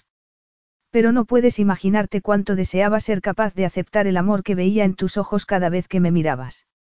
León aún no se había movido de detrás del escritorio, y Rose permaneció donde estaba, incapaz de moverse por temor al rechazo. Se había pasado la vida huyendo del rechazo de los demás, de algo que ni siquiera tenía por qué resultar fatal. Pero lo que temía León no era el rechazo, sino la pérdida. Se había pasado la vida huyendo de volver a sentir el dolor que implicaba la pérdida. He tenido que verme reducido a la nada para comprender con exactitud de que estaba huyendo, continuó León. Cuando todo se esfumó, no quedó nada más que la verdad. No había nada excepto tú. Y entonces pude amarte fácilmente. No habiendo pasado era fácil amarte. Rose sintió que se le encogía el corazón al escuchar aquello. No, por favor. No me atormentes diciéndome que pudiste amarme mientras no recordabas quién eras. No trato de atormentarte. Quiero que sepas la verdad. Todos estos años, todo este tiempo, fueron las cosas rotas en mí las que me mantuvieron alejado de ti. Fue el destrozo que había en mi alma. Pero había una parte de mí que te reconoció desde el primer instante, que reconoció que tú eras mi verdad. Que tú eras mi vida. Pero huí de ello espantado. ¿Por qué me aterrorizó lo que pudiera suceder si volvía a querer, a tener esperanzas? A amar. Y cuando desperté en la cama de ese hospital en Italia ya no tenía miedo. Te tenía a ti. Y era libre para tenerte.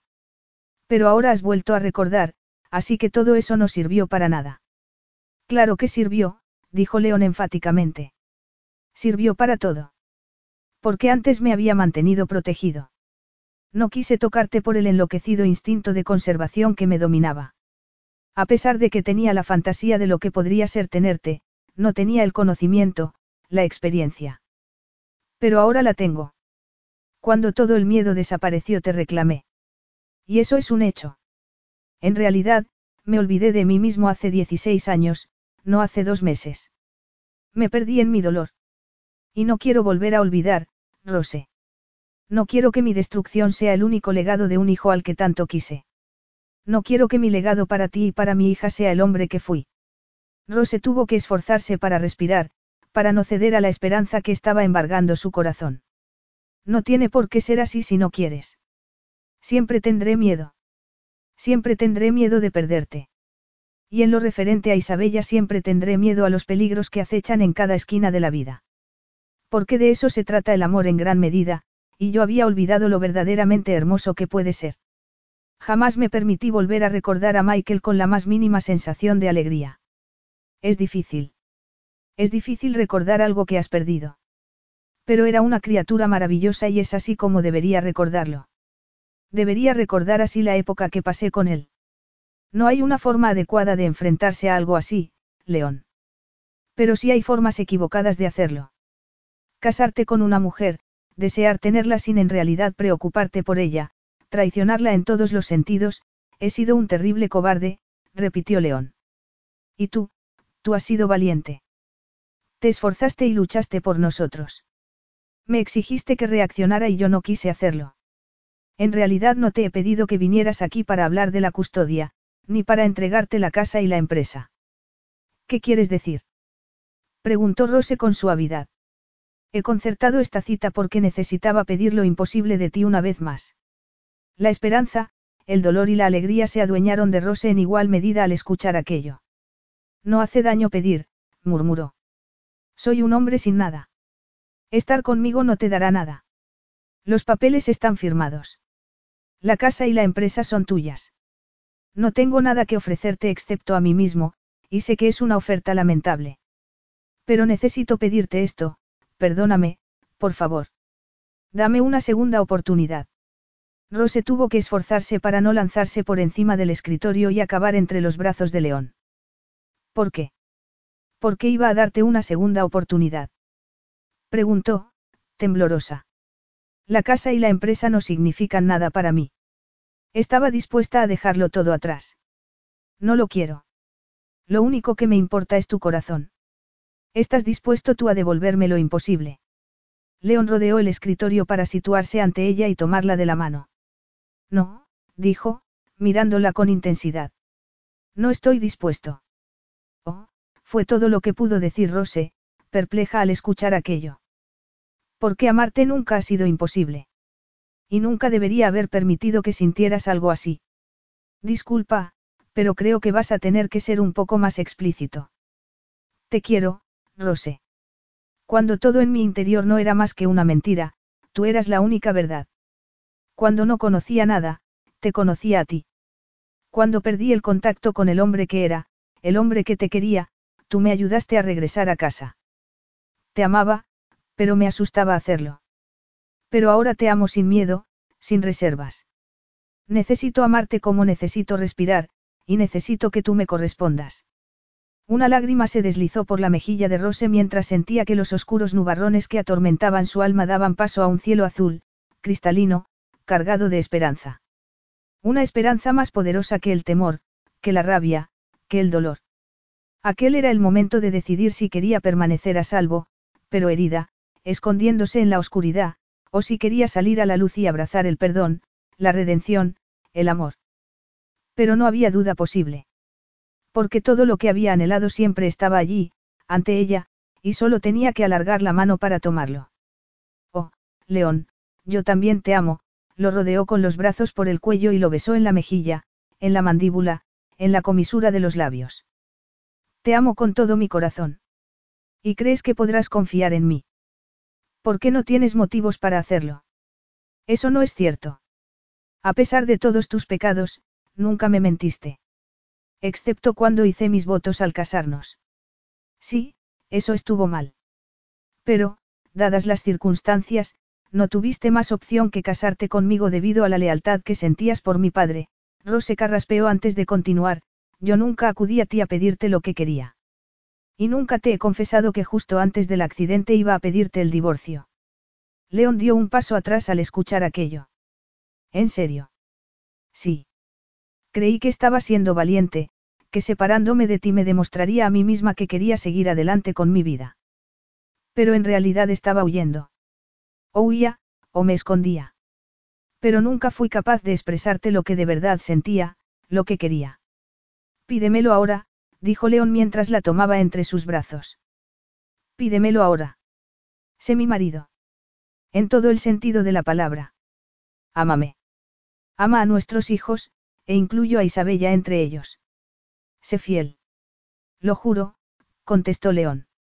Seré tu marido, te seré fiel, y lo seré gustoso.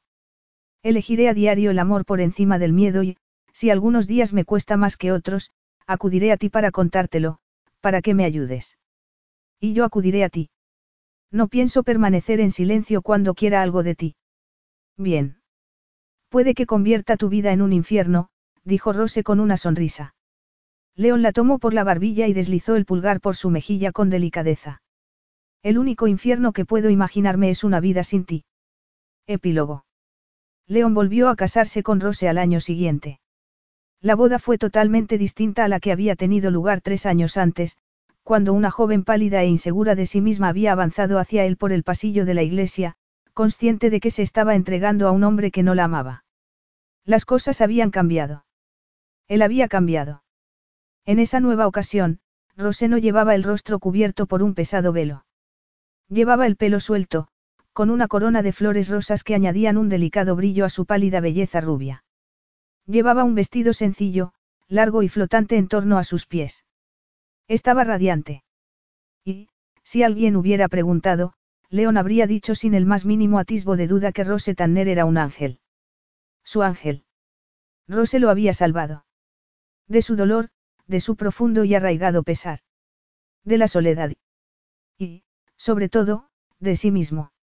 En aquella ocasión, los votos que hizo los había escrito él mismo.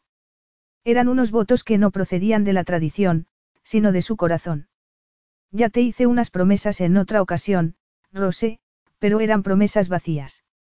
Y no las cumplí. Pronuncié las palabras, pero nada más. Pero ahora quiero pronunciarlas y honrarlas. Tú eres el motivo de que mi corazón siga latiendo. Tú eres la razón de mi existencia, de mi amor. Te prometo mi vida, mi amor, mi fidelidad. Sé que nunca habrá felicidad para mí al margen de esto, al margen de nosotros. He pasado años desperdiciando lo que podríamos haber tenido. Recibí un maravilloso regalo del destino, pero estaba demasiado perdido como para apreciarlo. Pero ahora lo sé. He visto la muerte de cerca, Rose. La he vivido. Y después he llevado una vida que solo consistía en respirar, nada más. Pero ahora tú eres la vida para mí. Mi vida. Mi aliento. Mi verdad. Cuando terminaron de pronunciar sus votos, Rosé se volvió, tomó a Isabella de brazos de la dama de honor y la estrechó entre sus brazos mirándola con infinita ternura. Y también prometo amarte a ti, pequeña, murmuró, emocionada. Somos una familia. Después hubo fiesta, tarta, baile.